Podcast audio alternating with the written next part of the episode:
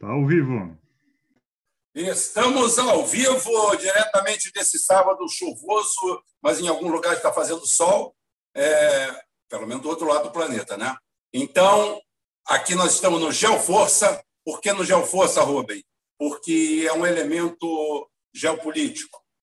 É um elemento geopolítico e esse canal é geopolítico. Eu estou devendo os vídeos de realmente de, de é, militares é, é muito fácil fazer, já tenho um pronto e não coloquei no ar ainda. Mas fiquem tranquilos, vamos dar uma conotação. O canal tem que crescer. Você, por favor, que está assistindo o canal aqui, se inscreva no canal. Esse canal tem que crescer. Esse canal está estagnado.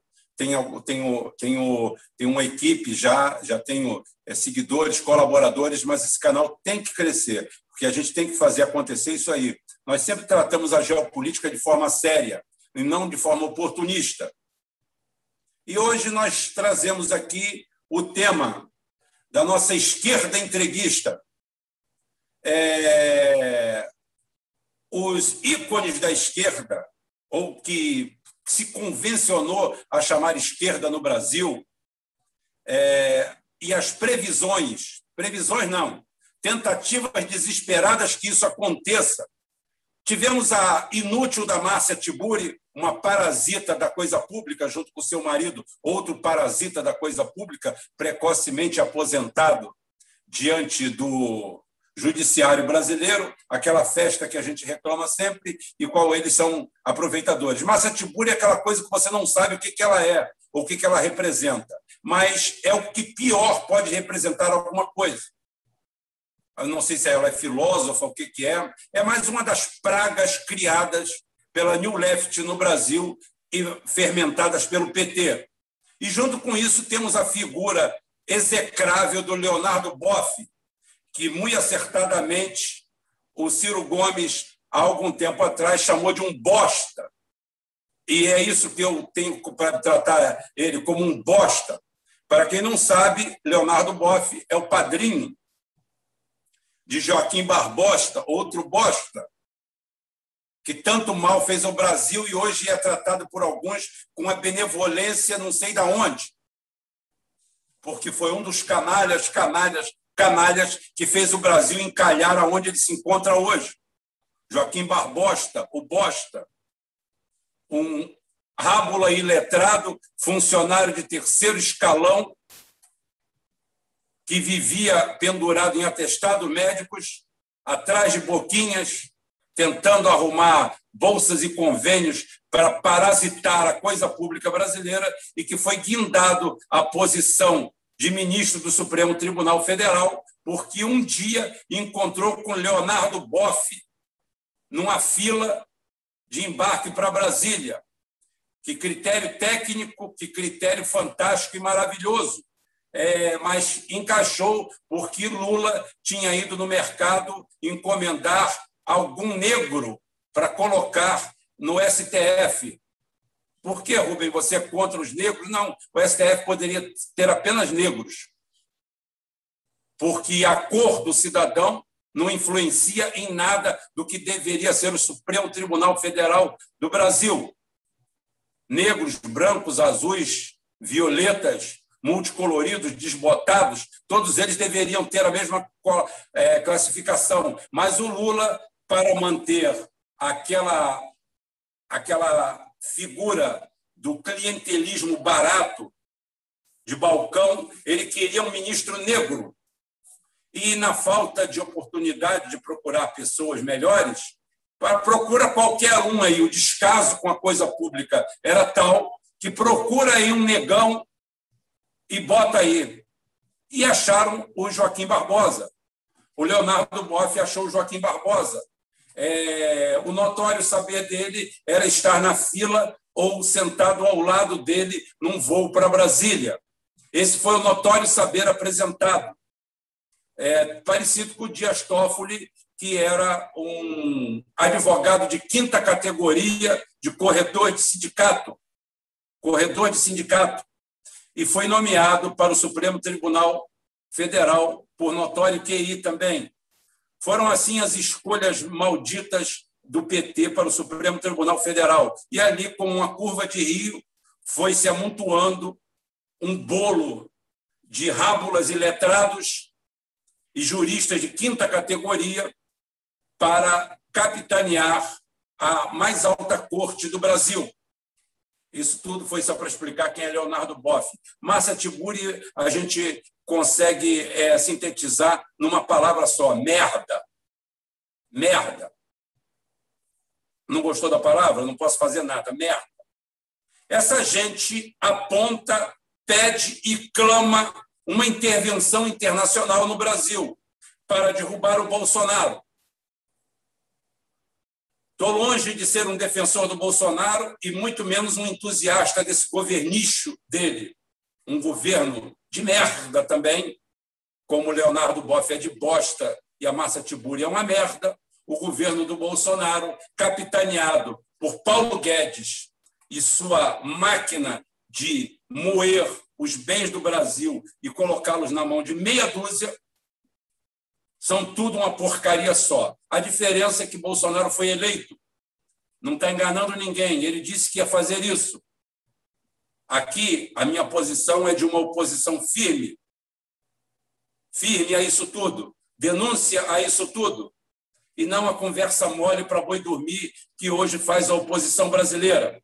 Absolutamente. Essa oposição brasileira quer o Bolsonaro fora do poder, porque quer as bocas, quer as mamatas, quer as tetas. A dona Márcia Tiburi quer mamar. Leonardo Boff quer mamar. Todo mundo quer mamar nas tetas do Brasil. E eu clamo por Bolsonaro agora que ele seja o que a Dilma não foi. A Dilma é entreguista de quinta categoria e que não seja covarde como Lula. Bolsonaro, estou aqui como eleitor que não votei em você, como quem não defende o seu governo, mas o critica de forma sensata e consciente, não sou um crítico pela crítica, que você enfia essas pessoas na Lei de Segurança Nacional 7170. Bote essas pessoas atrás das grades. Essa turma tem que ir em cana. Isso é subversão. Essa turma que vive com o dedo sujo de merda e de bosta, apontando para os outros, Fascista, fascista, fascista. Eu sou fascista porque não acho legal alguém praticando orgia sexual na rua. Aí eu sou fascista. Eu me torno um fascista no momento em que eu tenho eu tenho um preceito básico de como eu quero educar a minha família. Eu sou chamado de fascista ou então conservador. Eu sou uma pessoa que tem uma posição clara. Eu não me meto na sua família, eu não me meto na sua casa, mas não se meta na porra da minha vida. Eu faço o que eu quero, o que eu bem entendo. A minha opinião política não tem nada a ver com o que eu faço dentro da minha casa, mas vocês me julgam.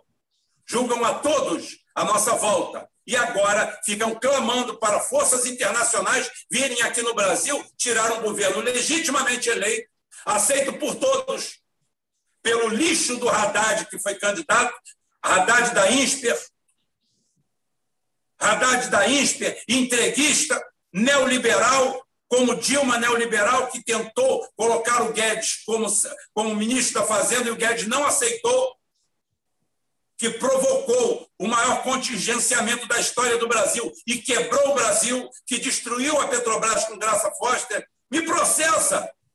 Pode me processar, eu vou lá me defender.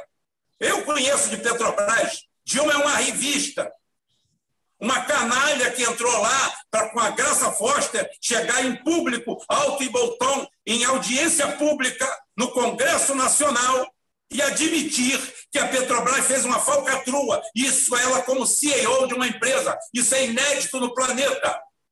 Nenhum CEO, tá? nenhum master de nenhuma empresa do mundo, do tamanho da Petrobras, ou menor que a Petrobras, veio a público e admitiu um ato de corrupção dentro de sua empresa.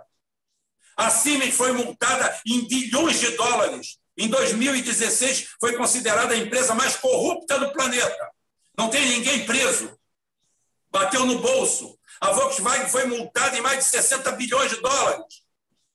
A Dilma admite unilateralmente o prejuízo da Petrobras e, e pega as ações da Petrobras e derruba elas em 80%. Quem ganhou esses bilhões? É essa turma aqui a serviço desse mesmo capital. Canalhas, canalhas, canalhas. Leonardo Boff, canalha. Massa Tiburi, canalha, que mora nos Estados Unidos hoje. Com dinheiro do Brasil. Com o maridinho ganhando do judiciário, aposentado precocemente. Esse pessoal diz que fez autoexílio, autoexílio, bando de vagabundos. Bando de vagabundos alimentados por, por empresas internacionais, por esquemas internacionais, por outros países, e agora vem aqui, aqui, atacar e falar que, pedindo uma intervenção, esse Leonardo Bosta, esse freio de merda, esse cagalhão que isso emporcalha qualquer país. O que o Bolsonaro tinha que fazer era decretar lei de segurança nacional, botar ele em cana, botar a Massa Tibura em cana. E qualquer magistrado que botar o bico do lado de fora a favor deles e procuradores em cana junto. Cadê peito, Bolsonaro? Peito é só para mexer com pobre com trabalhador, com funcionário público, congelou o salário de funcionário público por 36 meses, por 42 meses. Para isso tu tem peito, né? Tu é um bosta também. Hoje é porrada em todo mundo. Hoje a porrada canta em cima de todo mundo. Um por ação, outro por omissão. Cadê teu peito, Bolsonaro? Aonde está teu peito? Cadê? Tu não é o presidente? Tu não é o fodão? Tu não é brabo? Tu não gostava do Ustra? O Ustra é um bosta igual você, dois cagões. O Ustra era um cagão que só batia em nego amarrado. E você nem isso. Tá aí. Mete a 71, 70, bota o Leonardo Boff na cadeia, que eu vou bater palma para você. Decreta prisão na Massa Tiburi, que eu vou bater palma para você. Sabe por quê? Porque você é presidente do Brasil. Você vai passar, o Brasil vai ficar. Eu preciso de presidente que atue como presidente, que seja alguma coisa, não você, um lacaio do serviço internacional, endossando um Paulo Guedes da vida a destruir o Brasil. Fico lendo um pouco de merda aí, desses canais de bosta que te apoiam aí, as vantagens de, de liquidar as empresas estatais. O Ocidente está na merda. O Ocidente está fudido, está arrebentado. A economia do Ocidente foi pelo ralo. Nós vamos ser engolidos pelos asiáticos, pelos orientais, pelos eslavos, por gente que tem religião, por gente que. Nós vamos ser ultrapassados pela África. Olha o que eu estou falando. Não dou mais 30 anos para a gente ser ultrapassado pela África. Porque são países que foram explorados a vida inteira, mas têm unidade nacional países teocráticos, autoritários, sim, com governos fortes, sim, todos eles vão passar pela gente, vão acabar. Por quê? Porque a gente chega, coloca um presidente e ele só tem peito para fuder o povo. Só tem peito para isso aí, para entregar o que está aqui. Qual a sua resposta para a tragédia que está na Petrobras? Entregar a Eletrobras. Essa é a sua resposta. Por que, que você não faz uma medida provisória e fixa a gasolina num valor? Foda-se, doa quem doer. Nós temos parque de refino, nós temos refinarias, tá? nós temos a produção do petróleo. Qualquer coisa, meu amigo, racionamento. É para isso que serve um país. É para lutar junto. Vamos para a luta. Raciona o combustível. Proíbe a abertura de postos final de semana. Vamos aproveitar a Covid e vamos derrubar o consumo de combustível. Vamos terminar com a, via, com a viagemzinha no final de semana para a praia, para o balneário. Todo mundo dá o sacrifício. Agora, eu não consigo fazer nenhum sacrifício vendo um presidente entreguista da Petrobras ganhando 400 mil por mês. Eu não consigo fazer sacrifício vendo Leonardo Boff falando uma merda dessa e não sendo punido exemplarmente. Márcia Tiburi e outros. Agora eu vou puxar a palavra aqui, que eu já falei um pouco, já me expus o suficiente. E agora eu vou passar a bola para o Cláudio e depois o Caraí. Ou então, se vocês quiserem inverter, a ordem dos tratores não altera o viaduto. Já dizia meu pai, que trabalhava na construção. Tá? Boa noite a vocês, meus amigos. Microfone fechado, Cláudio, microfone fechado. Agora agora está aberto? Ah, e outra coisa, tá vendo? Eu provei que eu não matei nem o Caraí, nem o Cláudio, eles estão aqui. é isso aí. Boa noite, Rubão. Boa noite, Caraí. Boa noite a galera toda aí do, do Geoforça. E obrigado aí pelo apoio que vocês deram lá no Macumbamba, canal do Pai Jorge. Pô, encheu lá de inscritos. A gente aí está caminhando rumo aos mil inscritos para começar nossas lives lá. Muito obrigado a todos. Prazer enorme estar aqui com vocês. Saudade. E é isso aí, vamos tocar o barco. Vocês estão me ouvindo? Estão conseguindo ouvir? Meu áudio está bom? Perfeitamente. Ah, então beleza. Aí eu estou aqui, cara, muito tempo que eu não participo, então não estou mexendo aqui ainda no equipamento aqui, no celular, confusão danada, meu filho querendo ver televisão. Mas é isso aí. Vou passar a bola para o cara aí, aí. Daqui a pouco eu, eu Hoje eu vou aproveitar para perguntar Vou, vou aproveitar a oportunidade para perguntar algumas coisas aqui a vocês. Pergunta, o cara aí saiu, que a né? gente não souber, a gente inventa. Ah, não, o cara aí está aí. Fala aí. A gente faz igual o Paulo Guedes. A gente faz igual o Paulo Guedes. Se a gente não sabe, a gente inventa. Passar a bola para o cara aí falar, aí, depois eu falo. Beleza, deixa eu pegar a bola então aqui. É, boa noite, Rubem, boa noite, Cláudio. Aí, boa noite a, a turma ruim aí que está que tá nos ouvindo. É, é uma satisfação estar aqui conversando com vocês. Um dia, um dia triste, eu acho uma, uma coisa lamentável. Né? Hoje eu recebi esses artigos aí, tanto da, da Márcia Tiburi quanto do, do Leonardo Boff, é, clamando por uma intervenção internacional no Brasil. É uma coisa que a gente já tinha previsto, é uma coisa que a gente veio assistindo já há algum tempo né, que é que é esse pedido, é, primeiro veio com a coisa questão da Amazônia, e depois uma cepa que, que, que dizem a cepa P1 lá que veio da Amazônia e que iam usar isso como justificativa para pedir uma intervenção dentro do território nacional.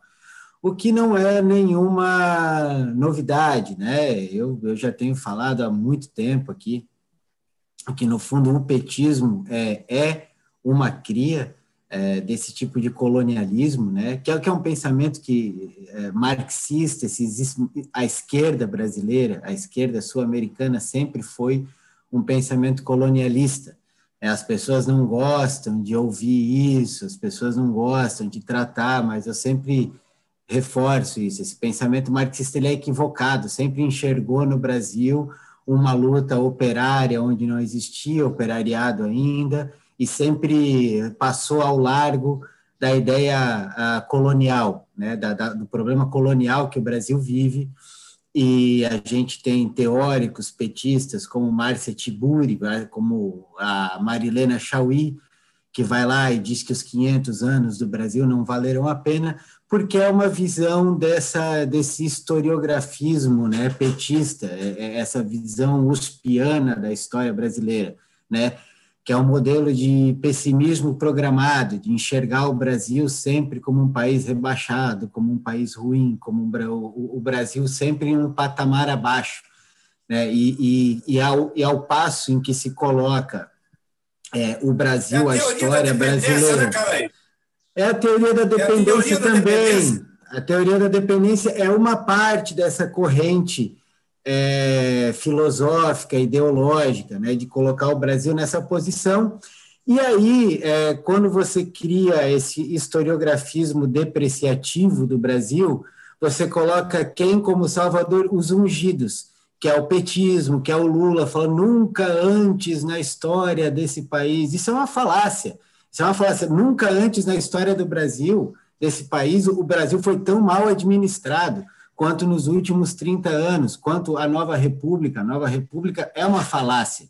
Né? Esse projeto da, da Suécia tropical, a nossa Constituição de 1988, feita lá em Nova York pelo, pelo FHC com Bresser Pereira. Ontem mesmo, eu, ontem me mandaram um texto do, do Bresser Pereira falando que sente vergonha de ser brasileiro. Eu sinto vergonha do Bresser Pereira ser brasileiro.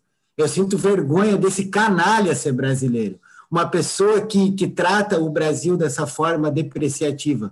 Qualquer situação que a gente enf enfrente hoje, um governo transitório, uma situação passageira, não vai me fazer deixar de ter orgulho do meu país, deixar de ter orgulho de quem eu sou, orgulho do meu povo, orgulho da história do meu povo, da minha nação, e lutar, continuar lutando por eles, continuar lutando pelo Brasil.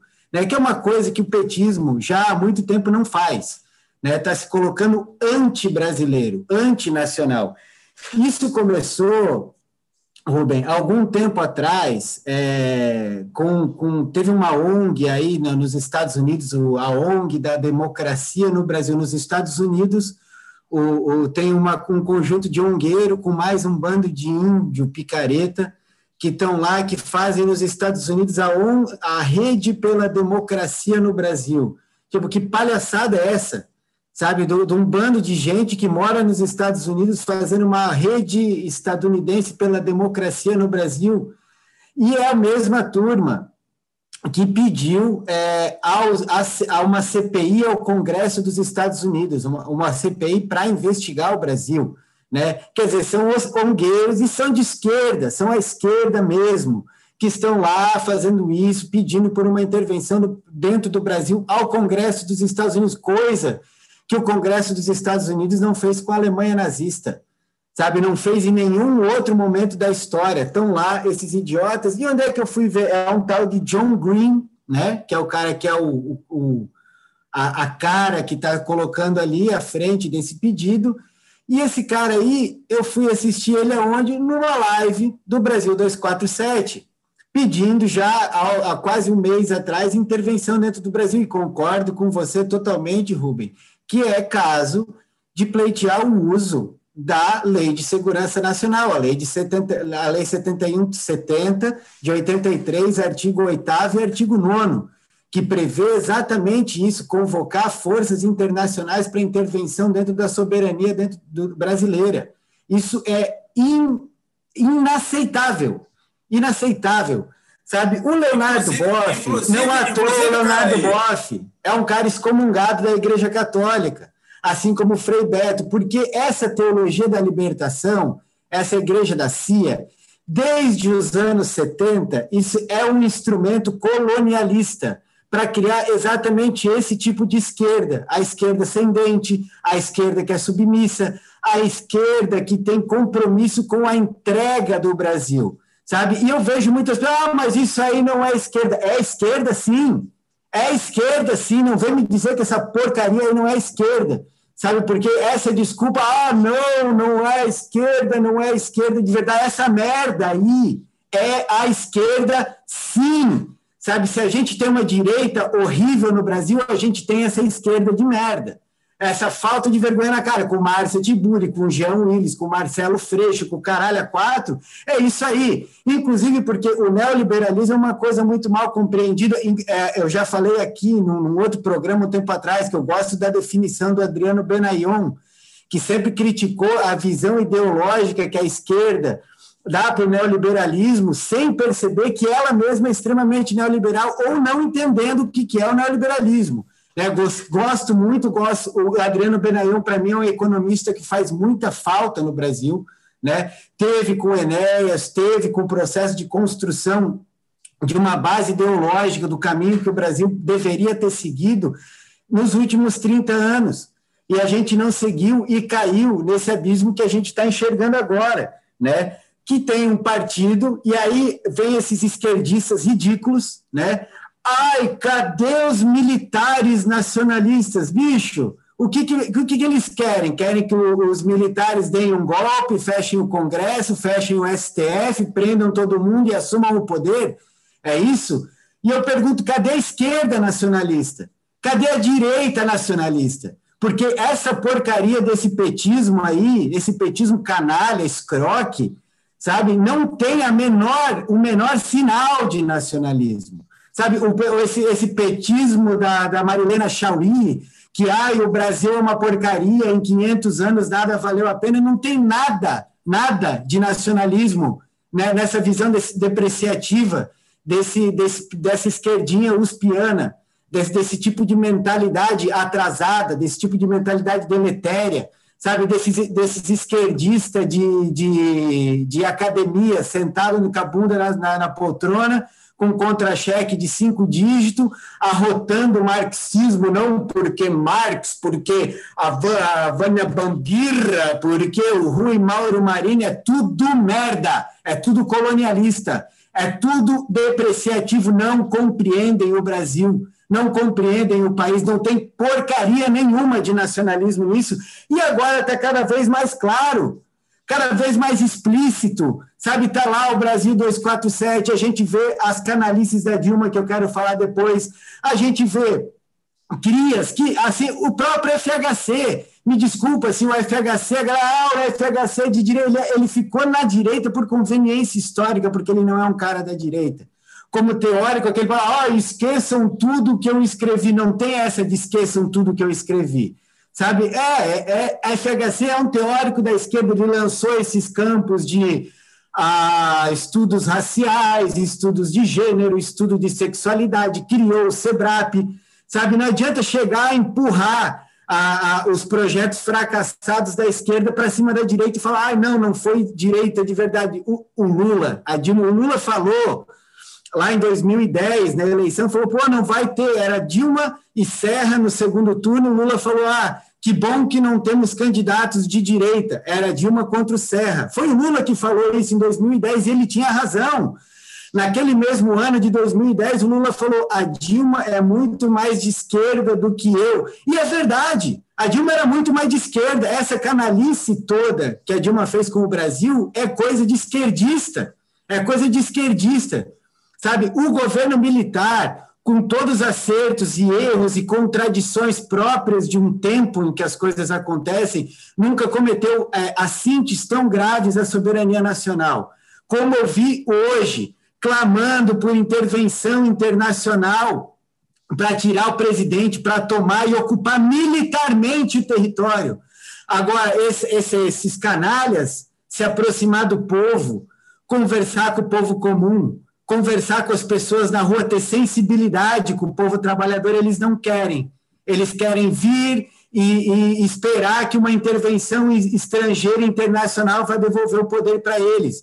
Porque na hora de conversar com o povo, eles dizem que o povo é fascista, que o povo é machista, que o povo é racista, que o povo é homofóbico, que o Brasil não valeu a pena, que isso aqui é uma porcaria, porque são colonizados. Né? Como disse o Aldo Rebelo, né? é, uma, é uma esquerda que sonha com Nova York e é uma direita que sonha com Miami. Né? São idiotas que vão aí querer derrubar a estátua, a, a estátua do, do Borba Gato, vão querer é, derrubar a estátua dos líderes nacionais, mas nunca foram para cima da estátua da Van aquelas estátuas da liberdade horrorosa, feita de plástico, vergonhosa, que criaram que cresceram no Brasil no governo do Lula. Cresceram qual governo? Qual governo que botou a taxa de juros lá em cima, que aumentou a desindustrialização, que pegou a dívida externa e trouxe para dentro a, a 16,5% de juros, que criou um cartel de banco? Isso foi um governo de direita ou foi um governo de esquerda? Sabe? Se, era, se eles estavam com aquela estrelinha vermelha ali, dizendo que são a esquerda e fazendo esse tipo de entreguismo com o Brasil, assumam a responsabilidade pelo que fazem. É uma falta de vergonha na cara. É uma falta de vergonha na cara. Paulo Freire, hoje eu estava lendo um texto, Rubem, que o Brasil é, é o país que tem o, o maior desempenho no ensino de matemática porque tem a coisa da etnomatemática que mostra que 2 mais 2 igual a 4 é uma coisa racista, que tem outras formas de conhecer a matemática, toda essa babaquice, né? Freiriano é freiriana, sim, é Paulo Freire, sim. E o Brasil, ao mesmo tempo, tem o pior índice, está em 51 sei lá, no índice do PISA de compreensão da matemática básica, não compreende matemática básica, agora ganha prêmios internacionais, porque faz a matemática inclusiva, etnomatemática que respeita a minoria XYZ, enquanto o povo não sabe somar dois com dois.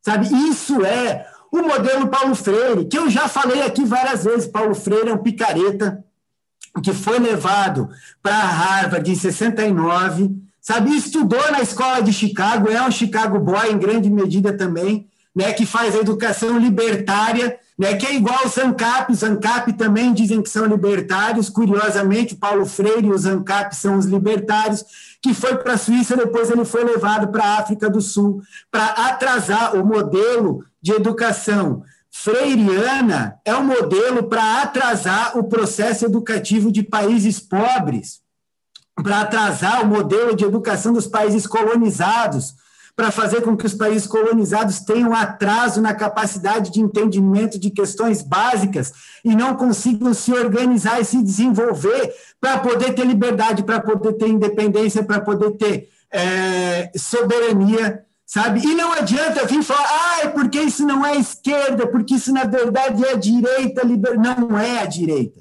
sabe? É o petismo, é o pissolismo, sabe? Se, então larguem esse, essa, essa palhaçada de dizer que são a esquerda e ocupar o espaço da esquerda, inclusive porque eu acho que a esquerda é importante no, no sistema do tabuleiro democrático para ficar sendo ocupada por esse bando de idiota. Que, ai, cadê os militares nacionalistas? Querem o quê?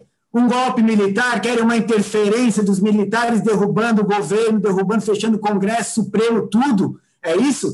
E olha que o Bolsonaro tem potencial para fazer uma coisa dessa criar uma ditadura populista tomar a Petrobras, tomar a Eletrobras, tomar todo tipo de, de coisa, abaixar o preço da gasolina, abaixar o preço da comida, mandar essa, essa, essa imprensa canalha que a gente tem no Brasil, a, a PQP, sabe, acabar com essa oposição ridícula e fazer um governo populista e de direita, uma ditadura e com, com preço barato, gasolina barata, comida barata, do jeito que o Brasil tem todo o potencial para ter, e cagar Sabe, o povo nunca mais vai querer. Eu fico vendo essa esquerdinha de apartamento, essa esquerdinha de comunismo, de, de condomínio. Ai, porque o povo, o povo, o povo, eles acham que o povo é um grupinho de WhatsApp, que eles ficam ali trocando ideia, então falando potoque, acho que, que acho que o povo é aquilo ali. Sabe, o povo que se espreme em ônibus lotado, o povo que quer ir para a praia no final de semana.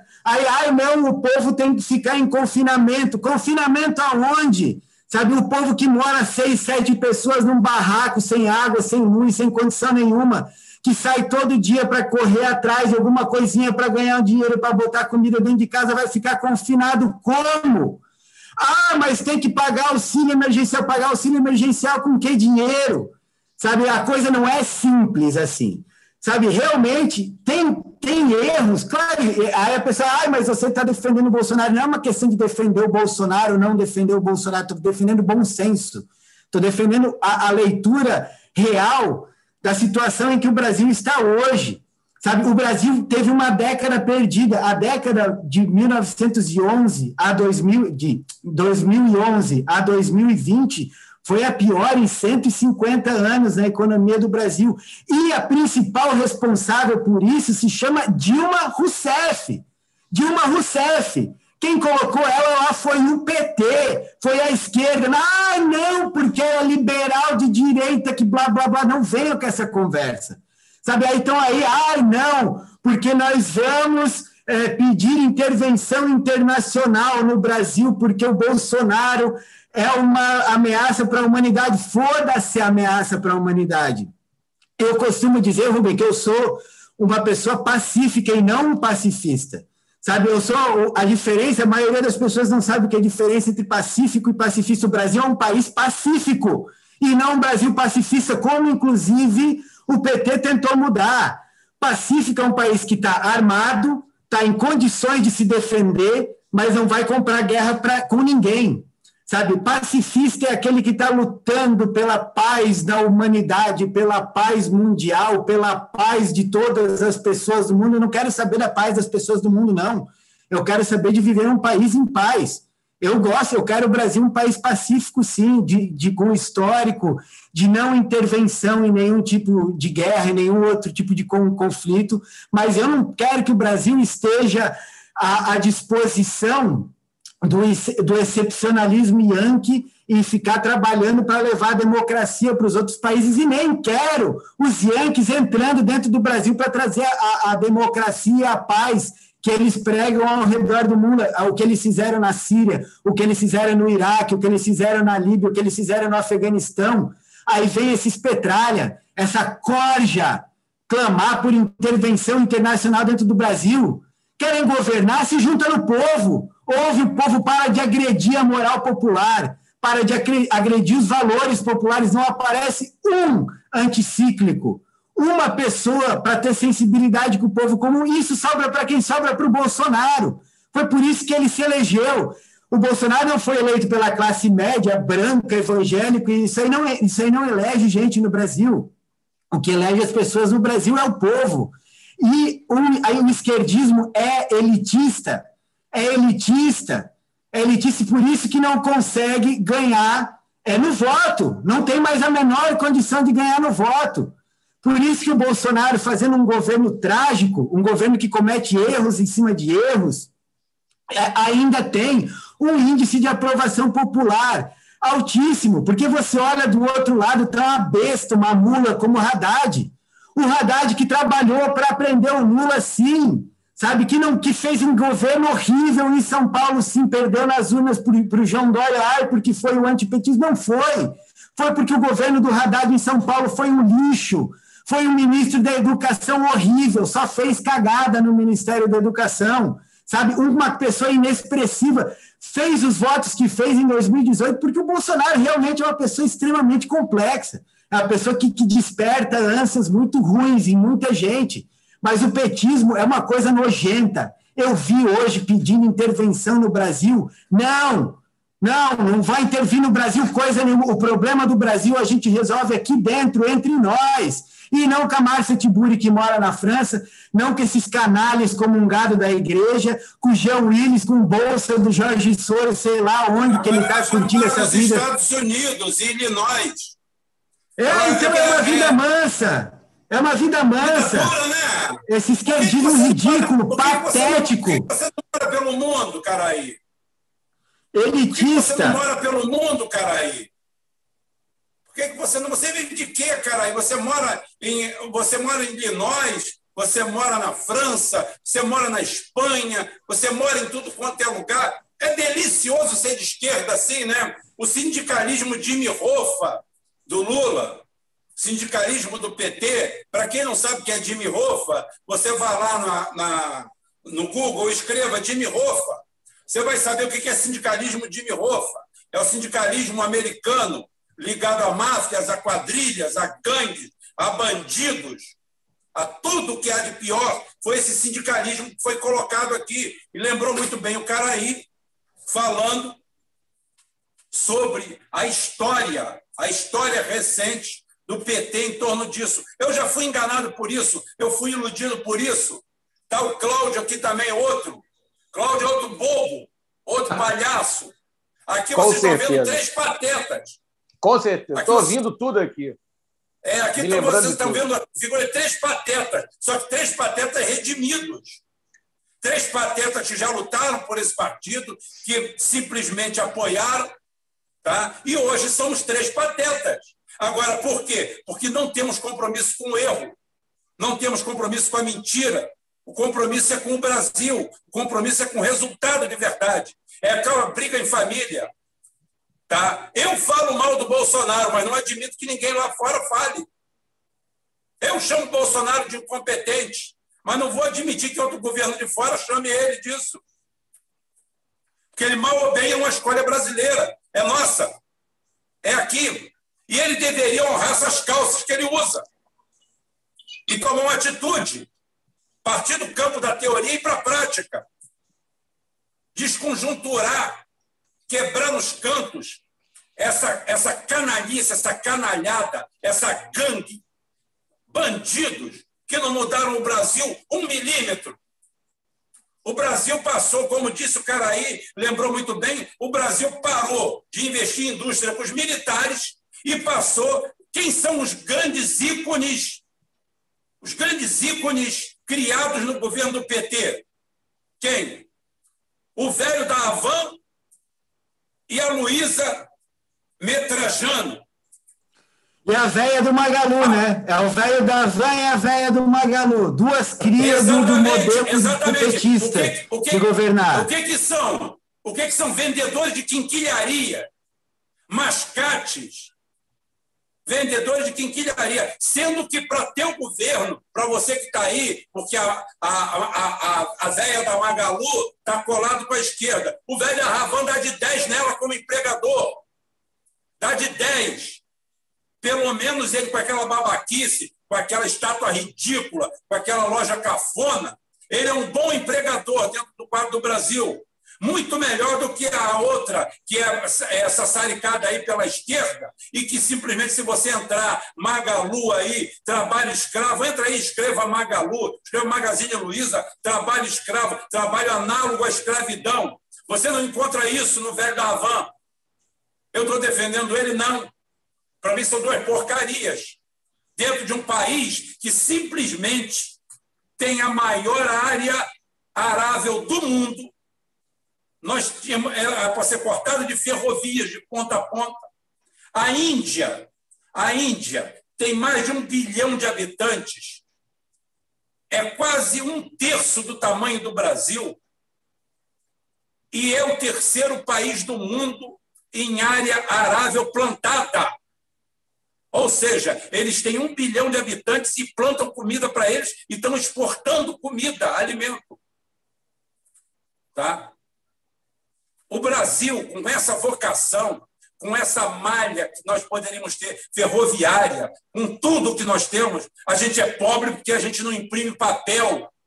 Fecha a porra da fronteira, divisa. Eu já falei, me dá uma serra tico-tico que eu corto a América do Sul, ali no Panamá, com a Serra Tico-Tico, me isolo do planeta e mando o planeta tomar na bunda com a China, com os Estados Unidos, com a Rússia, com a Europa, com todo mundo. Isso é para não dizer que não falei de flores.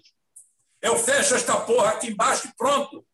Nós sabemos fazer romizeta, nós sabemos fazer DKV. Ah, a tecnologia é deles, mas a matéria-prima era nossa. Então empatou. Tá? Eu sei fazer DKV, sei fazer Gordini, um gordinho vai onde uma Ferrari vai. É só dar tempo. Não tem problema. Ah, vai poluir, foda-se. A gente depois despolui. Foda-se. Eu tenho petróleo, eu tenho álcool, eu tenho a porra toda, eu tenho mandioca, eu tenho caralho, eu tenho o que quiser.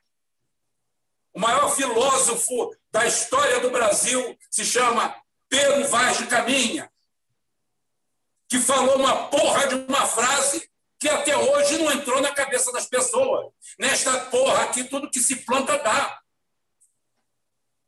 Isso aqui não é, isso aqui não é, não é a Rússia, que fica oito meses embaixo do gelo.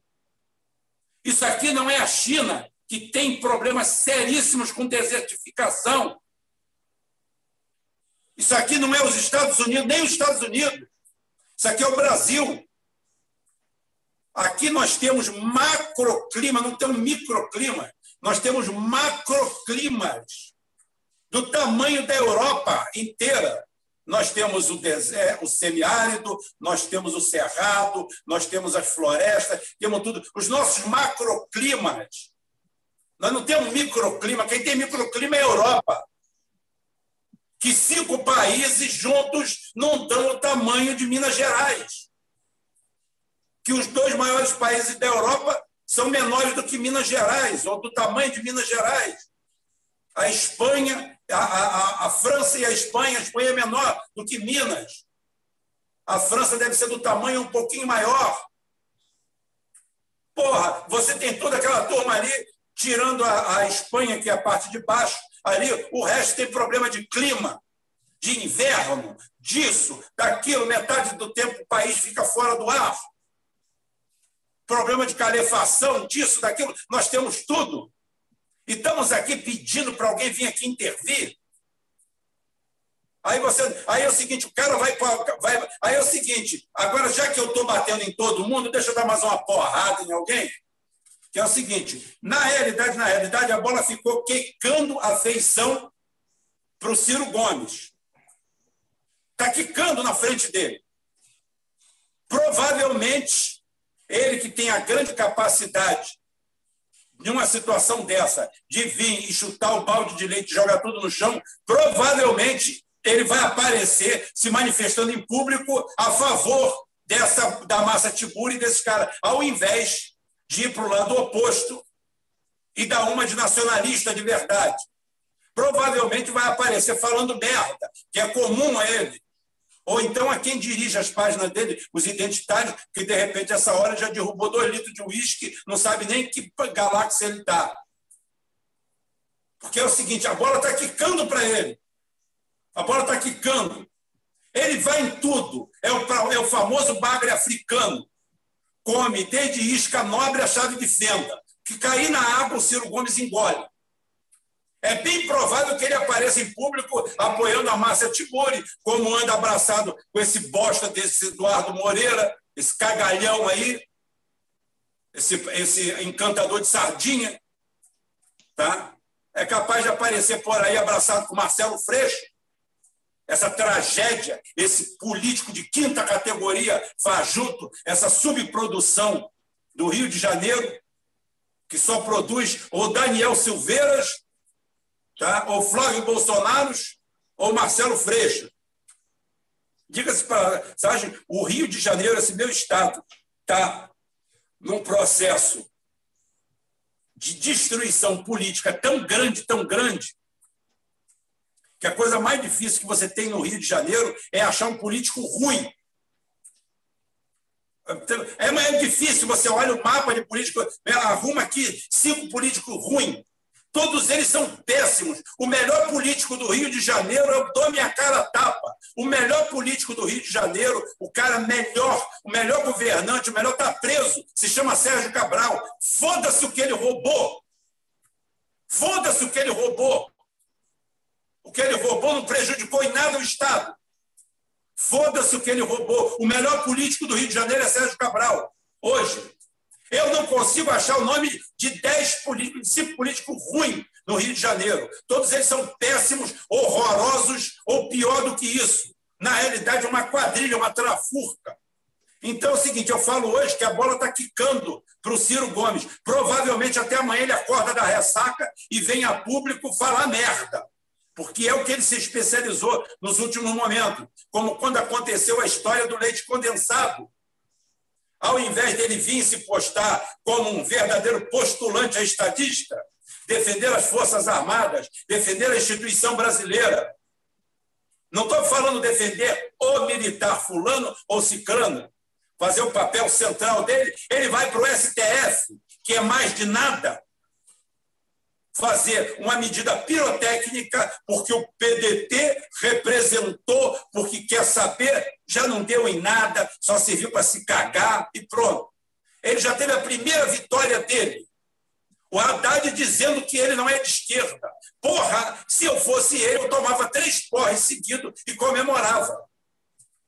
O Haddad dizer publicamente que o Ciro Gomes não é de esquerda é um prêmio. É um prêmio, é uma dádiva. Porque aqueles 5, 6% que ele tem, político sabe que ele é aquilo ali, acabou. E são oriundos da esquerda. O resto ele vai garimpar onde tem voto de verdade. Aonde a esquerda hoje é odiada. Odiada por uma direita medíocre.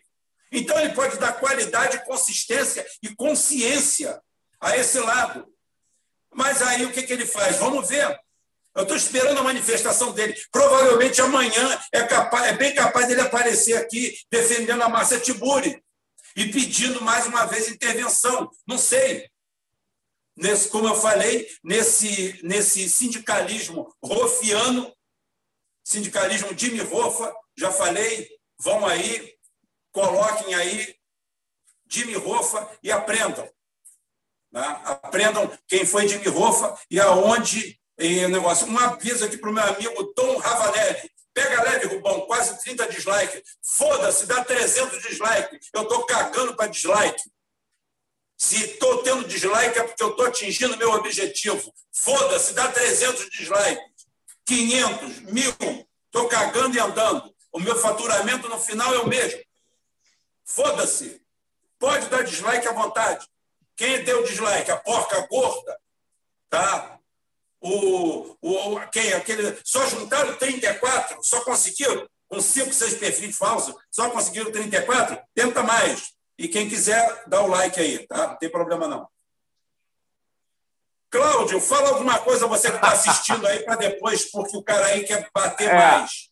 Rapaz, eu estou adorando. Olha só, Eu estou ouvindo aqui você falar isso, né? Que nós somos três patetas. Eu fico lembrando, cara, foi uma viagem no tempo aqui.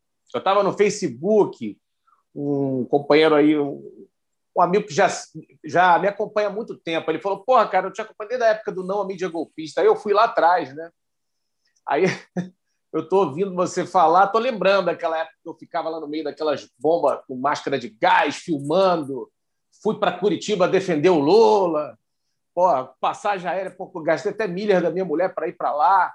Meu sobrinho, a gente acreditando naquele troço todo. Cara, eu fico aqui ouvindo tudo isso.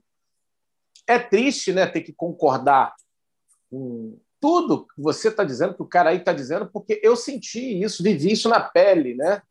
Todo mundo sabe que eu sempre fui petista. Eu acho que até hoje estou filiado lá ao partido, se é que não me expulsaram, porque eles, é o partido que eu mais meto pau mesmo, até porque minha família toda quase é petista, eu sempre fui petista e a decepção é muito grande. Ou seja, a gente vê isso. Aí algumas pessoas chegaram e falaram assim: Ô, ô, Rubão, ô, Rubão, mas você, o cara aí que vocês estão falando aí, está errado, vocês estão sendo injustos com a Márcia Tiburi e com o Leonardo Boff. Eles não estão clamando por uma intervenção é, estrangeira no país, não, nem americana. Eles falaram uma intervenção estrangeira e eles usaram, o Leonardo Boff usou uma interrogação no final e a Márcia Tiburi está dizendo que vai acabar acontecendo, né, cogitando. Mas, em momento algum, eles estão pedindo. Sabe como é que é, gente? Aí falaram assim: não, eles estão avisando. Olha, engraçado, mas eu queria entender, porque eles é, não foram eles que comemoraram a vitória do Joe Biden. O Joe Biden não era o candidato amigo do PT, amigo da esquerda do Brasil.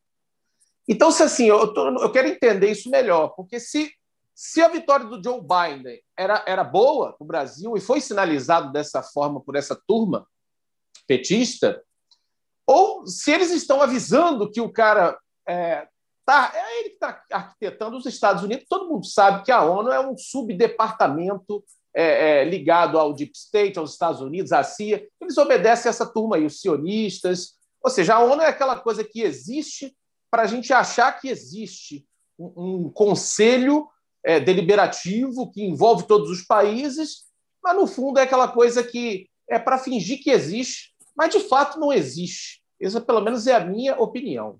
É, é aquela coisa bem pro forma. Eu vi uma médica falando agora recentemente, até recomendo que vocês procurem aí, doutora Roberta Lacerda, ela falando dessa questão da, da, da influência política dentro da ONU, né? É, como isso é nocivo. Tem técnicos muito bons, ela se referindo à área da saúde, eu nem vou entrar nesse tema aí de, de Covid e tal, mas ela, ela colocando quanto é nociva essa, essa intromissão da política é, interferindo interferindo, na verdade, nos interesses. Ou seja, aquilo que era para existir, que realmente fosse ali um, um grupo coeso, em que todos os países realmente tivessem uma voz ali, não, isso não pode e tal. Isso não é bem assim, a gente sabe disso, a gente tem um, um exemplo não tão longo aí, não, não, não, tão distante, vamos dizer assim, que foi a guerra, da, a invasão do Iraque, né, que a, a ONU se posicionou contrariamente à invasão, os Estados Unidos falou: não, mas nós vamos invadir assim mesmo, montou um grupo de coalizão e está tudo certo. Então, assim, essa coisa de, de, de, avisar de uma possível intervenção estrangeira no Brasil, eu endosso tudo isso que o cara aí falou. Isso, é, isso aí é uma. É, a, esse, essas pseudo-lideranças políticas que são capazes de, de sequer cogitar ou mencionar esse tipo de coisa são figuras execráveis é, são pessoas que, de, que devem ser esquecidas na lata do lixo, né? como figuras políticas ou públicas. Para mim, não servem para nada. Mas, assim, o que me deixa feliz, de uma certa forma, é ver que muitas pessoas, embora a gente não tenha, lógico, um alcance tão grande, né, tão significativo quanto é, é esses canais patrocinados, ou quanto uma, uma TV, uma rádio, uma, da, da, dessa imprensa do mainstream, dessa, da, da grande mídia, mas assim, eu fico feliz de ver que tem muitas pessoas, muitas pessoas inteligentes, formadores de opinião, que estão abrindo os olhos, viu? que estão vendo que isso, na verdade, faz parte do plano. É aquilo que o exemplo que você cita muito aí, Rubi, que eu gosto de usar também, é, copiando, é claro, aquela, aquela coisa do Dana White, né? do, do, do MMA, que todo mundo acompanha. Ou seja, isso que o cara aí colocou, eu vejo muito dessa forma. é, parece que os dois lados são comandados pela mesma banca. Aquela velha história do, do, da benção do Golbery, do Couto e Silva para a criação do PT, desde a daquela prisão do Lula até o que o PT se transformou, desde que Brizola alertava, pô, eu estou meio assim que o Lula está gostando muito dessa coisa fina, não sei não. Ou seja, realmente eu acho que o Brizola tinha razão e continuo adorando aquela frase, olha, se a Globo abraça uma causa e defende veementemente algo, seja contra, se posicione do lado contrário, porque isso é nocivo ao povo brasileiro. Que a Globo foi criada para defender os interesses de quem quer destruir os, os interesses do povo brasileiro. Ou seja, a Globo foi criada para garantir a, a, aos sanguessugas que eles possam roubar, usurpar toda a riqueza que, que, que, possa sair daqui, desse país, e também do povo brasileiro. Então, eu fico vendo isso, assistindo, lembrando desde a época da mídia, não a mídia golpista, e aí como a gente fez papel de otário, realmente, defendendo é, Lula, defendendo Dilma, defendendo o PT. E assim, não acho que a gente também. É... A gente tem que ser justo, né? Houve muitas coisas é, boas, positivas também, feitas por eles, por isso a gente também defendia. Agora, no momento em que a gente esperava uma, posição, uma oposição consistente, desde a época da, da, da iminência de acontecer, né, de, do Bolsonaro se eleger como presidente, a gente a gente já prevê aquilo ali como um, possível caos que seria a eleição de Bolsonaro como presidente do Brasil. A gente já viu desde lá de trás aquela coisa, aquela rixa de Ciro Gomes contra PT, contra Lula, e aquela palhaçada, prisão de Lula, não sei o quê. E, no fundo, aquilo a esperança da esquerda se unir e formar também um bloco de coalizão, que parece ser uma característica aí que a direita tem, mas a esquerda não, de formar um bloco de coalizão para ganhar, para governar, então a gente chega à conclusão que foi aquilo que o. Eu concordo com o que o cara aí falou. Acho que a Dilma realmente era mais de esquerda do que o Lula. Eu é que não sabia o que, que era esquerda.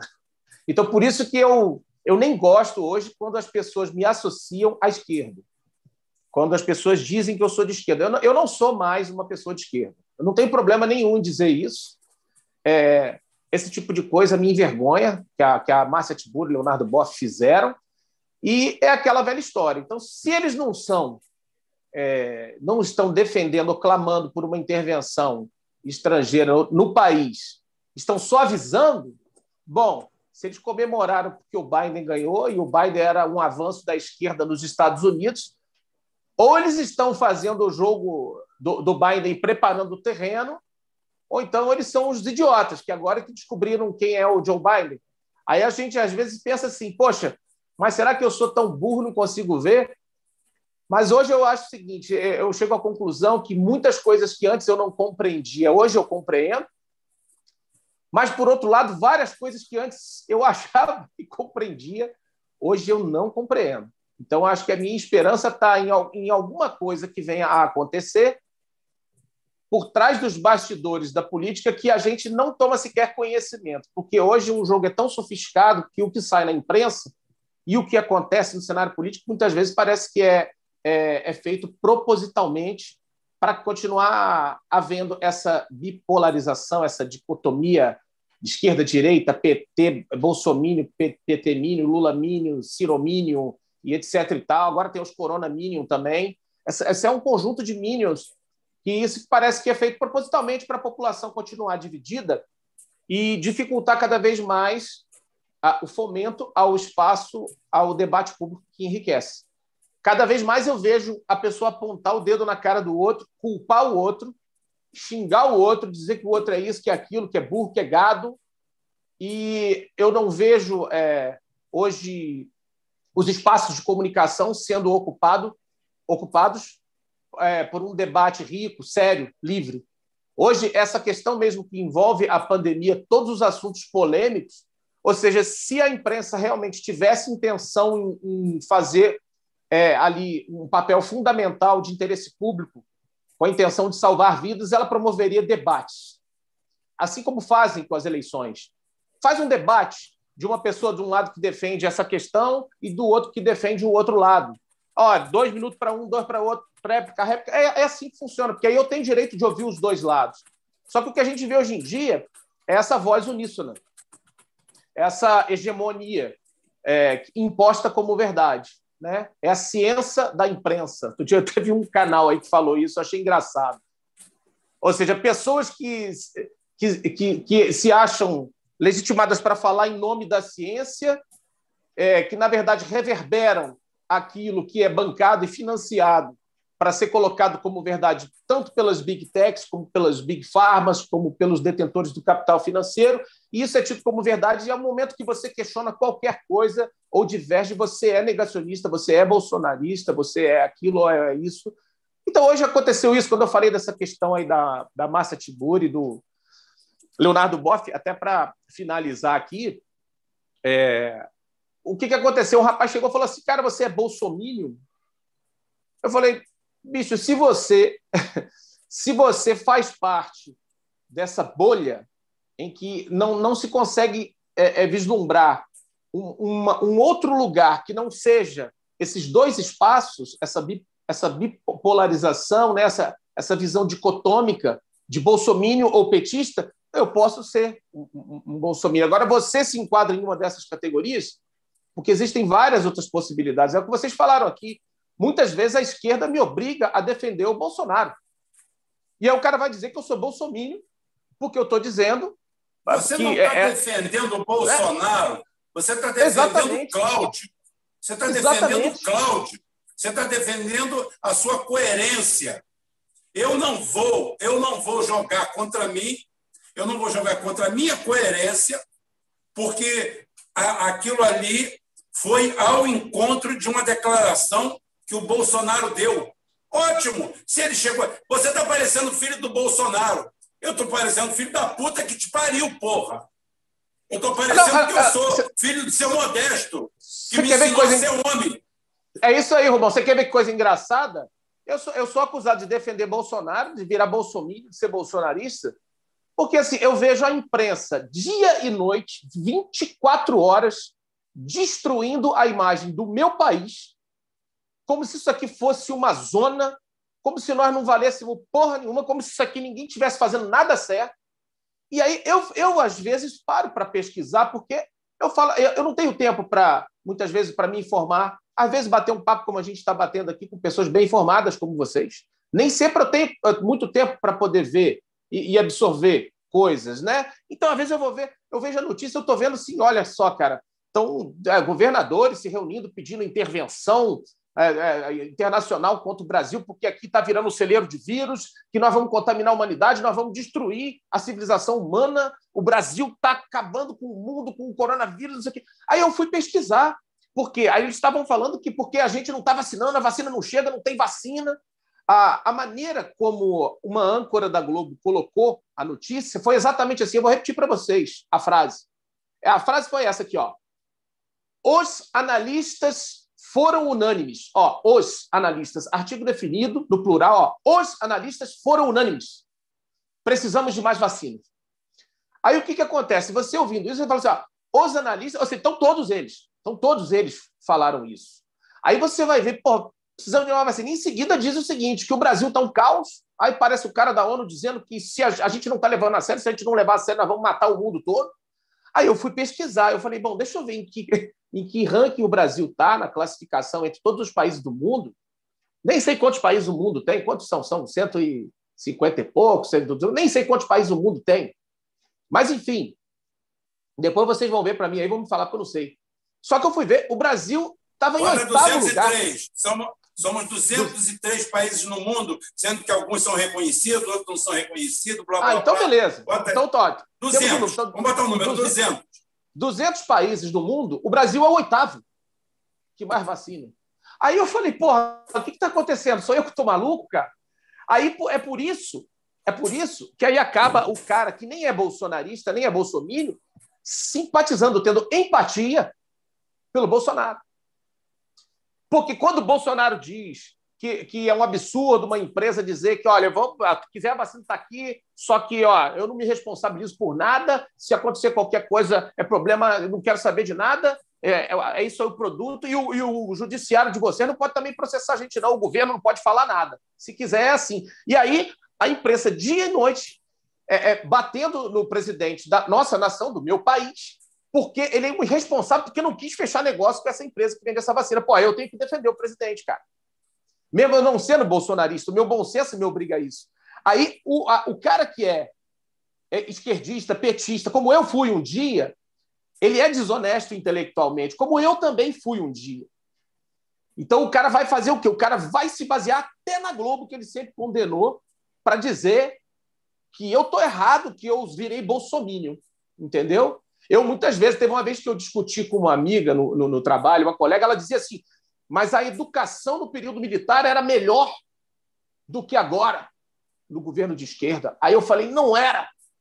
Era, não era, não sei o que. Aí, como eu não tinha dados, eu fui lá na internet pesquisar um artigo. Aí eu vi o cara aí falar do Paulo Freire, aí eu achei engraçado, porque eu achei um negócio exatamente do Paulo Freire. Aí eu fui lá pesquisar um artigo, estudei o artigo para poder vomitar para ela. Ó, aqui, ó, foi isso, a ditadura militar fez isso, isso, tá vendo? A, a, educação hoje é melhor. Ou seja, olha como é que eu tenho que fazer o meia-culpa. Meia é aquilo que você falou, Rubem. Eu, eu sou mesmo o palhaço aqui. Eu tenho que fazer o meia-culpa porque eu defendi essa galera aí. Defendi. Então, hoje, é, é, é eu vejo aquilo que para mim simbolizava uma esperança, uma grande farsa. E é por isso que eu sou, eu sou taxado de, direitista, de bolsominion, que eu virei casaco. Não quero saber, cara. Eu sei o seguinte: eu vou continuar dizendo a mesma frase. Eu prefiro enfrentar o inimigo declarado a um traidor, a um falso aliado, a um falso amigo. O inimigo eu sei quem ele é, eu sei o que ele quer. Agora, o falso aliado, o traidor, é muito mais perigoso. Então, é, é bom que essas figuras estejam se revelando e eu só espero realmente que, essa, que as pessoas continuem é, sentindo firmeza em si mesmas para usar a sua própria cabeça, seu próprio cérebro, para raciocinar, ouvir um lado, ouvir o outro, tirar suas próprias conclusões e aceitar aquilo que pareça mais coerente. Não comprar pronta manchete de determinado veículo de comunicação de acordo com a sua simpatia ou com a sua aquilo que lhe apraz, política, aquela coisa política ideológica, né, que tem a ver com o que você gosta. Não, às vezes o que você gosta não é o, que é bom, não é o que é correto para o seu país. Então, é, foi meio dolorido eu ter que aprender isso, aceitar, mas é lamentável que hoje a gente tenha uma esquerda, né, entre aspas, é, fazendo isso, praticamente é, sugerindo uma intervenção internacional dentro do próprio país que eles, se, que eles dizem defender, com o pretexto de que isso é para tirar o, o, o, Bolsonaro, que é o pior vilão da democracia e do mundo, e etc. e tal. Na verdade, o que eles querem é o poder, aquele velho poder que eles, que eles usufruíram bastante nos governos Dilma, principalmente, né? Dilma e Lula. Cada um querendo agarrar na sua teta, e infelizmente é difícil a gente ver alguém seriamente comprometido com a causa pública, com a soberania nacional, com aquilo que é realmente de interesse do povo brasileiro. Então, é isso aí, gente. Passa a bola para vocês aí, que daqui a pouco eu vou ter que sair fora. Cláudio, foi muito bom a sua intervenção. É, você fez de supetão, direto. E aqui, só antes de passar a bola para o cara aí, que o cara aí está tá, tá lá a, a, azeitando a bodurna. Então é o seguinte: responder ao nosso amigo Nando Rock Rodrigues, Bozo indefensável, é um moleque de rua. É um moleque de rua, então a Dilma é a meretriz da rua. Dessa rua do Bolsonaro, onde ele é indefensável. Eu aqui não defendo o Bolsonaro, nem não defendo o Bolsonaro. Eu aqui defendo o país, defendo o Brasil, defendo a soberania, e essa sua é, posição é lamentável. É lamentável, porque eu não sou obrigado a bater no Bolsonaro. Eu sou obrigado a ter um pensamento coeso, crítico da situação. Nós temos uma situação crítica no Brasil. Eu tenho aqui na minha cara, na minha fuça, uma matéria de 2018, portanto, anterior, anterior à Covid, seja, seja homem, Honre as calças que você usa. Honre as calças que você usa. Eu tenho uma matéria aqui na minha frente, de 2018, anterior à Covid, que diz que o Brasil, nos últimos 10 anos, quando você passa 2018, você vai 10 anos para trás, a conta é fácil, não é difícil, não precisa pedir ajuda. Acho que você que estudou aí com o Paulo Freire deve saber fazer essa conta. 2018 menos 10, 2008. 2008, quem era o presidente? Até 2018, quem foi o presidente nesse período todo? Foi Lula, Dilma e Temer, que foi colocado por eles ali. Bem, nesse período o Brasil perdeu 40 mil vagas de UTI. Antes da pandemia, o Brasil perdeu 40 mil vagas de UTI. Ninguém fala isso. Por quê? A matéria está aqui. São números objetivos. Antes da pandemia. Então, a tragédia da pandemia tem vários donos, tem várias matizes. As OS, organizações de saúde, são quadrilhas, são gangues criadas por Fernando Henrique Cardoso e engordadas e cevadas pelo PT, porque é a melhor forma que existe de roubar dinheiro da saúde. Você, ao invés de dedicar o dinheiro à saúde, você entrega esse dinheiro a uma quadrilha, a uma gangue, a uma choldra, a um bando de bandidos. E esses bandidos, como intermediários, sem expertise, sem conhecimento, eu não estou falando da Bradesco Saúde, da Itaú Saúde, da Golden Cross, que poderiam sim ser, porque mal ou bem são empresas dedicadas a isso. Não. É uma ONG, uma OCISP, criada na esquina por uma gangue, uma quadrilha, que a Polícia Federal já cansou de pegar todas, isso quando não vai lá no achar que leva só o dinheiro e não faz a ocorrência. Porque quem é do Brasil sabe como funciona o Brasil. Eu sei como funciona o Brasil.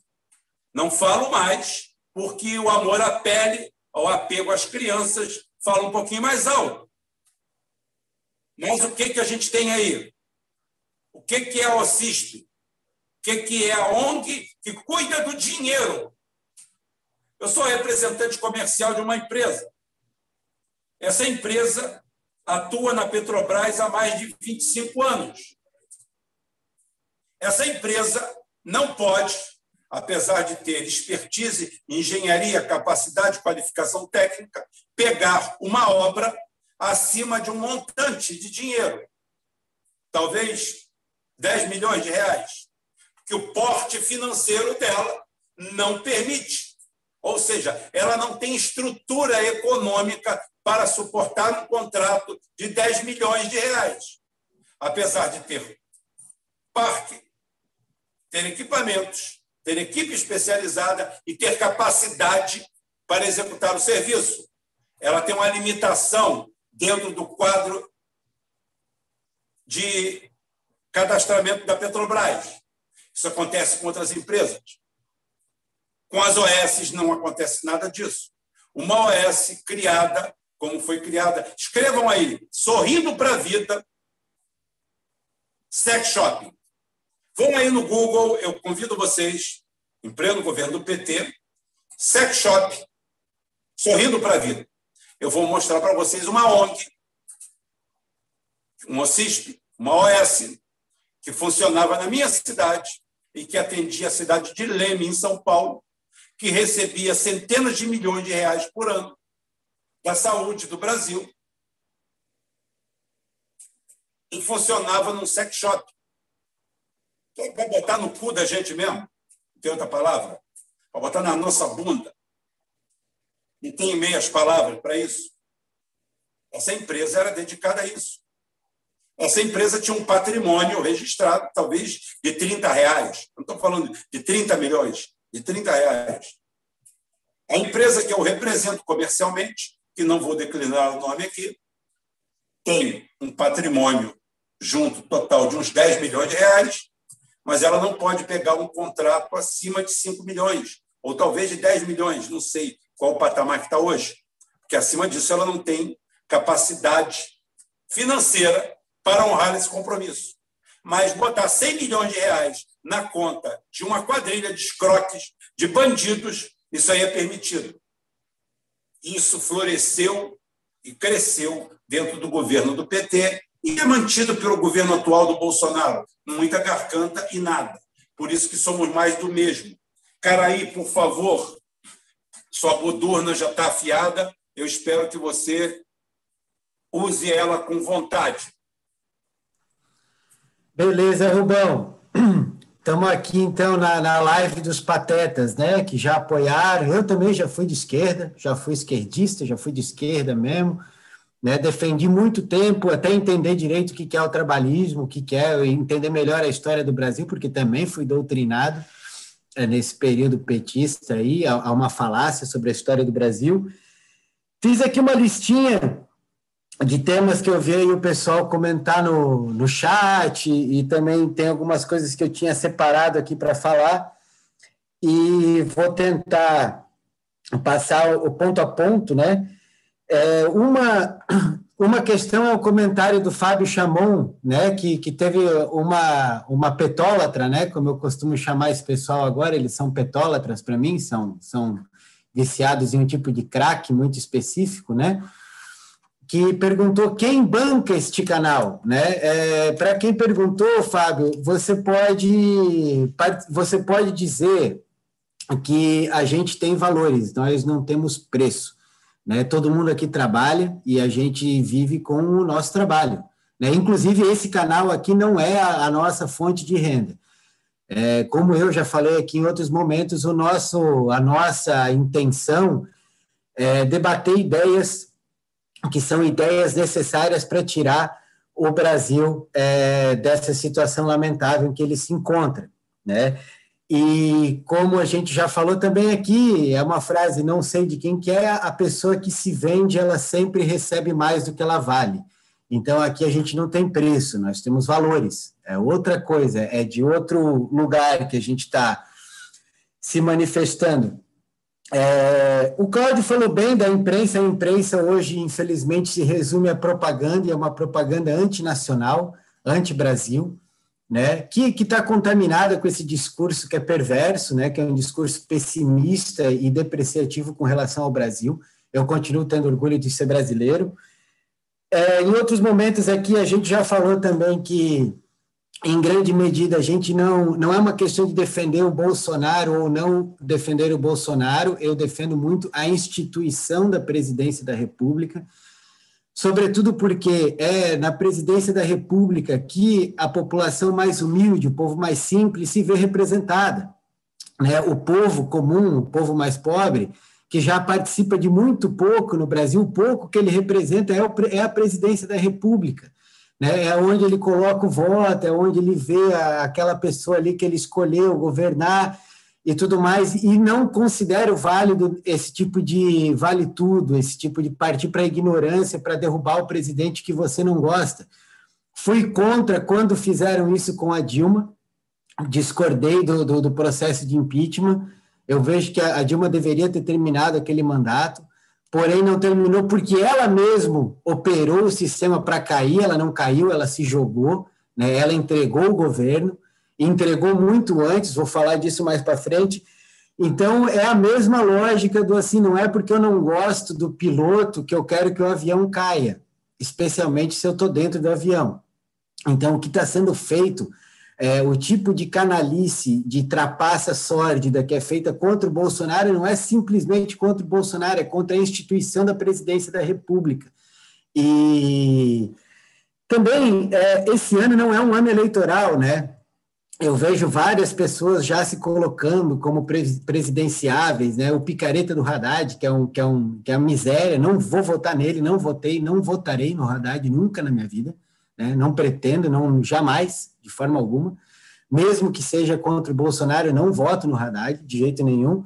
O Ciro, ele tem um projeto é, de desenvolvimento nacional que não é brasileiro, né? É um projeto feito em Harvard, é um projeto feito de fora para dentro do Brasil o Ciro tem um, é, é um homem de, de, convicções muito fracas em relação ao Brasil, por isso que ele sempre vai qualquer onda, vai fazer live com Felipe Neto, é, é uma pessoa que tem uma mentalidade que não é formada pelo Brasil profundo, pelo Brasil interiorano, pelo Brasil do povo comum.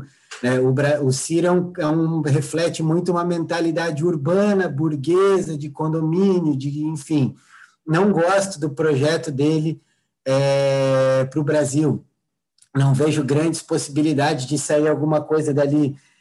É, hoje mesmo, e, e, concordo que o Cláudio falou de um Fla-Flu, de um Fla-Flu que é estimulado, né? é estimulado sobretudo é, por redes sociais, por algoritmos de redes sociais. Já falei aqui algumas vezes sobre os dois algoritmos, como que eles manipulam as pessoas e fazem, induzem um tipo de comportamento coletivo, que é um tipo de, de manipulação de massas, que foi é, é, avançou muito rápido com a entrada do Facebook no Brasil em 2012 e com a, o marco civil da internet, que é horrível, o nosso marco civil da internet, ele não tem nenhum tipo de soberania, nenhum tipo de garantia nacional, é, e foi feito com o lobby dos petistas, do Alessandro Molon, inclusive, que era o, o, o, relator e que era o grande lobista aí, por esse marco civil da internet, que é, que é horrível, que é ridículo, é, e hoje o Cirso, Cirso, aliás, abraço para você, Cirso, que está nos assistindo.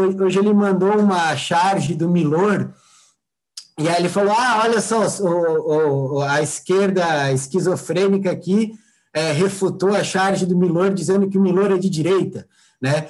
Que é esse tipo de câncer, esse tipo de, de metástase que virou o esquerdismo no Brasil, que ai, não é de direita, é de, não é de direita nem de esquerda, é de direita, como se ser de esquerda fosse o auge da existência de uma pessoa e só na esquerda que estão os ungidos, os bons, os patriotas e as pessoas que têm algum tipo de apreço pelo Brasil, quando na verdade não é. Né? E essa mentalidade da cultura do cancelamento é uma coisa que foi estimulada pela esquerda, sim.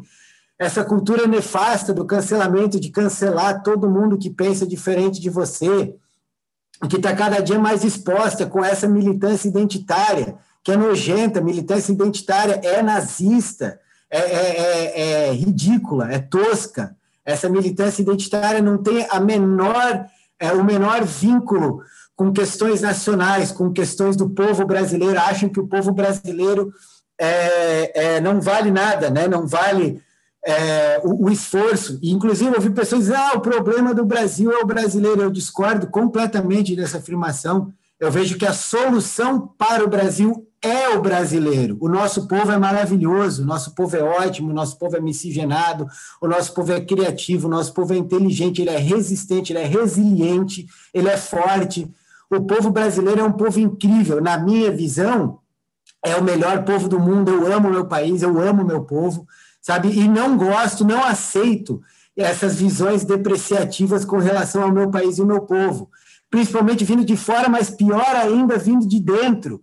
Sabe, a solução para o Brasil é o brasileiro, é o povo brasileiro, é valorizar o nosso povo, a nossa cultura, as nossas raízes, a nossa forma de pensar, de se organizar. O povo brasileiro, o Brasil profundo é maravilhoso, o nosso povo é incrível. O nosso povo merece ser valorizado. E não, não que essa, essa lógica colonizada, meio rabo lá, porque o problema do Brasil é o brasileiro. Não, a solução para o Brasil é o brasileiro.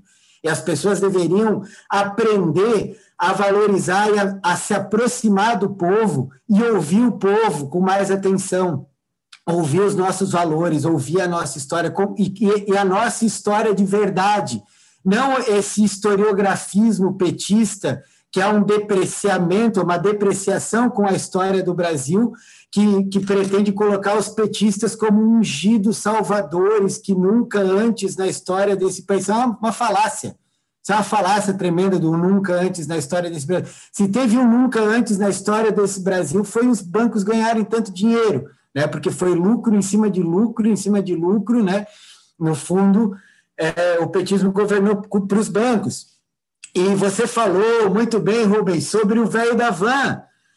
Ah, mas vocês vão defender o velho da van. Olha, a galera está defendendo a velha do Magalu, que já foi condenada por trabalho escravo várias vezes. responde por trabalho escravo várias vezes. O velho da van nunca foi condenado por trabalho escravo, como a velha da Magalu, que estão lá querendo inventar para ser a Kamala Harris brasileira, que é a mulher negra, que não sei o que, não sei o que, que foi favelada, que chegou ao poder, mas essa mulher foi condenada por trabalho escravo, coisa que o velho da van nunca foi. Sabe? E também isso aqui não é uma defesa do velho da van, é, é vamos ser sinceros, né? Largar de paixão e olhar para a realidade como ela é. é. Vai lá, Rubão, tem mais umas coisas, mas vai lá. Não, eu estava eu, só aqui objetando. Eu, é, falar que é o seguinte: você vê que a, a, a Constituição de 1937 do Getúlio pegava essa situação que nós temos aí e, por ato constitucional, é, a declaração do Leonardo Boff e da e dessa tragédia dessa mulher aí, é, simplesmente já eram considerados crimes de lesa pátria constitucionais. Ou seja, a Constituição de 37 é dez vezes melhor que essa maldita Constituição de 88, feita lá no consórcio de Washington, lá, e batido palma aqui, e feito sob uma farsa que todo mundo sabe que a eleição de 86, que criou a Assembleia Nacional Constituinte, foi uma farsa. Criaram um plano cruzado e colocaram uma Assembleia Nacional Constituinte que não é exclusiva. Deixa eu entender, deixa eu explicar para vocês o que é uma Assembleia Nacional Constituinte exclusiva. É quando você elege um número de congressistas dedicados a fazer uma Constituição e esse mandato se extingue ao final da mesma. Ou seja, o trabalho parlamentar usual e corriqueiro é feito em paralelo com a Constituição. Essa Constituição pode ser feita dois terços de pessoas eleitas e um terço deles, tá? e um terço deles de notórios indicados por instituições de classe, por alguma coisa. Seria o método mais lógico, mais interativo de você criar uma Constituição. A nossa Constituição é um arremedo, é uma patetice, é um camalhaço, é um camalhaço que, fa que fala demais e não chega a lugar nenhum e apenas deixa brechas. Tanto é que nós estamos aí na emenda constitucional número, não sei qual é, passamos de 180, se não me engano. Bem, a Constituição americana tem 13 artigos, se não me engano. Diz que ela é perfeita não pelo que ela fala, mas pelo que ela não fala. Ela deixa a sociedade se regular. Ela faz impeditivos básicos.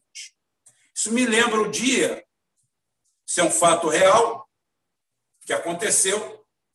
Estava falando com a minha namorada outro dia, explicando isso. Eu sou um leigo, trabalho com consultoria empresarial e tive que adquirir uma série de terrenos para um cliente meu. E eu vim ao meu computador, fiz uma série de contratos, estabeleci uma série de contratos, fechei essa série de contratos, e eis que o contrato principal, o meu cliente virou e entregou para o advogado dele. Advogado dele, que tem mansão em Angra, que recebe um, proventos maravilhosos dele, que tem lancha, que tem um padrão de vida parecido com esse meu cliente.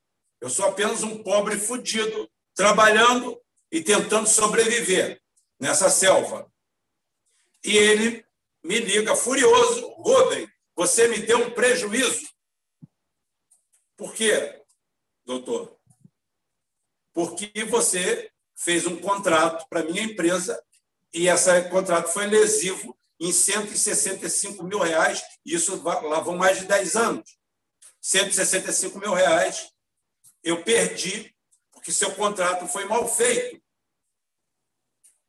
E eu falei, tem algo errado, eu vou aí.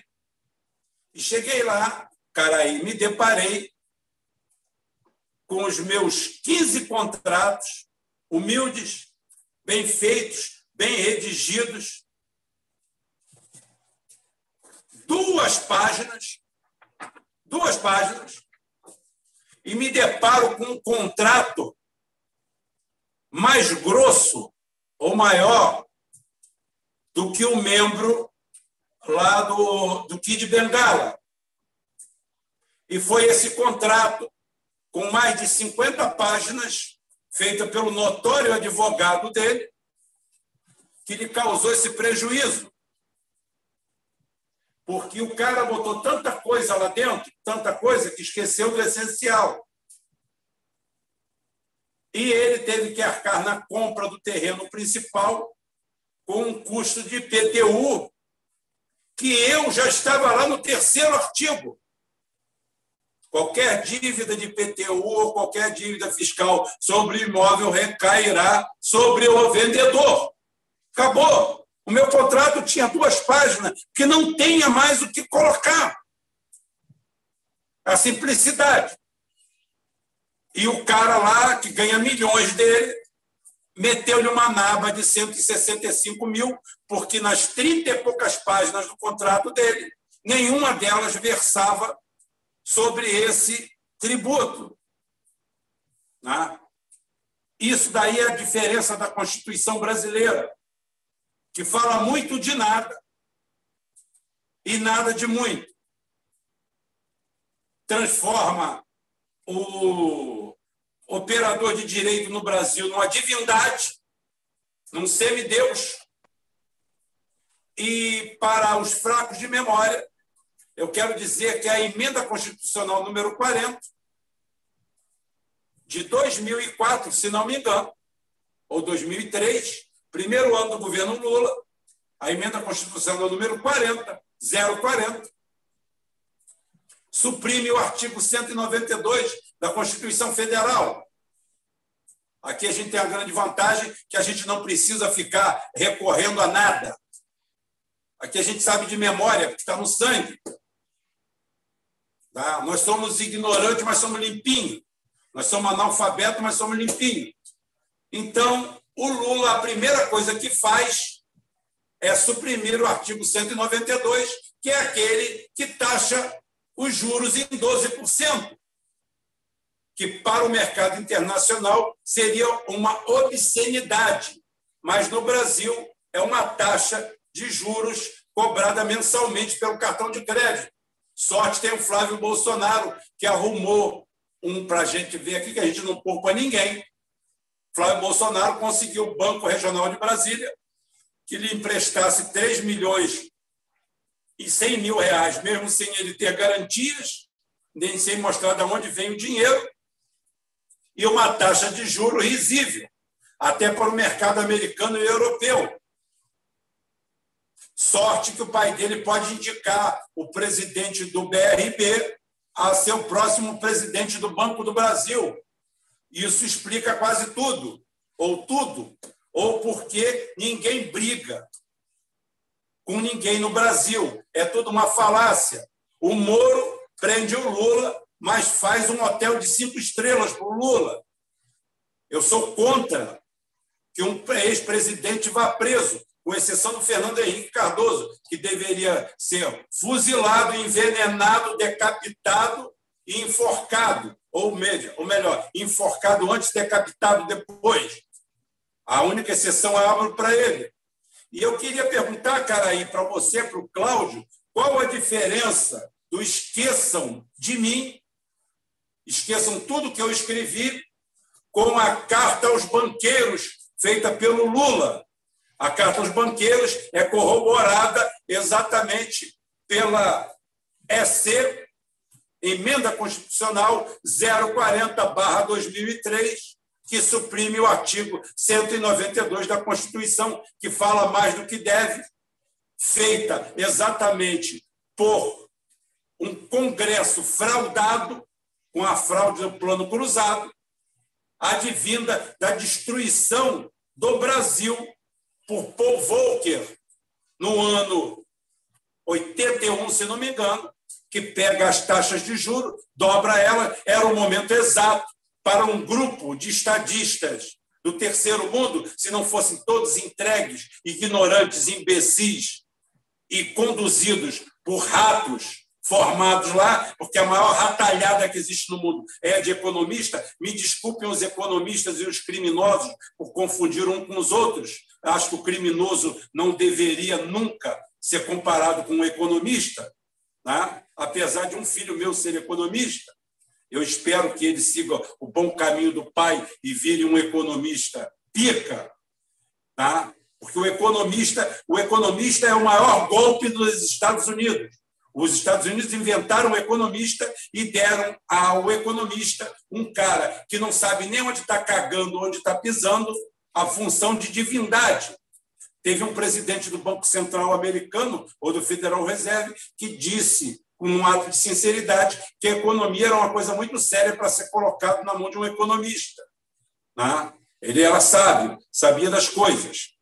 Tá? Paul Volcker faz isso, destrói, começa a destruir a América Latina, e depois aparece a fraude, em 86, do Plano Cruzado, que coloca um Congresso vendido, vendilhão, canalha da pior espécie, que faz uma Constituição Federal que é um verdadeiro lixo, uma excrescência de cima e embaixo, e que hoje já passa de 180 emendas constitucionais, provando que é uma colcha de retalho. Se tivesse 13 ou 14 artigos e algumas emendas, como os Estados Unidos, nós não teríamos esse problema que a sociedade se regularia. Só que tem uma coisa: nos Estados Unidos, quem tem cu tem medo. Afinal de contas, os caras fizeram uma guerra os caras se mataram aos milhares, a centenas de milhares lá, um dia. E quando uma nação passa por esse batismo de sangue, todo mundo respeita o povo, porque o povo é, como diz, não estou falando dos Estados Unidos como nação no mundo, estou falando dos Estados Unidos como Estado americano, que eu respeito, respeito qualquer Estado, dentro de casa. Ou o governante americano respeita o povo americano, que o povo americano não é pacifici, não é pacifista, é pacífico. O povo russo não é pacifista, é pacífico.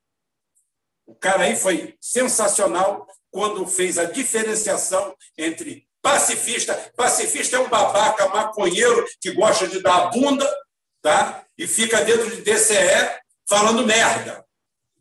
Tá? Esse é o retrato do pacifista. Pacífico sou eu, que não quero guerra com ninguém, briga com ninguém, quero paz, amor e concórdia entre todos, inclusive com esse cara que está lá no DCE, mas se pisar no meu calo, vai ter.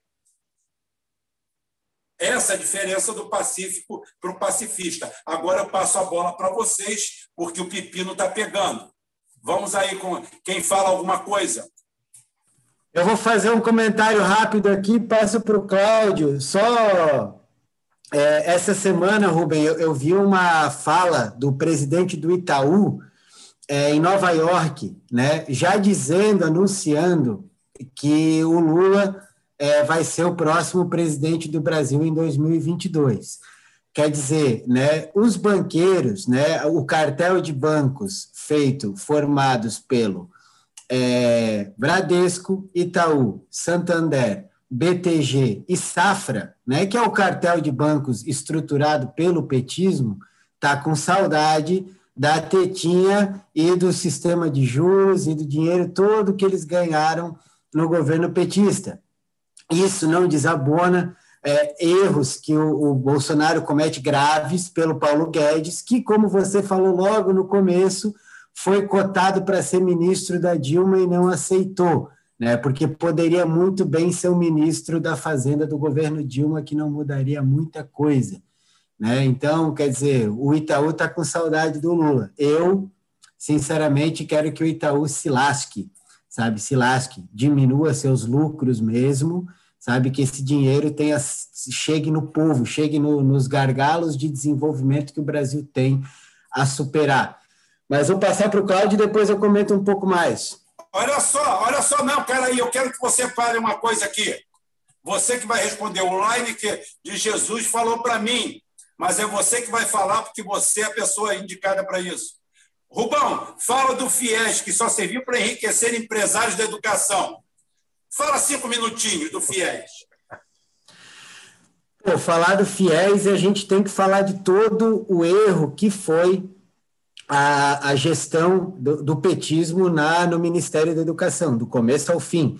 Né? Quem, quem teve uma estrutura, um pensamento interessante, é, foi o Cristóvão Buarque. Eu tenho que admitir, ele, ele estruturou um modelo de educação no Brasil que deveria ter sido colocado para funcionar, mas ele foi substituído pelo Haddad, que era porta-voz da turma do Mackenzie, né? Inclusive, esse ministro, Milton Ribeiro, que, que administra hoje a, a pasta da, da, educação no Brasil, ele é da mesma turma que o Haddad era, só que ele é da outra ala, só que o patrão é o mesmo, aquela coisa Dona White. Né? Então, é, o FIES foi um modelo de investimento em universidades é, privadas que não deveria ter sido feito, deveria ter sido investido no sistema de educação público né, no sistema de universidade pública e não da maneira como foi feita, porque as universidades públicas viraram realmente uma balbúrdia. Nisso eu concordo com Abraham Weitraub.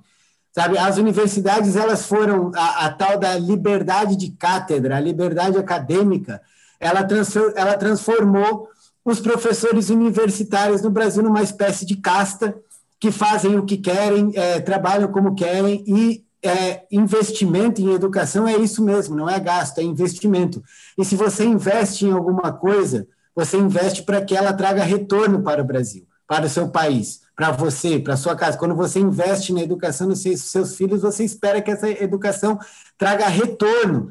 Então, o que foi feito na, na educação brasileira, seja com o Haddad, seja com o, o Renato Janine Ribeiro, é uma tragédia o governo petista foi uma tragédia educacional e o modelo com que foi com que foram estruturadas as universidades federais é errado, é completamente equivocado, e o FIES é o Bolsa é, dono de universidade, universidade de fundo de quintal, as famosas unisquinas, né? ou as vendas de diploma, que vieram acompanhadas com essa que, que eu chamo de síndrome do bacharelismo, né? Que é a pessoa pegar um diploma em qualquer coisa e querer sair dando é, carteirada porque eu sou formado nisso, porque eu sou formado naquilo. Na maioria das vezes são pessoas completamente ignorantes e que se sustentam na base de uma carteirada, de um diploma, e depois, agora, com esse, esse discurso cientificista, que não é de ciência exatamente, é cientificista, de dizer que existe uma tese científica que corrobora com uma narrativa, com uma narrativa que não é real, que não é verdadeira, né? E, enfim, é um erro. E um, e um dos expoentes desse erro, por exemplo, é esse tal Miguel Nicoleles, que é um dos caras que está clamando por intervenção internacional no Brasil.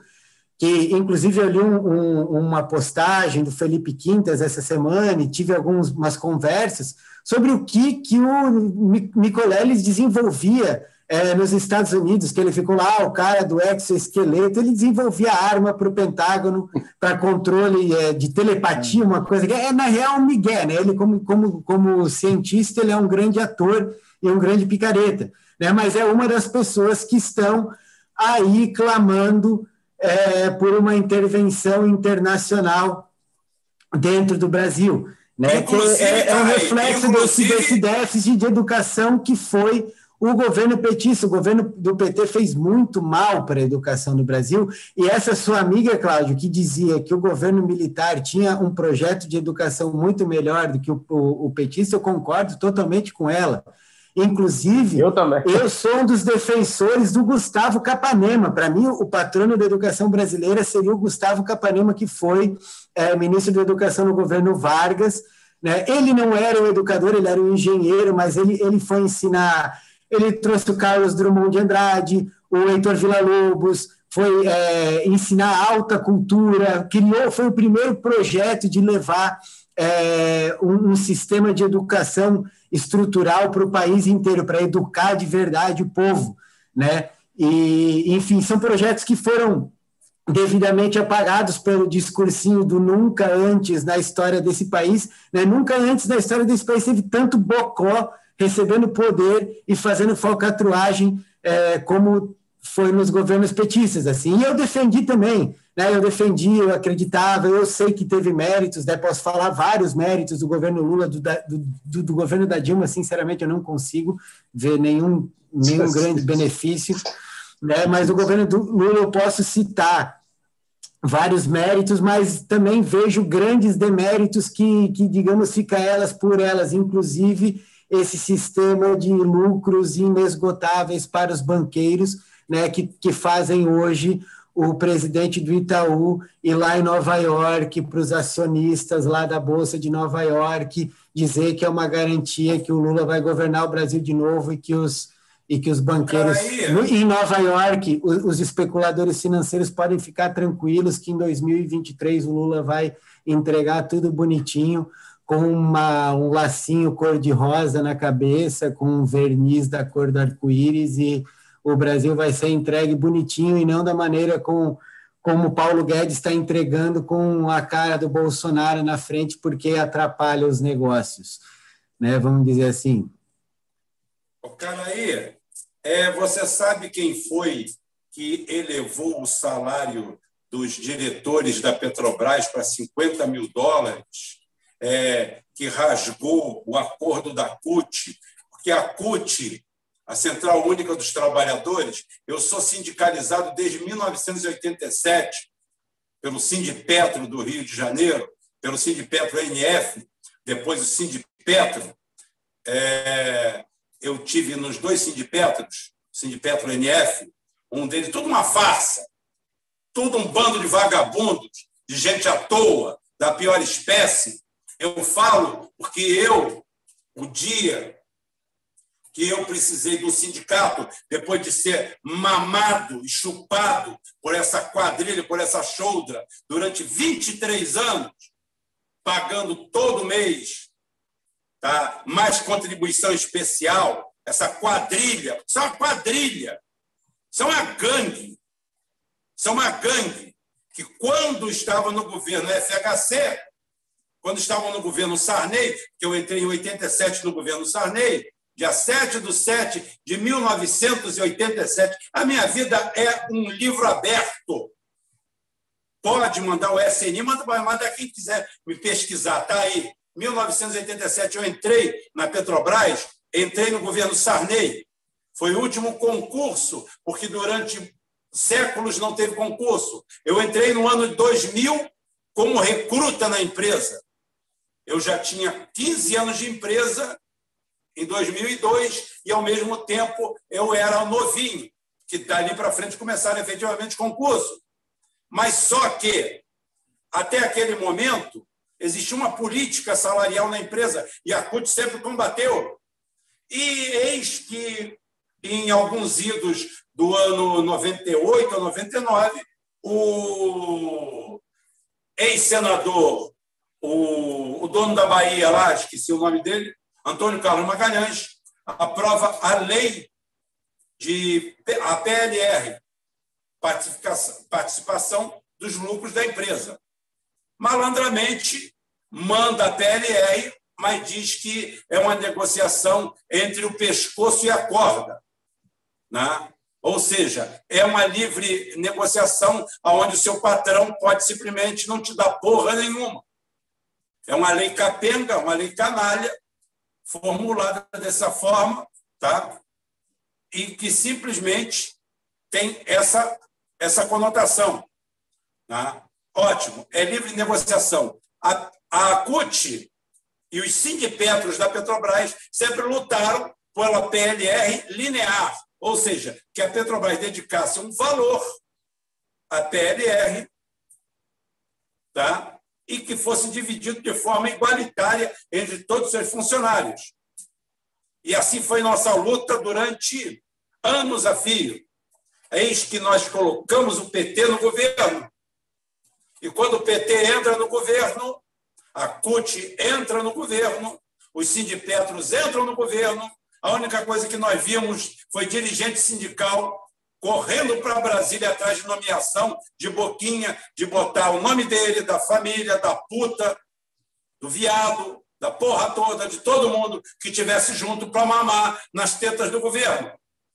Ninguém, em momento algum, foi lá defender o que eles sempre lutaram.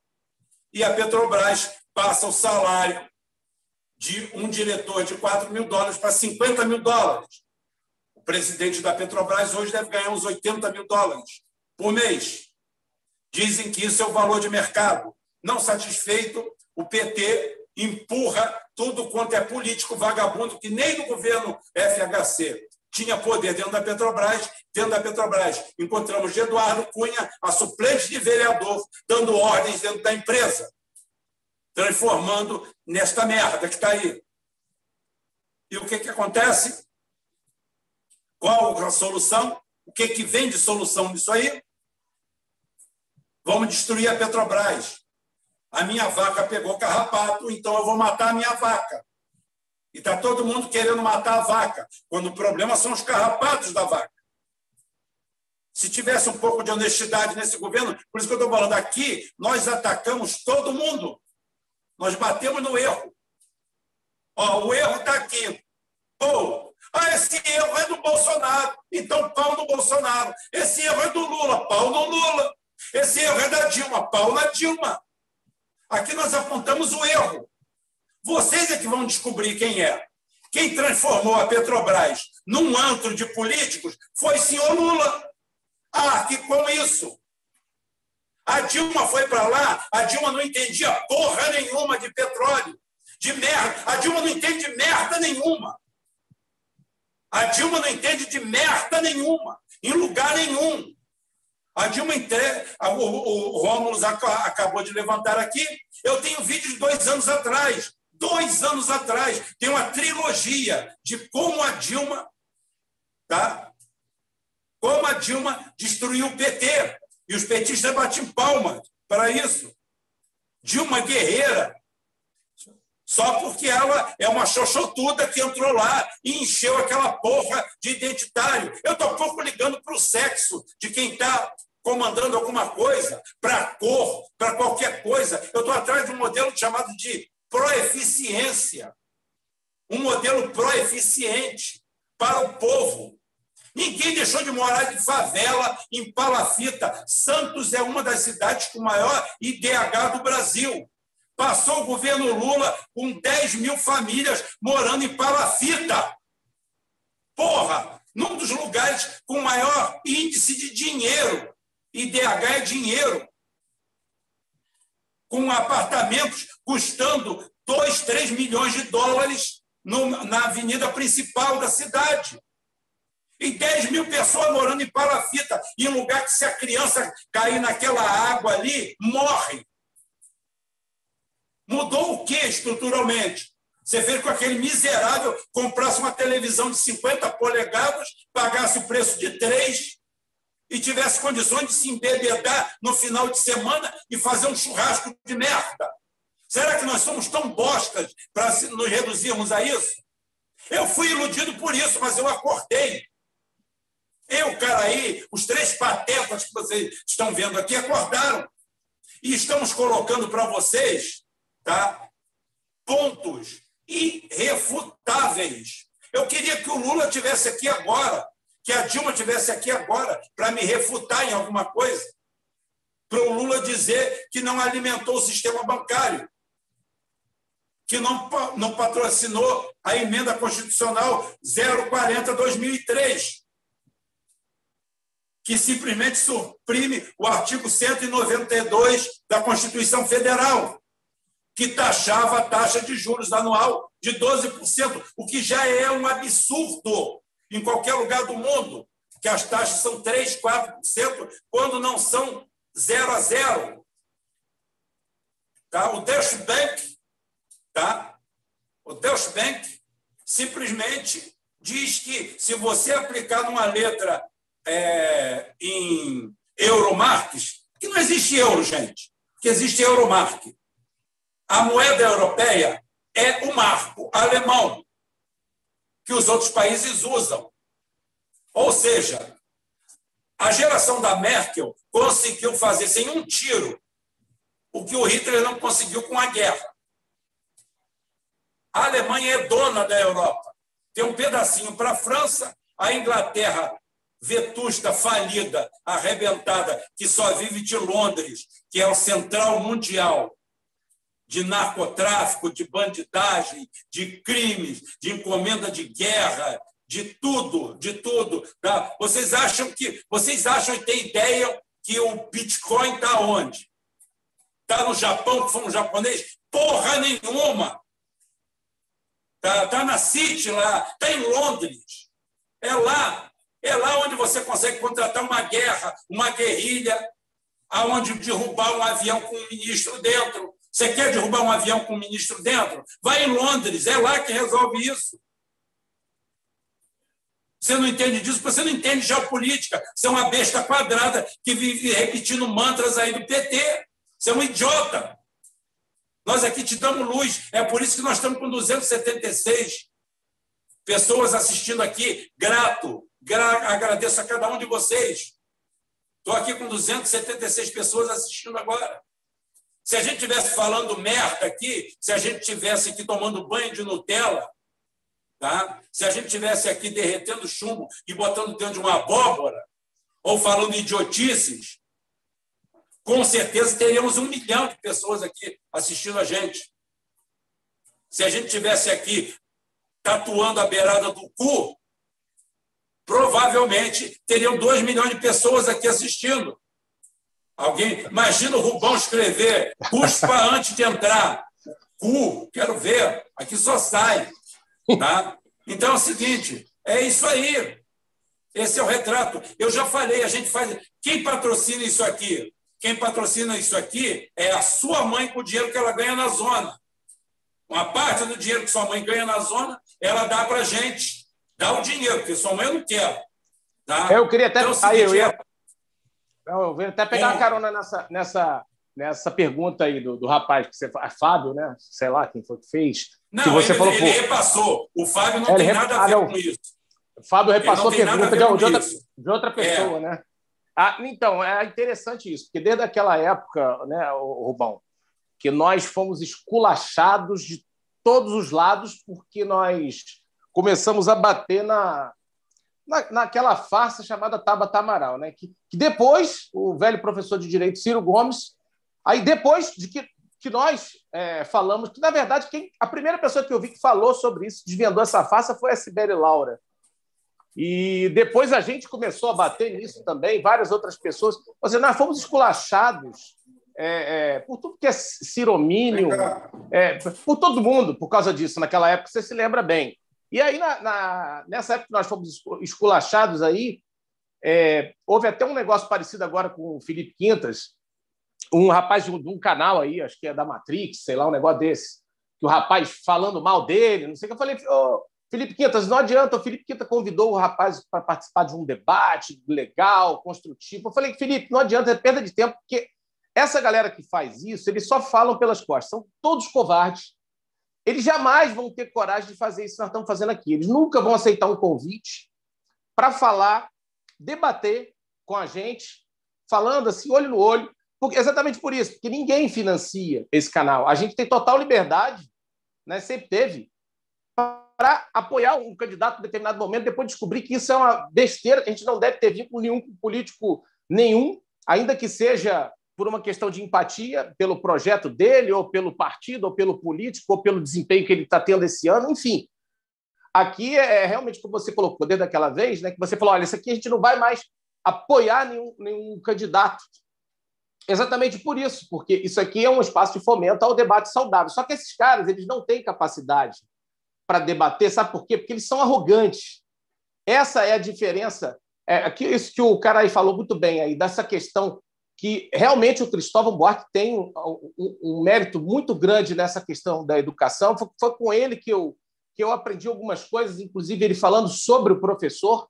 O professor não é aquele que se coloca de forma superior ao aluno, que sabe mais que o aluno, que vai passar o que ele sabe mais para os alunos. O professor é aquele que sabe fomentar a, a, a, a, a pesquisa, que sabe fomentar a criatividade que já existe dentro do aluno, que aguça isso. É aquele bom professor que faz com que o aluno supere até o próprio professor e fica feliz com isso. Eu ouvi o Cristóvão Buarque fazer isso, é um texto famoso do Cristóvão Buarque também, quando ele fala da internacionalização da Amazônia, não sei se vocês se lembram, que ele fala, então teremos que internacionalizar Nova York, teremos que internacionalizar... Ele vai falando tudo isso, né?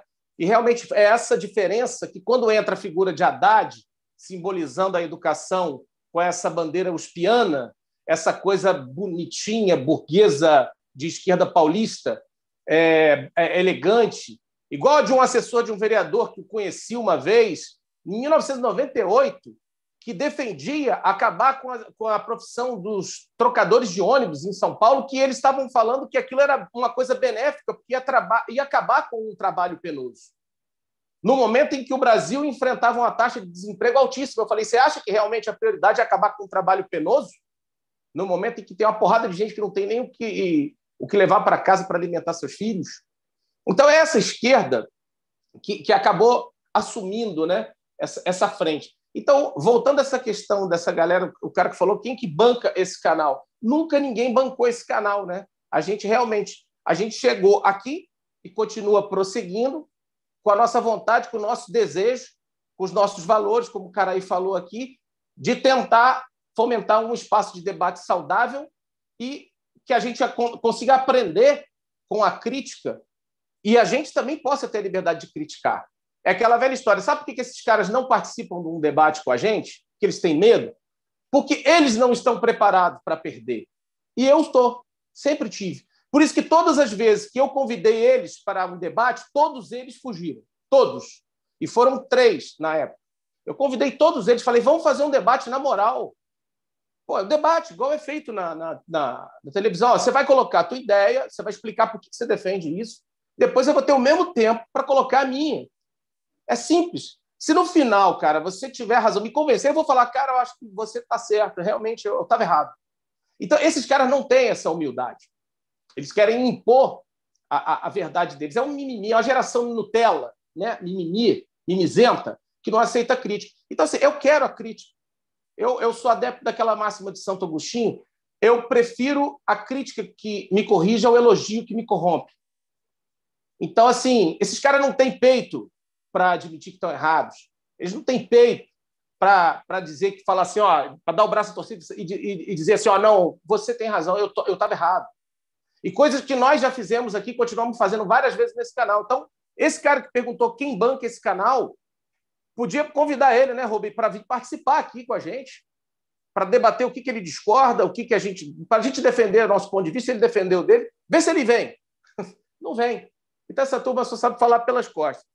Então, só para finalizar, até respondendo a tua pergunta, Rubão, que você colocou aqui, que diferença tem? Esqueça o que eu escrevi para a carta aos banqueiros, na verdade, eu interpreto de uma maneira simples, é, como a mesma coisa. Não vejo muita diferença nisso, não. Apesar de, de reconhecer. São vocês, eu estou aqui, eu estou aqui para fazer o que vocês determinarem. Óbvio Exatamente. que o Lula é uma pessoa mais humana. Eu não Com nego certeza. isso nele. Eu ia falar eu isso. Eu não nego é. isso nele. Exatamente. Eu não nego. Eu, eu, o Lula, o Lula, a diferença é, no teor é da. É. é. O Lula é frouxo, não tem nenhuma vertente de estadista não tem nenhuma veia de estadista, mas é um cara do bem. É um Exatamente. Eu, eu também concordo com isso, sempre gostei do Lula e confesso que eu continuo gostando da figura do Lula como pessoa, como ser humano. Isso, e eu acho que o Lula isso. pecou muito mais é, por ingenuidade, talvez por acreditar é, no seu próprio ego mais do que deveria, talvez por ter sido insuflado por traidores que ele considerava aliados.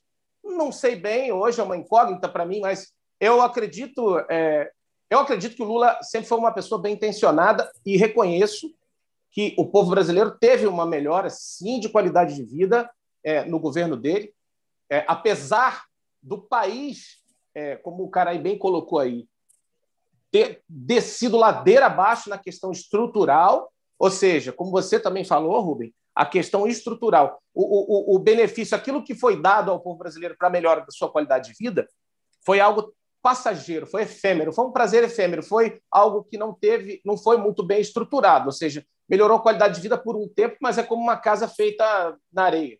Então, ou seja, não, levou pouquíssimo tempo para destruírem tudo e colocar e voltar para a miséria. Não, não Sim, mudou nada. Não mudou a única, nada. A única, a única coisa que mudou, a única coisa que mudou é que aqui em casa tem cinco ou seis adaptadores de tomada. Três a única coisa efetivamente que mudou foi a tomada de três pinos, essa imundice que aqui nós temos tomada de três pinos, tem aquela tomada de, de pino que parece do Kid Bengala, que é aquela você tem que ter outro adaptador é, para ela. É, é horrível, cara. Aí tem aquela tomada que eles chamam de americana, tem a tomada da. É um inferno. É. Não, e, não, e aí, não a namorada agora mandou o recado, mandou parar de xingar. Então tem que parar de xingar. Senão. Então, mas aqui. Então não, é o seguinte. Essa questão aí, só para finalizar aqui, o povo realmente, eu lembro que o pessoal voava, né? Ah, é, é, o pessoal andava de avião, o pessoal mais tinha uma condição, pô, é, é, menos, os menos favorecidos estavam tendo acesso a coisas que não tinham. Isso, isso é fato, aconteceu sim, a gente reconhece. Só que o preço para que a gente conseguisse isso foi um preço que a gente não tinha como pagar. Essa questão do, do, do FIES que o, o cara aí abordou, da questão da educação, ou seja, talvez por, por, aquela. Até aquela declaração do Lula muito emocionada que ele chorou, que eu até chorei junto, quando ele disse que ele, ele que não tinha um diploma, e o primeiro diploma que ele recebeu foi o presidente do Brasil, né? que ele não queria ter uma faculdade, queria talvez o sonho dele que todos os brasileiros fizessem faculdade e foi iludido que aquilo ali realmente era a, a solução. Então, assim, você via filho de empregado entrando para a faculdade, como se aquilo fosse realmente é, é, ser maravilhoso. Então, a gente depois viu, e é aquela frase que eu não sei se falam, que foi o Lula, se foi o Zé Disseu, que quando falaram, não, mas nós temos que construir uma, uma grande célula é, é de comunicação para conscientizar foi população. Zé, foi o Zé Disseu e falou com o Roberto Requião. Exatamente, que falou com o Requião. Né? Falou, não, nós temos a Globo, para que isso? Nós temos a Globo. Então, hoje é que eu estou entendendo essa frase. Porque, na verdade, eu falo, mas como assim? Nós temos assim, porque olha aí o que a Globo está fazendo. Quem é o porta, quem é a principal porta-voz dessa esquerda de hoje? É a Globo. É a Atila Amarino, esses caras, essas porra aí. Esses caras que você falou, Nicolé, é, sei lá. É, é, é, a Globo, é a Globo News. É a Globo News. Exatamente. Atacando as Forças Armadas, atacando as forças de segurança e passando pano e passando pano para bandido, para traficante, para delinquente, para marginal de todo jeito. Aproveitando Sim, aqui, mandar um recado. Identitária, né? É, mandando um recado aqui para o Dom Ravanelli e o José Costinha. Os dois falando sobre geopolítica é, me lembram o Costinha, o antigo comediante. Vocês dois não sabem merda nenhuma de absolutamente nada. É um falando bosta e o outro corroborando a bosta que o outro falou.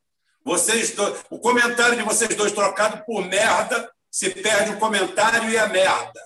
Tá? Vocês dois, só para só dizer que eu não estou lendo aqui o negócio. Vocês dois não entendem de bosta nenhuma de geopolítica, graças a Deus. Tá? O que vocês estão falando aí é tanta merda junta. Primeiro que é o seguinte, cara, guerra a China não tem um bilhão de banco para alimentar, é um bilhão e quatrocentos milhões. Você não sabe nem contar. Você não sabe nem quem te comeu a semana anterior, passada. Então é o seguinte, você não sabe contar. Então é o seguinte, outra coisa, guerra hoje em dia não é guerra de 1400 antes de Cristo, não. Deixa de ser idiota. Uma guerra hoje em dia dura 15 minutos. 15 minutos.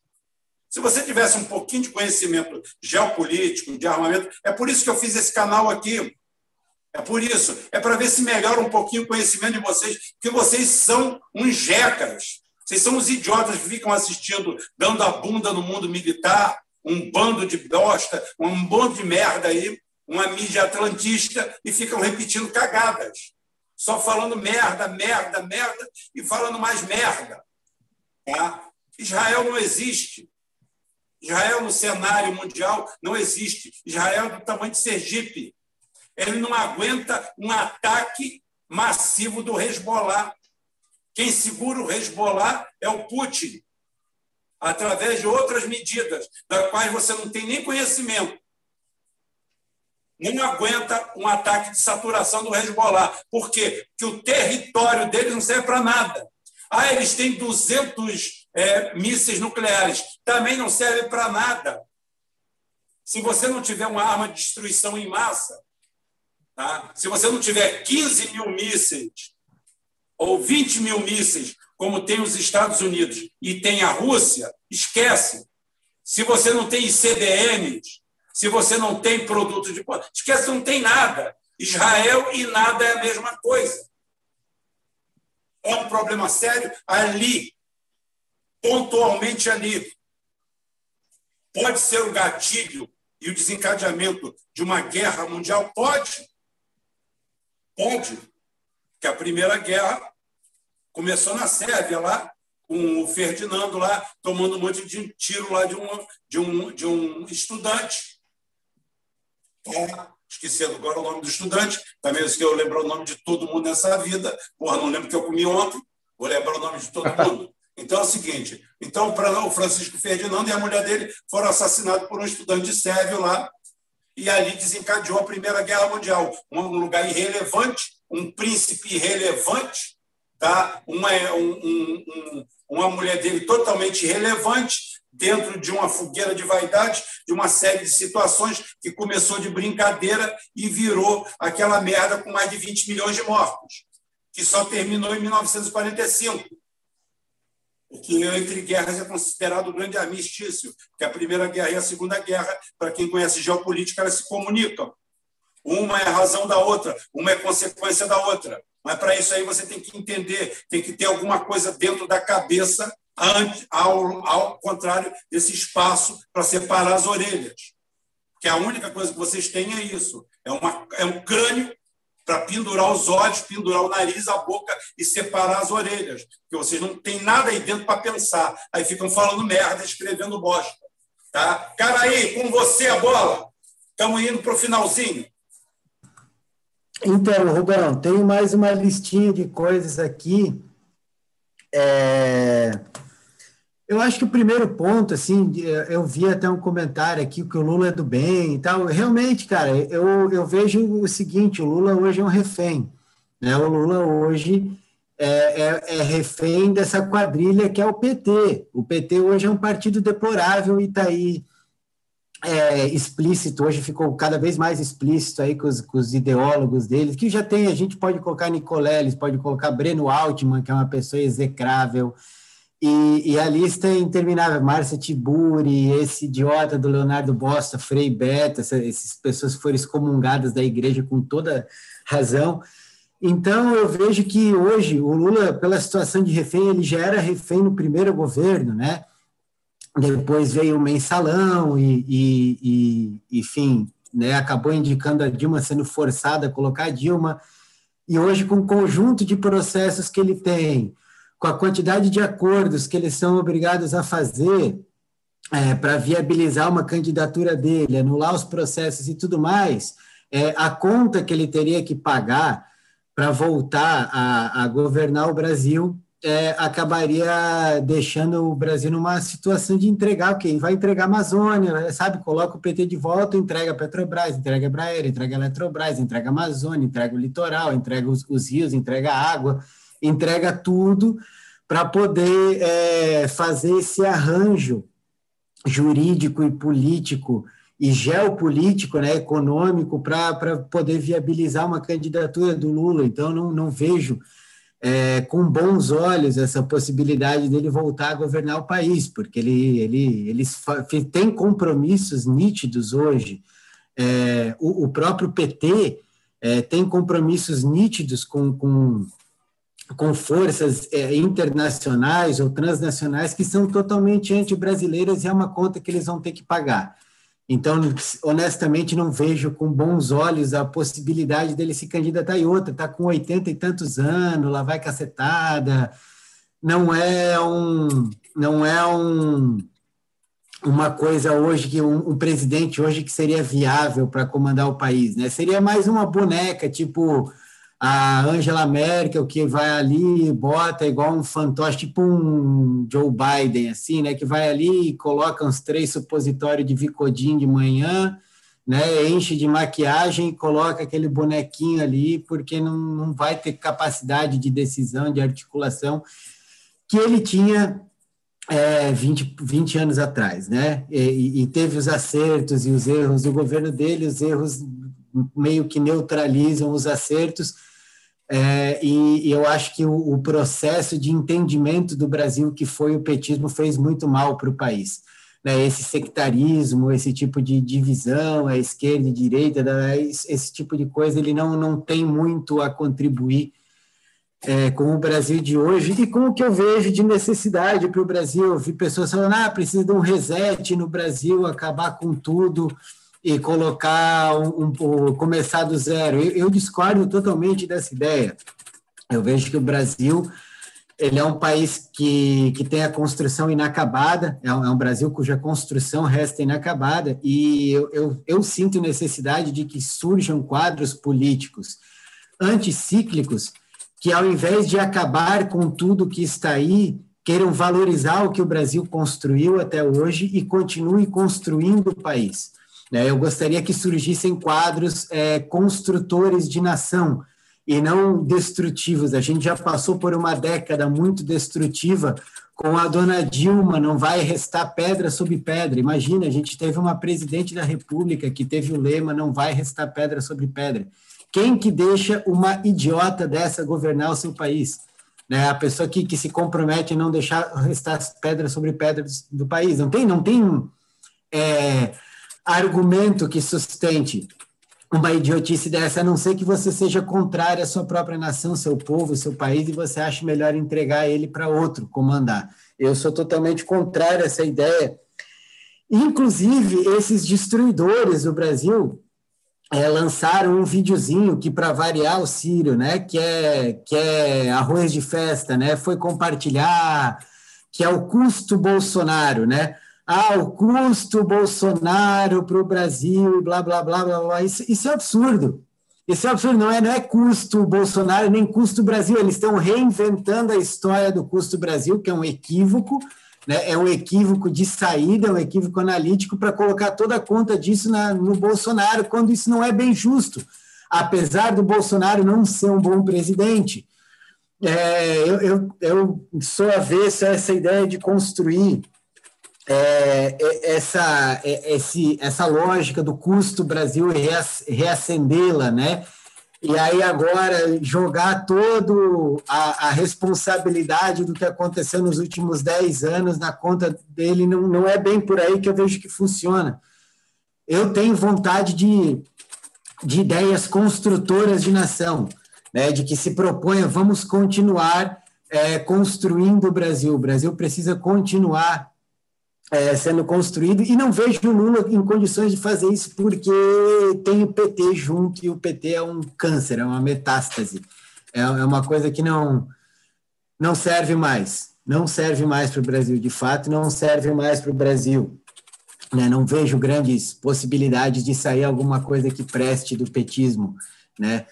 É, e aí eu vou, antes eu quero passar por dois temas um que eu vi essa semana uma, um, uma entrevista aí no, do The Intercept, né? O, o, o amigo do Diogo Bainardi lá, né? O portal é, à, à, esquerda do antagonista, né? A gente tem o antagonista de um lado e o Intercept do outro. Eles são mais ou menos do mesmo dono, mais ou menos a mesma turminha e operam em conjunto. E eu vi um suposto especialista de guerra híbrida dando entrevista lá no Intercept, né? O Intercept, justo um portal que faz guerra híbrida, lançou negócio de estupro culposo, desde que surgiu o Intercept é um instrumento de guerra contra o Brasil. E eu vejo um suposto é, especialista de guerra híbrida que joga culpa de tudo no Brasil, nos militares, que os militares estão por trás do Bolsonaro, e parece um Zé Piroca destrambelhado, é, falando das coisas, indo lá e falando que o Brasil é, do Bolsonaro está indo para um caminho muito próximo à Venezuela do Chaves. Tipo assim, e as pessoas levam esse sujeito a sério. Né, esse tipo de análise, de comparar o Brasil de hoje, de 2021, com a Venezuela do Hugo Chaves de 94, e a pessoa se diz especialista em guerra híbrida num, num, num veículo que é especialista em fazer guerra híbrida contra o Brasil. Então, vamos ver é, que tipo de pessoas que estão ouvindo, né? é, o, e os furos da análise desse sujeito, né, que, que, que tem ainda argumentações interessantes, mas é, o que esse cara está falando é absolutamente descompensado, né, tanto o que ele falou lá no Intercept, quanto a análise dele, quanto, como a forma como a guerra híbrida opera dentro do Brasil, e, e essa grande conspiração de que os militares estão juntos, que é uma coisa só comandando por trás do Bolsonaro. O Bolsonaro é um governo civil, foi eleito e legitimado nas, foi eleito pelo povo brasileiro e legitimado nas urnas por todo mundo que bateu chapa com ele. Sabe, todo mundo, o, Haddad mesmo estava lá desejando um bom governo e tudo de bom, foi para Nova York falar que o, o Brasil deveria crescer economicamente com as políticas do Paulo Guedes, né? Então, assim, o governo Bolsonaro é um governo civil, que tem militares da reserva que fazem parte desse governo. Na minha visão, é, é, se não fossem os militares dentro do governo, esse governo poderia seria muito pior, né? Muito mais é, atrapalhado. Então, é, discordo totalmente é, dessa análise conspiratória, principalmente porque é, as Forças Armadas brasileiras elas são forças totalmente heterogêneas, e essa pessoa que fala que os, que os, que os militares são uma coisa só, tem, sabe muito bem que as forças militares são heterogêneas, porque sempre foram, foram assim desde 1889, foram assim no governo Vargas, na revolta tenentista, foram assim no governo militar, é, militares que tiveram com Vargas, depois tiveram setores que apoiaram o, o, o, a, o, governo militar em 64, que tiveram junto com o movimento civil, depois se voltaram contra o governo civil. O próprio governo militar, né, com os vários presidentes que teve, a turma da Sorbonne, a turma da linha dura. Então, os é, militares brasileiros são forças heterogêneas, têm uma diversidade de pensamento, e essa alegação de que eles são únicos, de um comando central que está ali é, usando o, o, o, Bolsonaro de marionete, blá, blá, blá. Isso é, uma, isso é uma teoria ridícula. É tão ridículo quanto esse sujeito ir no The Intercept falar que o governo Bolsonaro é parecido com o governo Chaves de 94. Para você ver que tem uma má fé explícita na análise, né? Que tem uma má fé explícita na análise, que está errado. E não dá para dizer que é um erro é, inconsciente, é um erro bastante consciente das bobagens que anda fazendo e dizendo que é análise, falando que é especialista em guerra híbrida, quando, no fundo, está servindo como um instrumento de guerra híbrida contra os militares brasileiros, que são forças heterogêneas, né? não são forças, ah, os militares são todos empreguistas ou são todos nacionalistas, ou são, não, são heterogêneos, são muito é, diferentes tem visões díspares ali dentro, conflitantes e que muitas vezes e muitas vezes na história do Brasil entraram em conflitos sangrentos e violentos, as divergências de visão dentro das Forças Armadas brasileiras, né?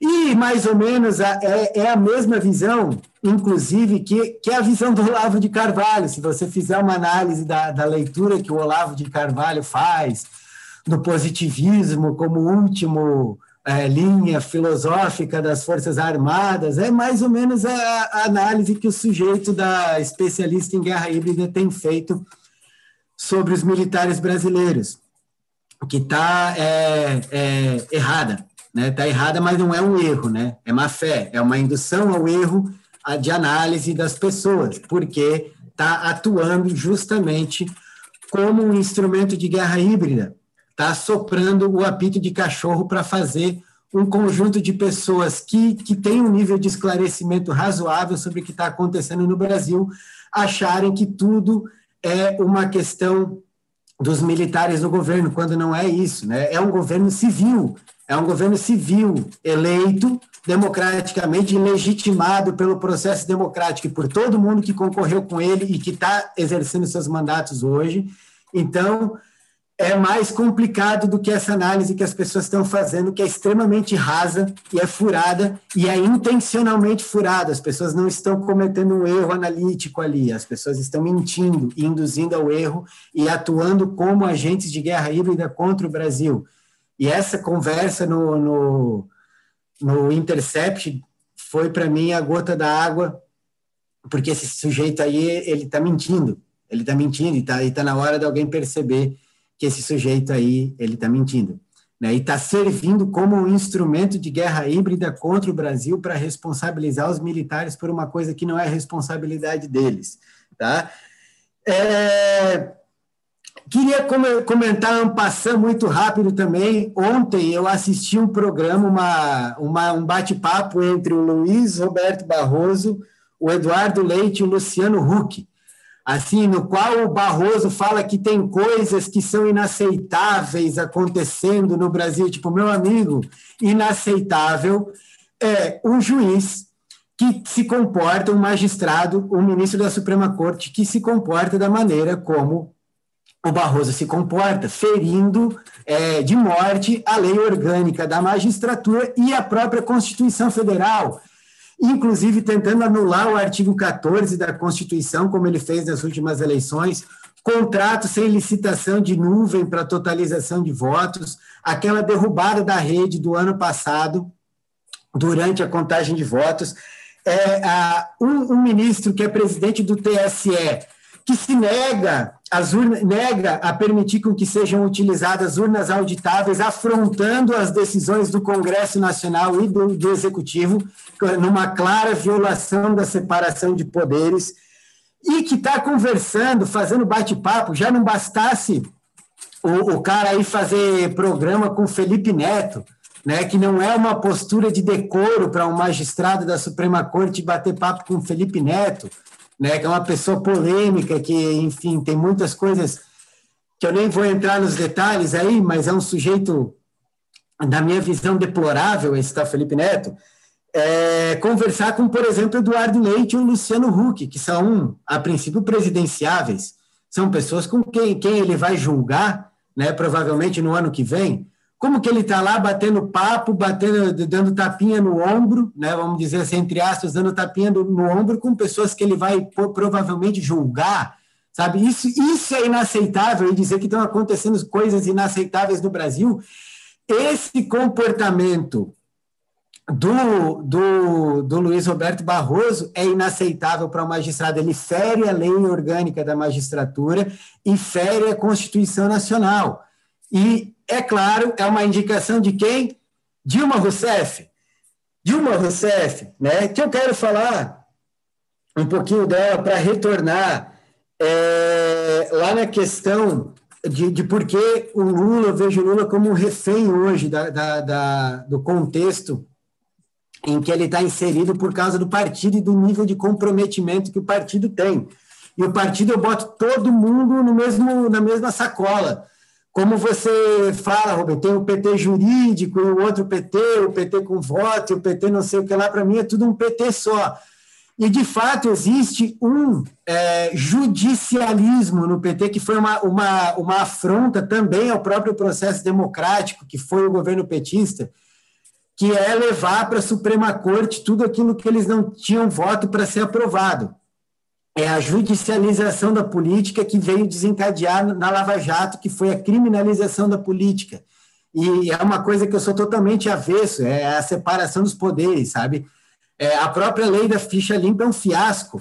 É, como assim quatro é, magistrados decidem quem pode ou não pode concorrer numa eleição no Brasil? É, a Arábia Saudita, que é o país é, digamos, nem um pouco democrático, vamos dizer assim, tem seis juízes que, que, que decidem quem pode e não pode concorrer. Então, assim, a lei da ficha limpa é um escárnio, é um escárnio de um, do, um dos grandes equívocos que foi o governo petista, que é a judicialização da política, que é aumentar é, demais o poder do judiciário, né? É, é, é um, é um isso, escárnio... é obra, isso é obra, cara, aí, do Márcio Tomás Bastos, e a juristocracia nacional, né?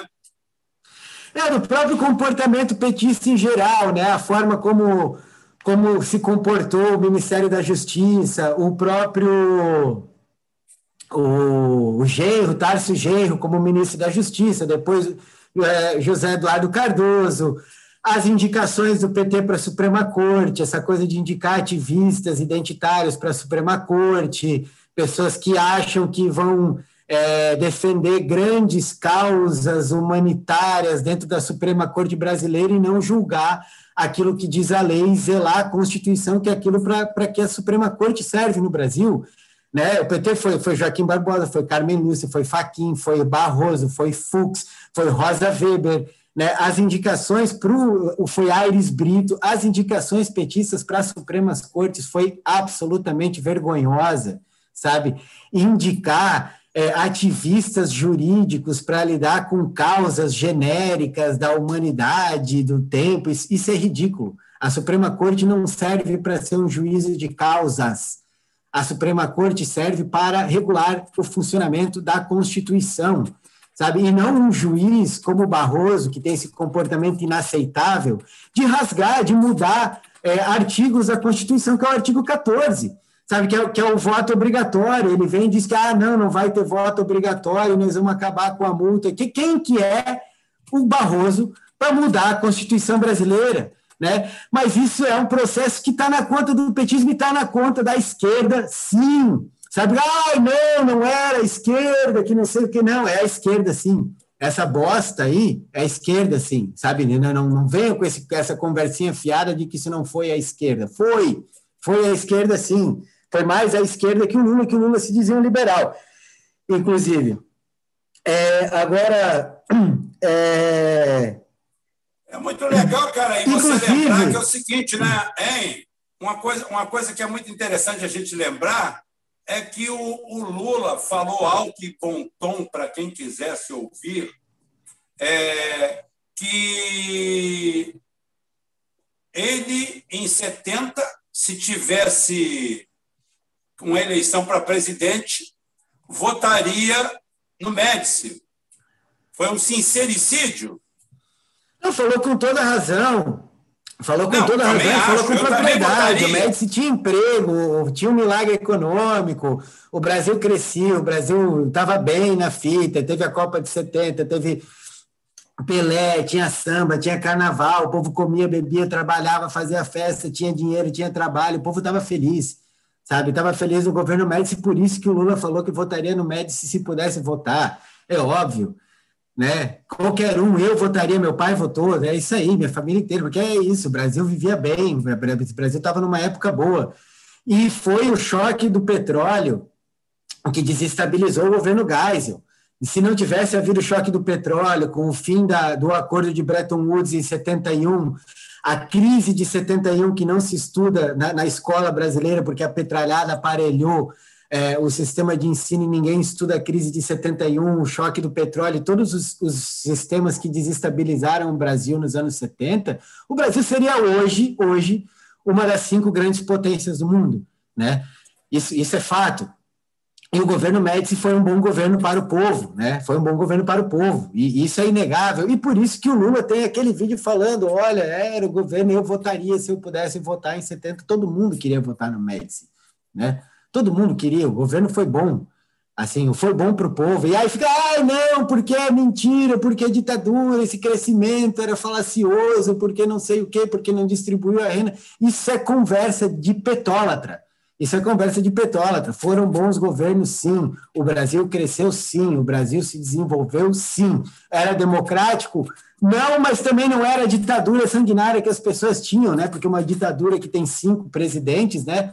cada, que troca cada quatro anos, não é o Stroessner, que ficou 20 e poucos anos, não é o, o Pinochet, que ficou 30 anos no poder no Chile, né? É, né? Era uma ditadura, era, mas não era aquilo que esse, esse, historiografismo, né, que eu tenho insistido nesse termo, é o historiografismo, não é história, né, e nem historiografia, né, é, é um historiografismo, né, é uma militância política para deturpar a história e criar uma versão que não é verdadeira em relação a isso, né?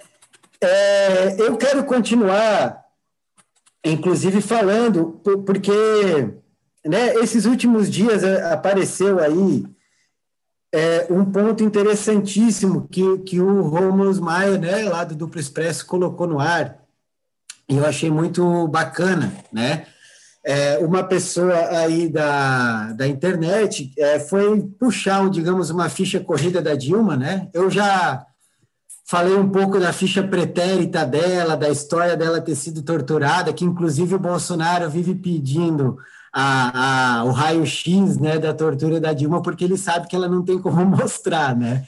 Mas esse, esse detalhe polêmico aí eu nem vou entrar. É, em 1992, a dona Dilma Rousseff ela foi é, participar do Instituto de, de, visitante, de Lideranças Visitantes do Departamento de Estado né, dos Estados Unidos.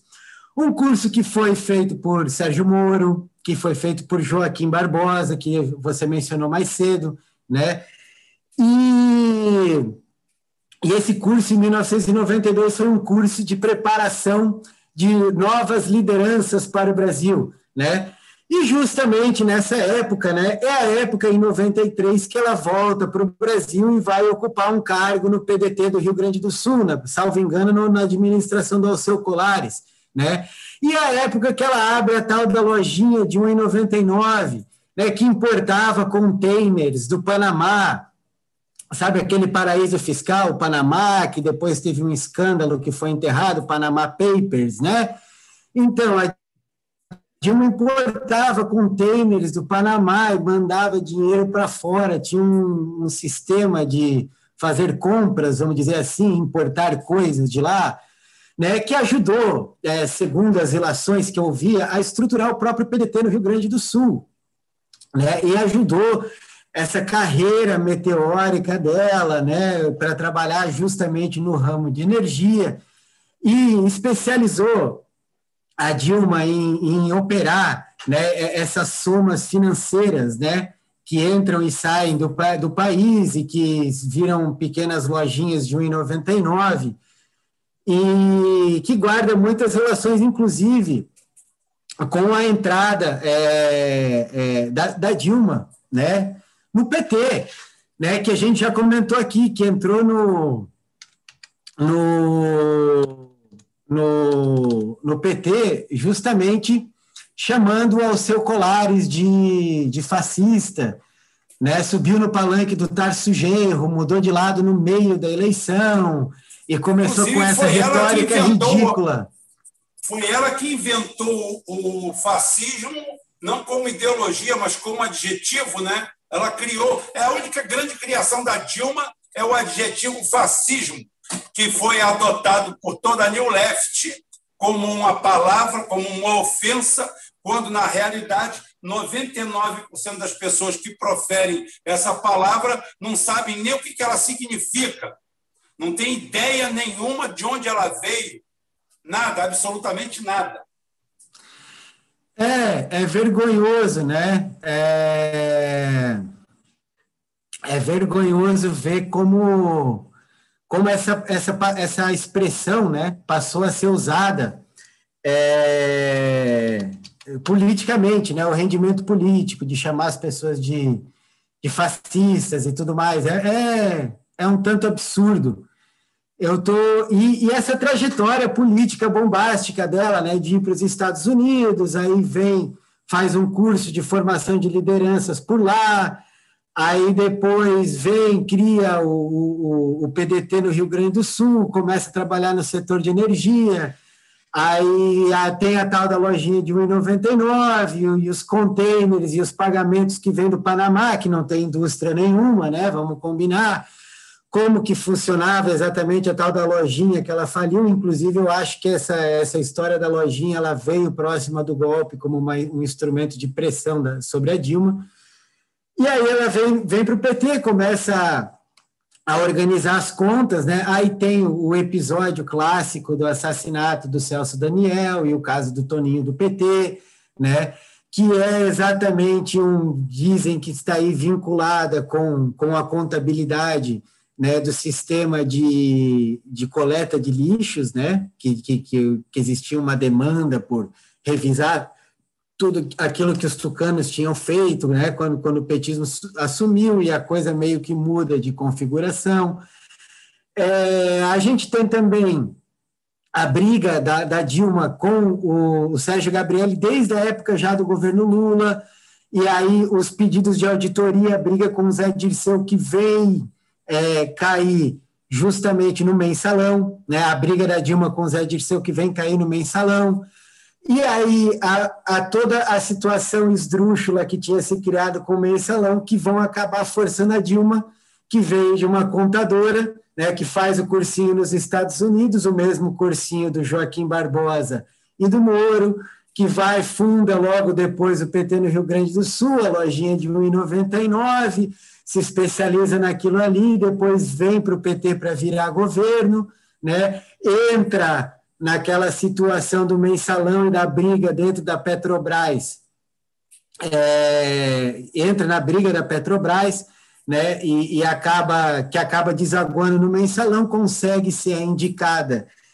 É, do PT, do Lula, para ser a substituta, né, ganha nas urnas, inclusive com o apoio do Celso Russomano, né, o caso que a galera não fala muito, que o, o Russomano é, traz a, a, questão do aborto da, da Mônica Serra, né? E aí a Dilma se coloca contra o aborto, que acaba sendo o fator decisório, porque a Dilma era horrível, não tinha nem com a, com a, com a popularidade que o Lula tinha quando saiu do governo, a Dilma tinha condição de se eleger, acabou é, dependendo do Celso Russomano, que foi ministro da pesca dela, inclusive, né?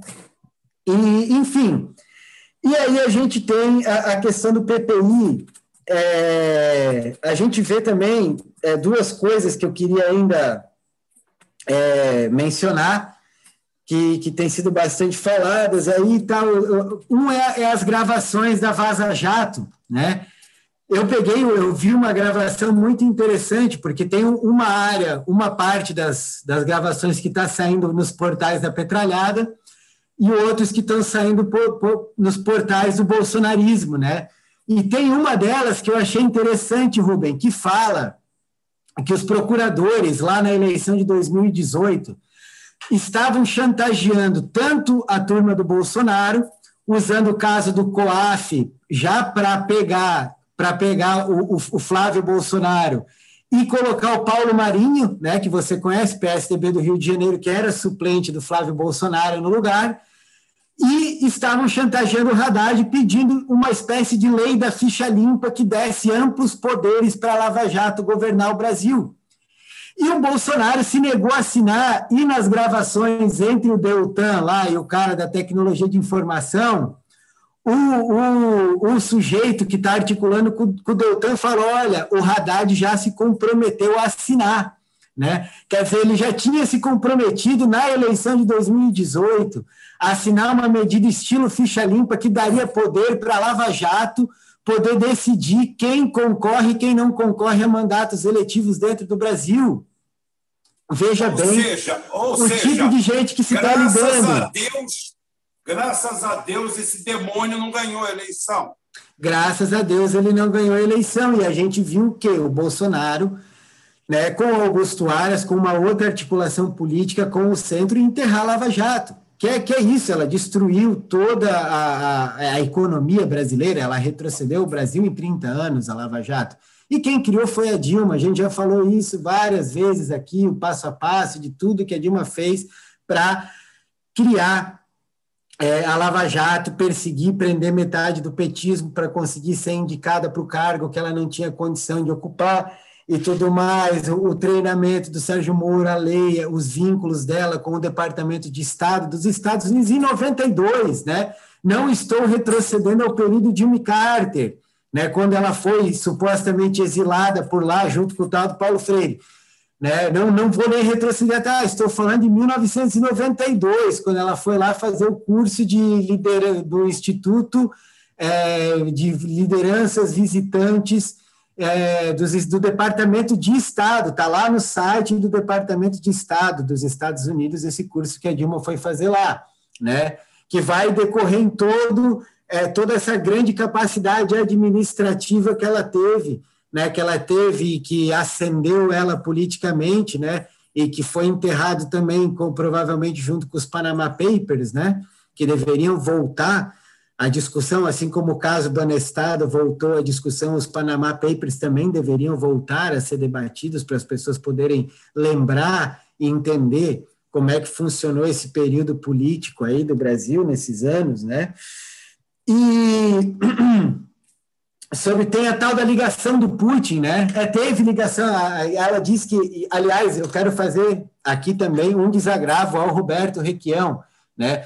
O Roberto Requião foi lá no portal dos cracudo Petólatra lá, é, falar que a Dilma mandou entregar a partilha do pré-sal no governo dela, que veio a ordem do governo, coisa que o Lindenberg falou, ali de Cida Mata falou, Vanessa Graziotin falou, todo mundo falou que a Dilma mandou entregar a partilha do pré-sal no modelo do Serra, e o, e o Requião foi lá e falou isso numa live do, do, dos cracudos lá, Petólatra, e, a, e eles disseram que não, negaram, a Dilma foi, fez um, um tipo de agressão gratuita para o Requião, que defendeu ela, defendeu aquele mandato ridículo dela até o fim, foi prejudicado eleitoralmente pelo, pelo, pela defesa que ele fez ao mandato da Dilma, e ela vai lá e afronta e desanca o Requião em público, vergonhosamente, quando todo mundo sabe que a destruição da Petrobras é de responsabilidade da Dilma Rousseff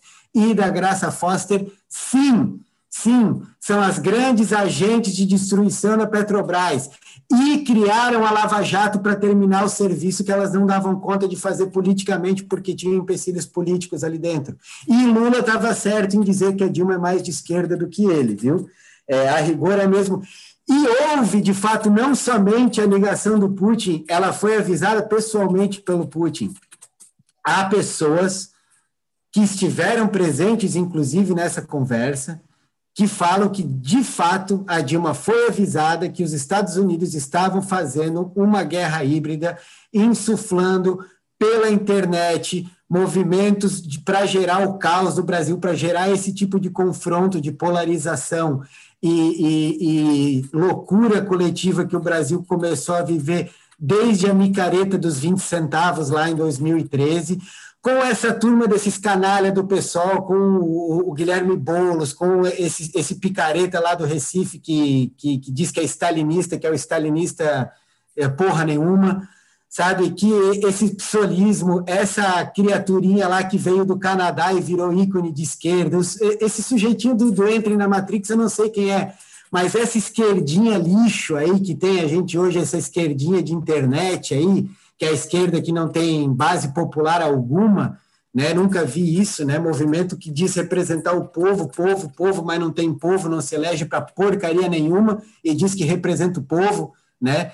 É, é uma, uma, uma cambada de gente ridícula, mas tem gente que estava presente nessa reunião, nessas conversas, que confirmam sim. A Dilma, não só pelo telefone, mas também pessoalmente, ela foi informada de que estava se criando um modelo de conflito generalizado dentro do Brasil que visava destruir a Petrobras, a Eletrobras e, e destruir o patrimônio nacional e entregar ele para os Estados Unidos como fator do crédito da dívida que os chineses têm da dívida americana, os chineses são os maiores credores da dívida dos Estados Unidos, essa dívida é impagável e eles estão pagando com o nosso lombo, e para isso eles fizeram essa guerra híbrida e quebraram o Brasil, quebraram as empresas estratégicas brasileiras para pegar a massa falida e entregar para cobrir os títulos da dívida que a China detém dos Estados Unidos. E o chinês não é burro, né? O chinês é um, é um povo sério, é, um, é, uma, é uma nação que eu admiro, né? Gosto de estudar a história da China, inclusive o Leandro aí que nos escuta aí, eu estou fazendo aula de mandarim, falei, faltei na aula uh, hoje, mas eu estou fazendo aula de mandarim. E é um povo admirável, mas o chinês assim não durma de, de bunda para cima do lado de um chinês. Não é um povo que, que, que virou o que é hoje fazendo caridade, né? E nem fazendo gracinha com os outros, né? É, é, é um, é um, é um é um povo firme, né? E também não é esse país socialista que os vendedores de cursinho aí que falam ah, é a economia do projetamento que a China socialista, blá blá blá, que esses vendedores de cursinho falam, porque não é assim que funciona na China mesmo, definitivamente não é assim.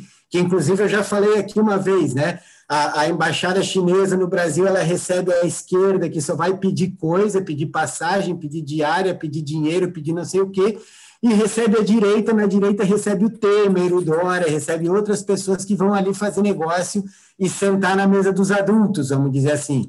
Tem essa esquerdinha que fica ali vendendo uma China do projetamento, que é uma ficção, né? é uma ficção que não é a China de verdade, né? que são os liberais heterodoxos que tem por aí, que inventam uma China comunista que não existe de fato, né? E a gente tem do outro lado a Zolavete alucinada, que ah, o comunismo da China, o comunismo da China, e a gente tem a mesa dos adultos que vão negociar com a China e sabem assim, ó, negociar com a China até dá, mas não dá para vacilar porque eles vêm sedento mesmo, porque eles vêm sedento, porque é, é aquela coisa. Tá vendo, Rubão? Tem a minha casa aqui em Florianópolis, aqui ó, na beira da praia. Você me pagar mil reais aqui, você fica com o meu apartamento. Você não vai me pagar?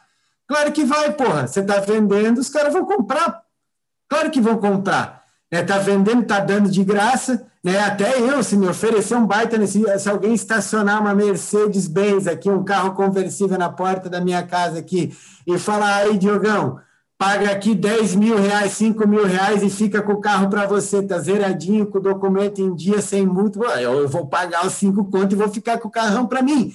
Né? É mais ou menos a lógica de chinês fazendo negócio. Se você está vendendo, a gente compra. Está né? Tá vendendo barato, melhor ainda. E não sei se eu me estendo, tem mais uma coisa que eu queria falar, é, Rubão. Então, houve tanto ligação quanto aviso pessoal para Dilma, e é uma coisa que ela mentiu de novo lá na live dos cracudo Petólatra, né? De novo, mentiu, ofendeu o Requião gratuitamente absolutamente vergonhosa a postura da Dilma Rousseff, né, com relação ao Roberto Requião, sabe? Eu, eu morei no Paraná uns anos, conheço o Paraná, o, o Requião foi um excelente governador, foi um excelente senador, sabe? Não merecia ter sido é, é, atacado da maneira covarde como ele foi. E, e vamos lá, é, investigação do PPI, né? já que a gente está falando de, de Lava Jato, né? A gente viu agora a, a nova a, a, intervenção, vou colocar a intervenção, que foi a, a, indicação da mudança é, da presidência da Petrobras pelo Bolsonaro, né? Colocando o general Silvio Luna. E aí veio já o negócio, ai, porque eles fizeram é, operação com informação privilegiada de 18 milhões de reais, a Globo veio é, cantar essa bola, o pescador de sardinha veio comentar isso também, não, porque eu ganhei não sei quantos por cento, e aquilo ali foi o quê? Foi uma jogada do mercado financeiro para derrubar a Petrobras, no momento que o, o Bolsonaro resolveu intervir lá dentro. Intervir entre aspas, né, porque ele não mudou a presidência à força, né? A, a, presidência da Petrobras, o Castelo Branco, é, é, é, é tem um mandato até o dia 20 de março, né? Então ele ainda é o presidente da Petrobras, os conselheiros estão saindo, né? É, e, e teve um aumento no, no combustível, inclusive.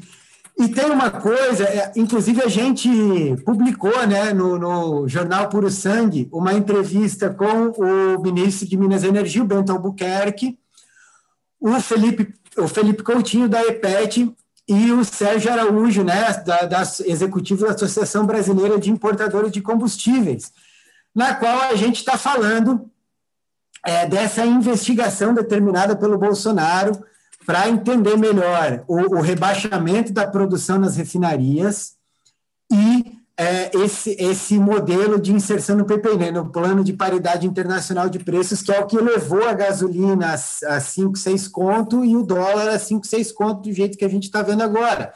Né, que foi um equívoco que foi consequência da Lava Jato. Né, foi consequência do projeto que a Dilma tentou implantar e como ela não conseguia, ela operacionalizou o judiciário para fazer isso, atuando em sinergia com o Departamento de Estado dos Estados Unidos. Né? Então, é, eu estou muito é, afim de ver essa investigação ir adiante, entender melhor como funcionou é, essa adesão do Brasil ao PPI, o rebaixamento de, de produção de, de o, o rebaixamento da, da, da, produção das refinarias brasileiras.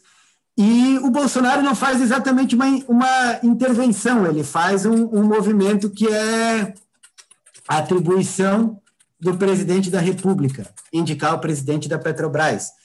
indico o general Silvio Luna, que é o general que esteve na Itaipu, que esteve no Ministério da Defesa, inclusive no governo Dilma. É um excelente administrador, é uma pessoa que, pelo que eu li e pelo que eu conheço da história dele, é uma pessoa apta para o cargo. Eu vi o valor econômico ah, mas o, o Joaquim Silva e Luna não entende de petróleo e gás, de óleo e gás. Eu pensei, o que, que o Castelo Branco entende?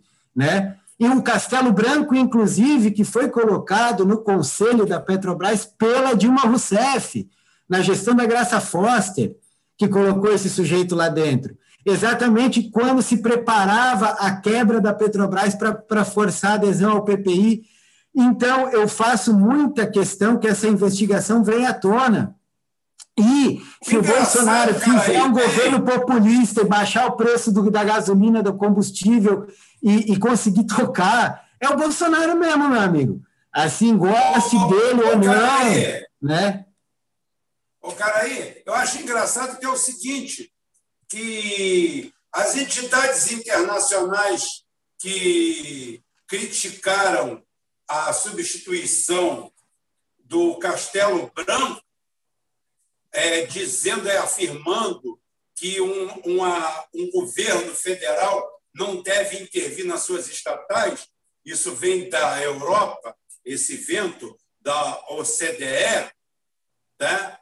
É, não se manifestou contra quando Castelo Branco foi indicado por esse mesmo presidente. Pode isso, Arnaldo? Pois então, é, eu fiquei, eu, eu fiquei um, é, pensando exatamente o que, que o, Castelo Branco entende de, de, de, de petróleo e gás, né, de óleo e gás, e fiquei fazendo uma analogia na minha cabeça, né? Da onde que, é, que ele aprendeu sobre essa questão de óleo e de gás aí, né? É, enfim, que tipo de, de experiência que ele tem com isso, né? Mas não quero levantar maiores é, polêmicas, né? Apesar de que eu tenho mais uma questão polêmica que saiu é, é, aí na, nas conversas sobre, sobre o, é, sobre a, a, questão das vacinas e tal, né? Mas, é, inclusive, Rubão, assisti a sua, seu programa com o Felipe Coutinho lá no canal do Felipe Quintas, gostei muito, né? E vou eu, eu tenho, quero falar um passando sobre a questão da pandemia. A gente já está com bastante tempo, mais de duas horas de live. É... Mas, enfim, eu queria fazer alguma menção aí sobre a, a, pandemia, mas vou passar um pouco para o Cláudio, para o Rubem comentar, já falei bastante. E vou beber uma água aqui, vocês comentam um pouco, ou senão eu já emendo, já falo logo do que eu estou achando desse confinamento forçado aí. É, com, desse confinamento, né? Aliás, porque esse nome lockdown é, um, é uma expressão pelega, né? A, a expressão no, em bom e velho português é confinamento, né? E não lockdown. E, e posso até comentar o que eu penso disso, mas não sei se vocês querem falar um pouquinho e depois eu, eu retomo aqui. Não, a gente pode, você pode tomar uma água, pode ir. Problema. É, você que sabe. A, é. Gente, é, é, a, gente, a, gente, a gente faz esse essa parte final aqui e eu deixo você finalizar o programa. Não tem problema nenhum, não. É... O, o importante nesse momento tá, é as pessoas saberem e terem certeza de que o nosso alinhamento aqui é com os fatos venéreos, como diz lá o Paulinho Cocó. É a realidade são os fatos irrefutáveis. É o que é bom de verdade para o Brasil, o que é bom de verdade para o país, o que é bom de verdade para a nação. Não importa. Você tem que pensar primeiro no país. O Lula é transitório, o Bolsonaro é transitório, a Dilma é transitória, todos são transitórios. O Brasil fica, o país fica. Então nós temos que lutar. Eu não posso simplesmente ter uma opinião minha modificada em algum momento, porque o Lula é contra ou a favor, o Bolsonaro é contra ou a favor. Eu não quero nem saber. Rubem, você está com uma opinião igual a do Bolsonaro. Eu assim, parabéns para o Bolsonaro, ele está melhorando. Está conseguindo ter uma opinião como a minha. Porque eu não procuro abrir o caderno de ninguém, nem a opinião de ninguém. Eu não preciso de ajuda, eu sei errar sozinho. Tá? Eu não preciso da ajuda de ninguém. E convido vocês todos os dias a sentar aqui com a gente e não a pensar como eu penso, mas a pensar. A pensar. Só que muitas vezes as pessoas vêm aqui pensar com pensamentos alheios. Vêm aqui e começam a colocar conceitos que eles adquiriram de outros, de terceiros, mídia atlantista. Eu tento ensinar para vocês o que é uma mídia atlantista, o que é uma mídia OTAN, qual é a pauta para o terceiro mundo. Tá? Por isso que eu falo que somos todos filhos da pauta. Tá? Somos, somos filhos da pauta.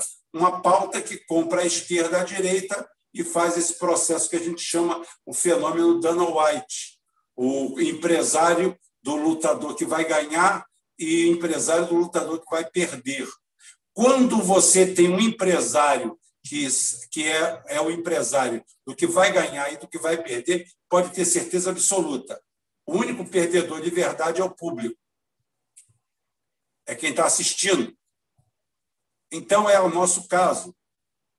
Quando você tem esse processo aí, que quem domina a política, quem domina a política de verdade, quem cria uma política de verdade, aonde ele domina os dois cenários, a esquerda e a direita, tenha certeza que você é o público White. Você é o único perdedor. Só você vai perder. Você não vai ter acesso à verdade, que a verdade, como diria o grande ministro Luiz Fux, é uma quimera. Né? Luiz Fux, Luiz Fux, que é pai de uma desembargadora também, que era contínua de um escritório de direito do Rio de Janeiro, e que, por notório saber os caminhos aonde extorquir os outros, aonde pedir nomeação, aonde pedir favores e trocar eles por esse notório saber. Ela assumiu um cargo de desembargadora sem nunca ter feito uma sustentação oral na vida para defender uma causa, apresentando a sua carteirinha da OAB única e exclusivamente para pegar processos é, dentro dos cartórios do fórum e carregá-los embaixo do braço. O Luiz Fux já falou que a verdade é uma quimera. E nós embarcamos nessa. É esse o quadro que nós temos, é essa a realidade que nos cerca. E quando você fala a verdade, o cara primeiro quer passar você no crivo do Fla-Flu.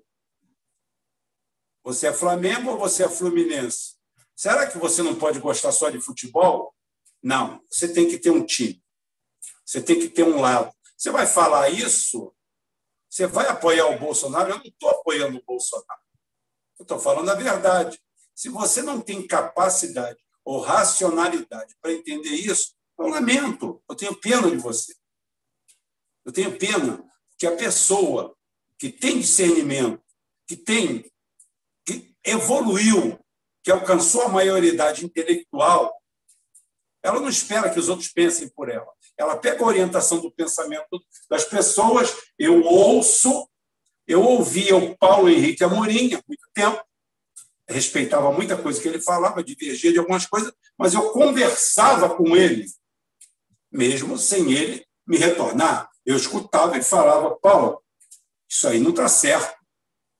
Aqui você está sendo desonesto. Aqui você não está sendo legal.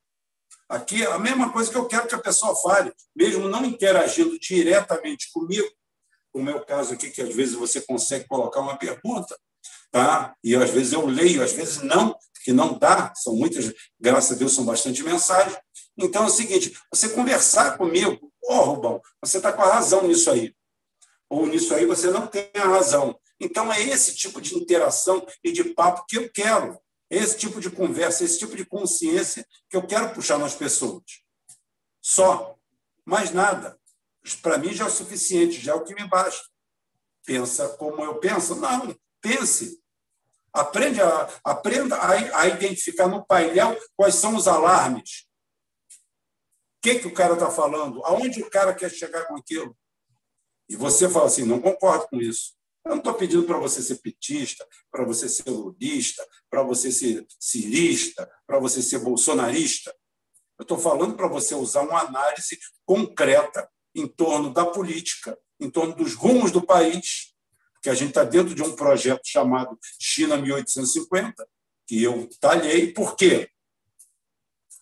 que a China de 1839, com a primeira guerra do ópio, até 1949, com a Revolução Socialista Chinesa, passou 110 anos tomando dentro, sendo roubada, sendo assaltada, vilipendiada, e que os próprios chineses chamam de o século da vergonha um século que teve 10% ainda de ágio, 110 anos sob julgo de países estrangeiros, de nações estrangeiras e de chineses corrompidos e macomunados com essa máfia internacional.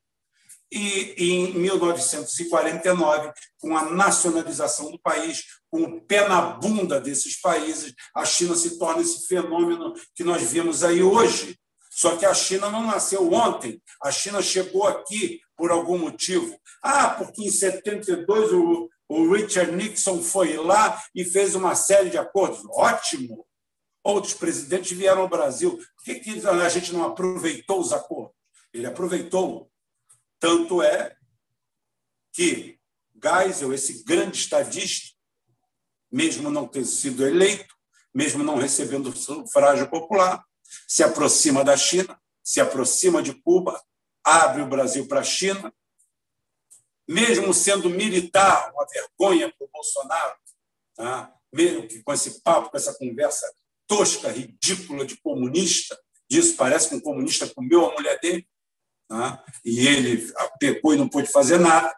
Tá? Essa coisa ridícula, canhestra, patética, sempre repetindo isso aí, o Geisel, que era um militar que chegou à presidência não pelo voto como o Bolsonaro, mas pela via indireta, reconhece, por exemplo, o governo de Angola e Moçambique, que acabaram de se independizar de Portugal, e ambos com governos marxistas, socialistas de esquerda, e Ernesto Geisel, um presidente tido e havido como de direita, como representante máximo da direita, pelo menos pela esquerda do Leblon, a esquerda da Farm da Moedo, do filhinho de papai general que fumava maconha para chocar o pai e dizia que era comunista de boutique para chocar o papai, né? que a esquerda brasileira ainda tem esse defeito.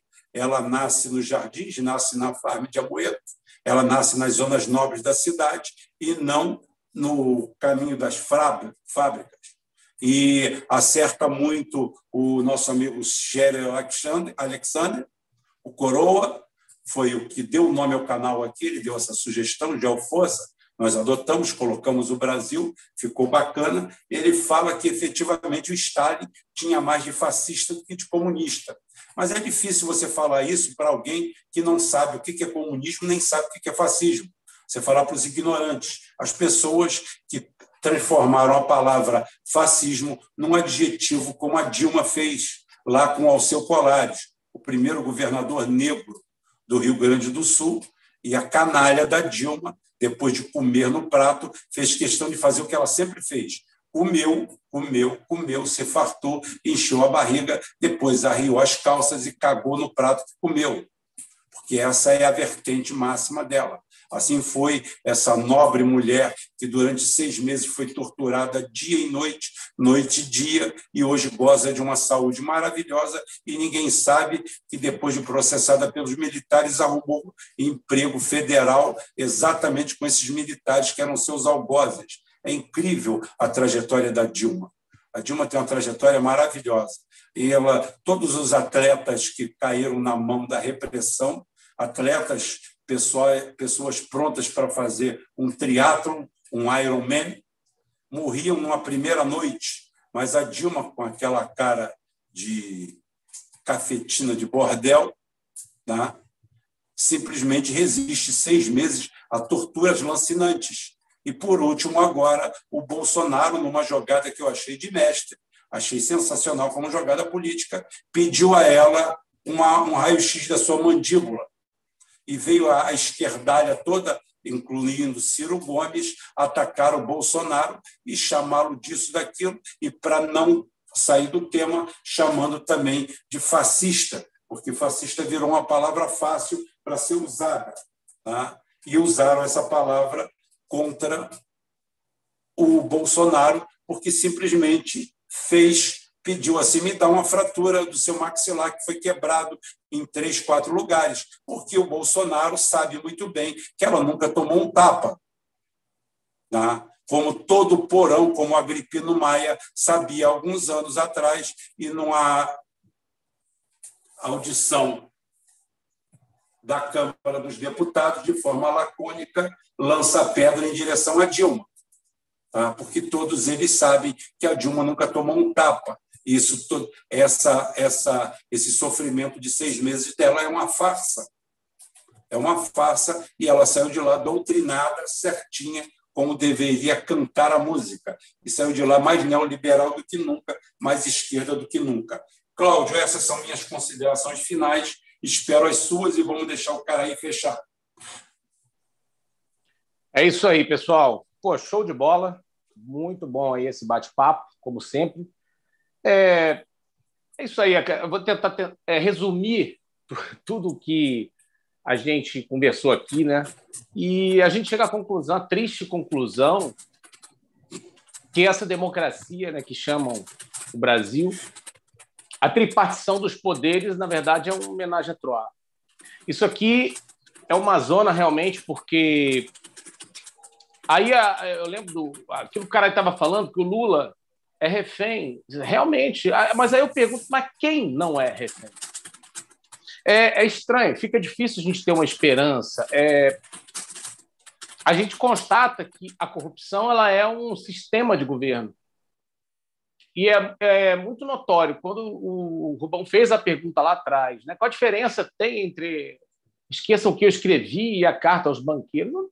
Isso, como o meu falecido pai me ensinou né, há muito tempo, ele falou: meu filho, a única lei que jamais foi desrespeitada na história da humanidade é a lei do mais forte. E, de fato, a gente chega a essa triste conclusão em que quem não reza na cartilha da banca está fora, de uma maneira ou de outra. Eu acredito que até o Bolsonaro é refém. A gente mesmo debateu isso aqui na época, no canal, da, da história daquela fakeada, daquela facada. Aquela facada foi fake, porra. Vamos combinar? Ou seja, então esses caras todos aí têm. Está todo mundo com o rabo preso. É, e eu acredito assim em que, infelizmente, em todas as estruturas de poder, nas três, do judiciário, do legislativo, do executivo. Então, como a gente aborda a questão da geopolítica, do canal, isso, isso é, uma, é uma questão muito sensível, porque fere de morte o país como nação, uma vez que a gente não vislumbra a possibilidade de, de encontrar alguém, é, desculpa até a expressão, mas que tenha culhão mesmo, de usar da autoridade, como foi dito aqui a questão da Lei de Segurança Nacional, né, que o, o Alexandre de Moraes usou para prender o, o, o, bombadão lá e tal. Ou seja, então, assim, quem que vai, vai usar a autoridade se todos são reféns? Fica difícil. Eu, sinceramente, eu, eu ando muito pessimista em relação a isso. Eu deposito a minha esperança que eu falo. Hoje eu tenho mais... É, eu volto mais para o campo da fé, né? da esperança, do que da análise política, porque eu chego à conclusão, pelo menos eu, falando de mim, que muitas coisas a gente acaba tendo conhecimento do que está acontecendo, a gente presume, a gente analisa, a gente tem ideia, é, a gente vê os sinais e muita coisa a gente imagina que, que pode estar tá acontecendo isso, é uma jogada assim assada, essa estratégia, papapá. Só que tem muita coisa que a gente não vê, a gente não sabe e talvez a gente nem vá saber. É, o, o Carai falou aí do, do, do Romulus Maia, né? ele usa até um termo interessante que ele, que ele, que ele fala lá às vezes, né, da a internacional. ou seja, então, é como eu falei, a lei do mais forte, ou seja, quem tem muita grana, muita condição de é, patrocinar, é espionagem, é contra-espionagem, é informação, a comunicação. Na minha visão, eu sempre falei isso, a comunicação, a informação, ela é a moeda mais valiosa. Eu acho que é isso que, na verdade, é, conduz as massas. É, eu, eu vejo hoje a, a comunicação, a imprensa marrom, principalmente a Globo, como a maior inimiga do Estado brasileiro.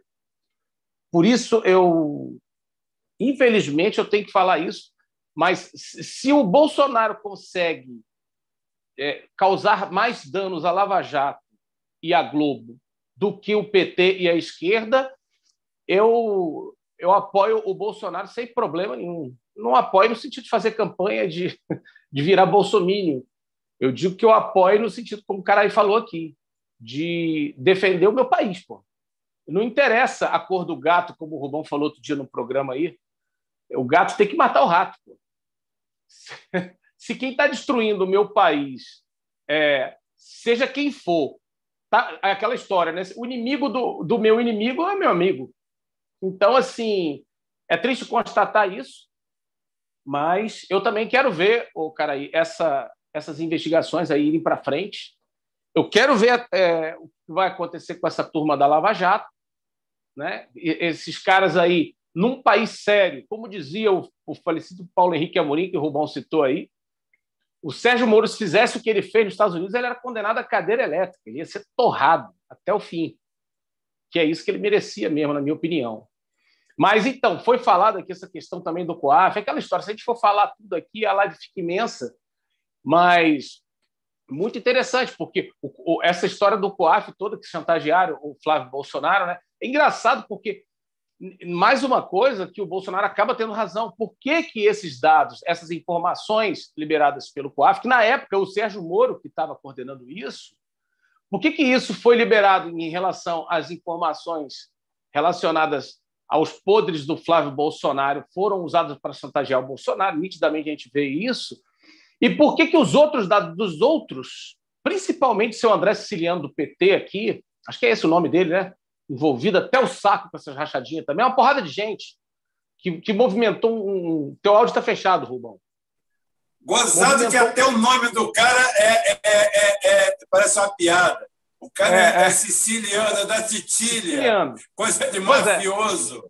Então é engraçado, é essa questão que me intriga. O cara aí falou muito bem dessa questão do poder judiciário, a judicialização da política. Isso é, é terrível para o Brasil, porque, na verdade, é, vira um jogo de torcida e eles usam isso de forma sábia, com o marketing, com a mídia é, é, sendo bancada por eles. Para quê? Para insuflar um, um, time contra o outro. É aquela história. O cara comemora quando o Poder Judiciário, de forma inconstitucional, de forma ilegal, ataca o seu adversário, o seu desafeto político. Agora, condena esse mesmo Poder Judiciário quando sacaneia o político dele ou o partido dele. Então, assim, essa desonestidade a gente não tem mais é, espaço para conviver com esse tipo de militância política, esse tipo de comprometimento político ideológico. Para mim, pelo menos, não tenho mais paciência nem para discutir com essa gente, com essa raça. É, eu não estou mais nesse patamar, já passei dos 40, estou numa outra fase. Eu tenho que dar exemplo para o meu filho, eu tenho que ensinar alguma coisa ao meu filho. Muitas vezes eu aprendo até muito mais com ele. Mas essa questão aí, que o cara abordou muito bem, da judicialização da política, é, isso causou um dano irreversível ao país. Eu acho que é irreversível. Não, não tem volta. E para recuperar isso aí, não sei nem se dá mais.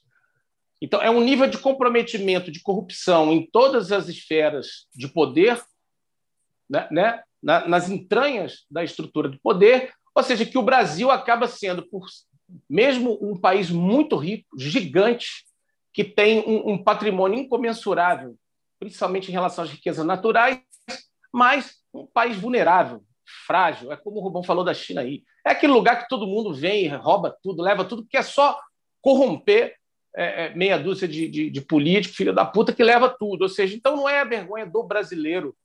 Concordo também com o cara aí, eu tenho orgulho do brasileiro. Porque o brasileiro que é vítima dessa sacanagem toda, em sua grande maioria, talvez seja o povo mais guerreiro, mais batalhador é, que existe nesse planeta. Que, apesar de tudo isso, é a música do Gonzaguinha, né? Que, que vai da batalha, entra no botiquim, tomar uma cerveja gelada. Tem uma música que ele canta que é bem bacana. Ou seja, então a gente, apesar de tudo isso, a gente ainda continua tendo esperança, tendo fé, indo, né, buscando um trabalho, correndo atrás. Então, é isso aí. Em resumo, eu não consigo ficar assim, muito otimista em relação ao que eu vejo, mas, como eu falei, deposito aí no campo da fé, da esperança, que alguém apareça e algum time, algum grupo, né, uma equipe, nós que não dá para ser um ser só, é, consiga fazer um movimento, como o cara bem falou, que seja anticíclico, para romper é, esse ciclo muito ruim que tem feito com que a gente desabasse como nação, né? É isso, pessoal. Agradeço a vocês aí mais uma vez pela força que vocês deram lá, se inscreveram no canal Macubamba, do Pai Jorge. A maior galera foi para lá, obrigado aí. Muita gente deu uma moral, porque eu estou ajudando o Pai Jorge lá num projeto. Consegui chegar a mil inscritos lá, quem puder ainda se inscreve lá para dar uma força. A gente vai fazer umas lives lá, uma parada bem interessante de fomento à cultura brasileira, tá? Muita gente confunde achando que Umbanda é, é a religião de matriz africana, mas não é, a religião brasileira, que nasceu no Brasil ela tem influência Faz uma também. live lá que eu africana. vou lá. Eu não entendo nada dessa porra, mas eu vou lá. Nós vamos fazer, pô. Até que chegar a mil inscritos, pô. O pessoal ajuda aí, dá uma moral que a gente vai em frente. Então é isso aí, galera. Obrigado. Vamos fazer a live vez. que eu levo os mil inscritos para lá, na live. Mas na live tem que ter mil inscritos, pô. Como é que eu vou fazer a live se não tem mil inscritos? É, ah, é, então tem isso, é, exatamente. pois Você é. mil inscritos. Então não, vamos fazer valeu, uma campanha aí. Foi mó galera para lá, pô, valeu mesmo. É isso aí. Brigadão, Caraí. Brigadão, galera que está acompanhando a gente até agora aí. Valeu. Todo mundo aí do Portal Rubem Gonzalez, do Gel Força, do Supergrupo. Um abraço para todo mundo. Valeu, Rubão. Valeu, Caraí. Fica na paz aí todo mundo, que eu vou ter que sair, cara. Meu filho já até dormiu aqui. Vou botar uma cama para ele. Já está na hora da gente sair. Eu não tenho mais nada para falar. O cara aí vai encerrar aí, que ele vai falar alguma coisa e de repente já fica um pé para outra live. Então, beleza. Então, eu vou ouvir aqui. Vou ficar mais um pouquinho, dá. Então tá bom. É isso aí. Cara, Saravá, então, Cláudio. Saravá, meu irmão. É. Pô, até abriu um negócio aqui no meu computador. É, bom, é, eu quero encerrar é, agradecendo também, né? É, quero, quero primeiro falar uma, uma questão também que já comentei em outros programas né, a, minha, a minha percepção do que está acontecendo com essa pandemia. A coisa é mais grave do que parece. As pessoas estão meio surtadas, ah, porque o Bolsonaro é culpado de todas as mortes e blá, blá, blá, blá, blá, blá. Né, o que não é verdade, que é uma, uma desonestidade intelectual sobre tudo o que aconteceu especialmente sobre o que está por trás é, do, do, espectro geopolítico dessa pandemia. A gente já conversou sobre isso diversas vezes aqui, né? Às vezes as pessoas não conseguiram entender a complexidade do que está acontecendo com o mundo, né? Nessa nessa virada de era, nessa entrada do terceiro milênio, né? Também tem algumas ilusões, né?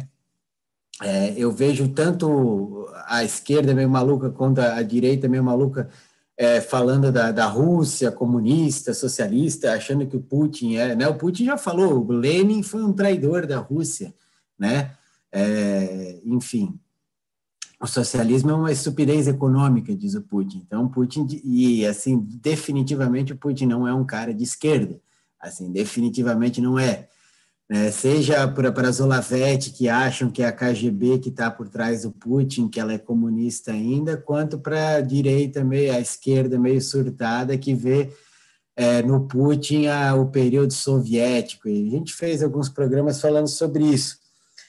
é voltando à questão da pandemia, a gente entrou aí no processo de confinamento irracional de novo, né? É, decretado pelos governadores, um consórcio de uma parte dos governadores tem feito isso como uma movimentação é, complicada é, para pressionar o governo federal.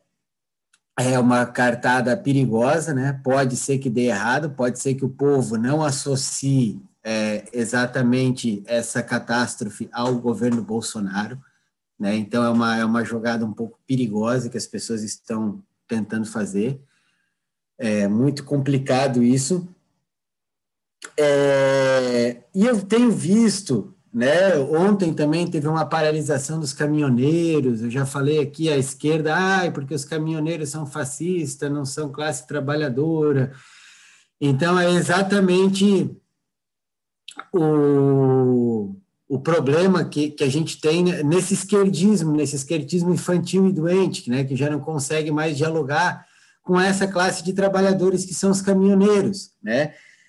E assim, o, o que eu digo de, de, um político anticíclico, né, que, que pudesse chegar e, e balizar, né, a, a, posição que o Bolsonaro toma, a posição que, que, que esse grupo de, da esquerda tem tomado, e achar um meio do caminho, tivesse sensibilidade para aquele trabalhador que precisa sair todo dia, que não pode fazer confinamento dentro de casa, que mora num barraco, que mora numa situação que precisa trabalhar todo dia, que trabalhava no comércio informal, a pequena lojinha, o pequeno comércio, o pequeno restaurante. Né? Outro dia estava conversando com um amigo meu que é dono de restaurante, que está lá desesperado com um filho pequeno para criar e não consegue pagar as contas tem funcionário, então as pessoas estão indo para um rumo de lockdown e tentando jogar toda a responsabilidade para cima do Bolsonaro, que provavelmente isso aí não vai é, colar.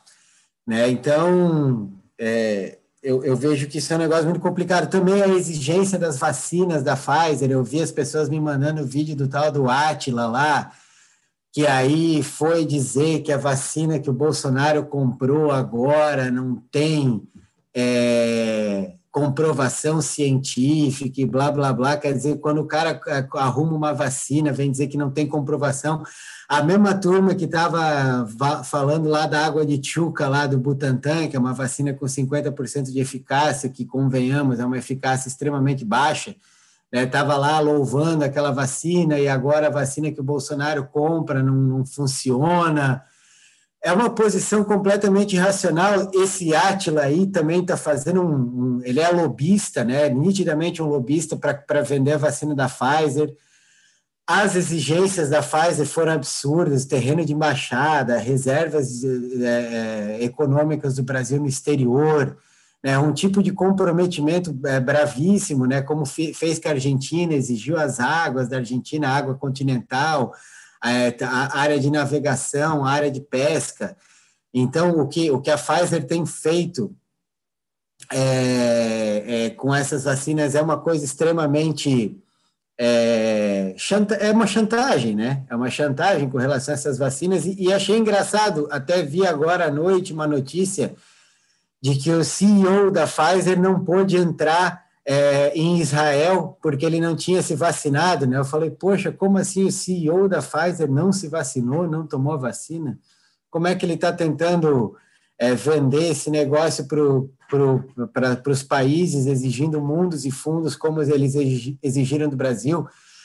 Inclusive, via CNN noticiando que o Brasil se submeteu às causas abusivas da Pfizer e colocando abusivas entre aspas, as cláusulas não são abusivas, sim não são cláusulas para se colocar entre aspas.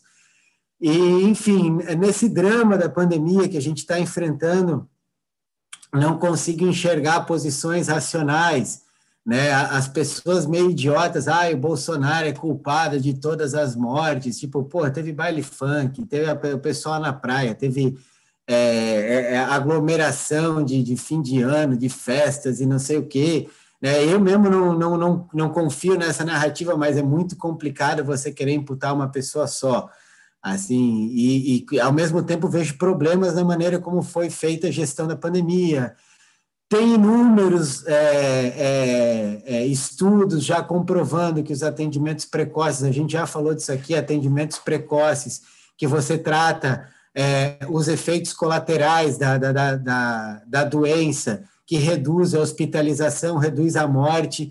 E aí a gente vê, outro dia eu falando num grupo de amigos, mostrando o, o, o PSOL entrando na justiça contra ah, os mecanismos de tratamento precoce, de, de, de atendimento precoce, né, de intervenção medicamentosa para é, diminuir os efeitos da, da, da, das doenças colaterais que acompanham a doença. Aí, aí o pessoal entrando na justiça para proibir as pessoas de se tratarem com os medicamentos que têm disponíveis para reduzir a mortalidade e a hospitalização, uma coisa, isso sim, de, de um partido que tem um caráter genocida, né, de impedir as pessoas de receberem os tratamentos que no momento existem disponíveis. Né? Então, é uma situação extremamente la lamentável a maneira como as pessoas estão tratando é, é, a situação que o país está atravessando. Também as críticas ao, ao, ao, ao, Ministério da Saúde, eu fico pensando no, no José Gomes Temporão, né, que foi ministro do, do governo Lula, né, foi de ministro da Saúde de 2007 a 2011, né, que é um cara que transformou a, a, o Ministério da Saúde num QG identitário para fazer militância pró-aborto, para fazer militância LGBT, com, com, transformando isso em programa de saúde. Aparelhou a, a Fiocruz de identitário, ao ponto que as pessoas estão aí hoje questionando a validade científica daquilo que a Fiocruz faz, né? já falamos disso aqui também. Então, eu, eu gostaria muito que surgisse alguém um pouco mais racional, e, e, e, anticíclico nesse processo da pandemia, que pudesse conversar com os caminhoneiros, que pudesse é, atender o pleito das pessoas que estão precisando trabalhar, as pessoas que não têm como fazer o confinamento, é, que, a, que, que respeitasse a possibilidade de atendimento precoce, né, que, que existem as alternativas que existem de atendimento precoce que a gente tem hoje né, disponíveis e fossem menos é, menos irresponsáveis com o que está acontecendo com, com, o Brasil, porque a coisa está extremamente é, delicada. Né? O Brasil vive um, uma situação realmente de calamidade e vejo a oposição irresponsável, irresponsável ao tratar dessa forma a situação. E, bom, a questão do que o, do que o PT está fazendo, né? E da onde a gente tirou a live, o tema de hoje, né, pedindo intervenção internacional no Brasil, porque é um, o Brasil é um risco para a humanidade, que é uma coisa dessa mentalidade depreciativa com relação ao Brasil que o petismo construiu e para se autopromoverem como ungidos salvadores da pátria, né, como se o PT fosse salvador da pátria, salvador do Brasil. Isso é uma bobagem tremenda. Isso, isso é, é vergonhoso. É vergonhoso. E isso é a esquerda. Ah, mas não é a esquerda, não é, é a esquerda. A esquerda que tem aí, a esquerda brasileira, a esquerda que tem hoje é isso aí, é antinacional. Consegue ser mais antinacional que o próprio Bolsonaro, mas muito mais antinacional do que o próprio Bolsonaro. E não vejo também essa dicotomia da esquerda e direita como uma capacidade de, de tirar o Brasil, né, de, de, produzir as ideias que o Brasil é, necessita para sair dessa situação. Né? Como disse o professor Lourenço Carrasco, num, num bate-papo aqui com a gente, as ideias que produziram uma crise, elas não têm a capacidade de resolver a crise que elas criaram. Então, é necessário é, novas ideias para novos tempos, né? Inclusive tem um livro da editora dele que é o Pense como Beethoven, né? Que é muito interessante. Eu comecei a ler, ainda não consegui avançar. É, que ele fala de Leibniz, ele fala um pouco de como Beethoven, com a música dele, expressou ideias que foram fundamentais para se mudar a forma de pensar e encontrar soluções é, para o tempo em que ele viveu, criar novas ideias, né? E, e, essa dicotomia burra, né, de direita e esquerda, já não serve para muita coisa, já não serve para nada. Na verdade, ela deveria ser abandonada, né? E, e o, o Aldo Rebelo, que na minha visão é o melhor quadro político que a gente tem no momento, principalmente dos quadros oriundos da esquerda, que vieram da esquerda, né?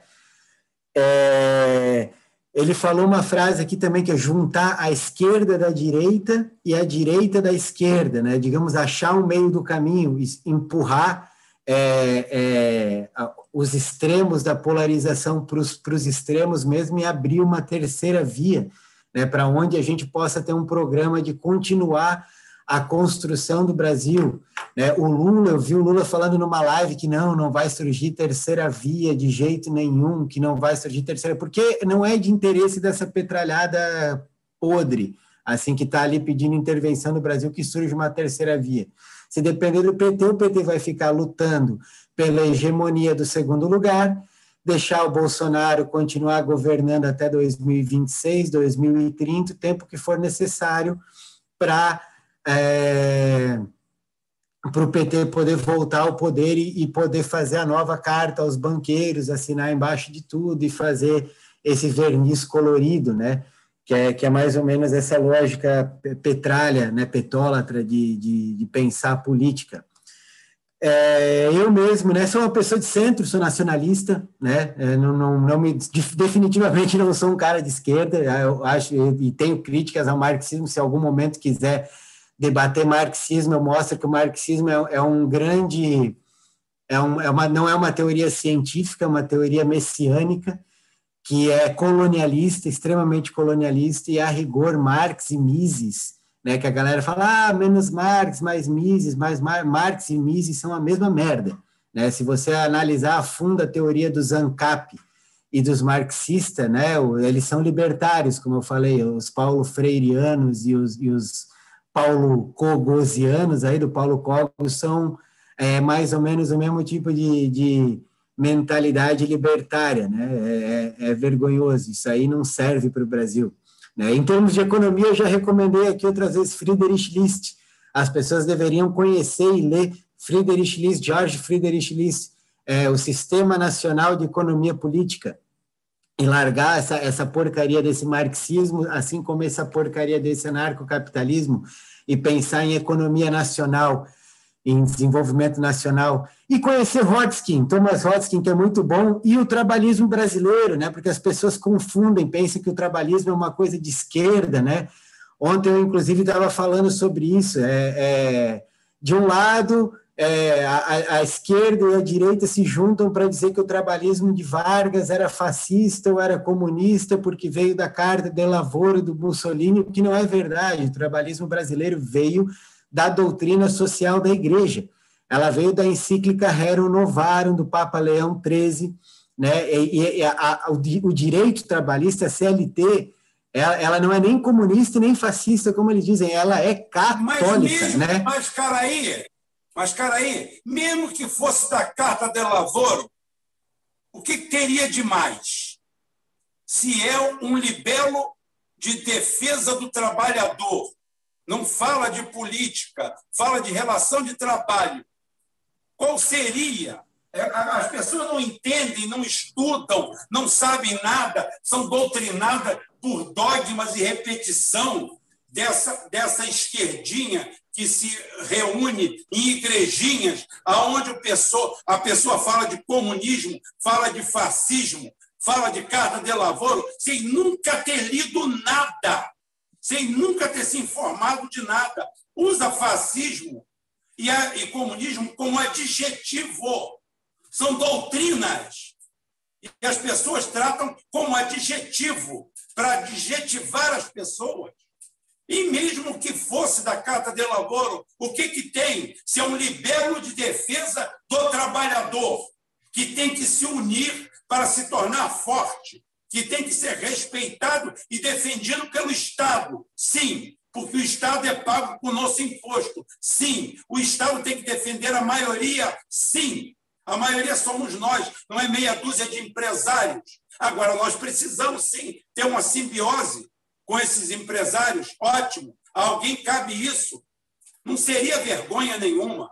Só para pautar aí um pouquinho essa situação. É, eu acho que a questão é, é, é, não é nem o se fosse, o fato é que não é, né? A carta de lavoura é um documento, tal, é libera uma carta de sete páginas, até meio poética e tal, mas a CLT não é isso, a CLT é uma lei complexa, com 1.500 artigos, que pega, abrange uma, um conjunto enorme de coisas. Inclusive, Mussolini depois tentou copiar a, a, a CLT na Itália, mas não conseguiu transformar aquilo em lei. Mas nem vou me estender muito nisso, assim, né? Eu estava meio que me posicionando, eu sou talvez um centrista radical, assim, um nacionalista, né? E que tem inclinação, sim, ao trabalhismo, mas esse trabalhismo de verdade, né? E o petismo, inclusive, sempre foi contra o trabalhismo, né? E, e o trabalhismo, trabalhismo morreu. De quem trabalha seria esse caso? Hein? O trabalhismo de quem trabalha. É, o trabalhismo de quem trabalha, de quem tem família, de quem, tem, quem, quem quer, quer ter a sua propriedade, quer ter a sua, a sua linguagem, quer ter a sua religião, os seus valores, o seu costume, a sua moral respeitada. Não esse trabalhismo, essa coisa que virou um petismo. Inclusive, o Lula é redundante nessa situação e ele vai de encontro, tá?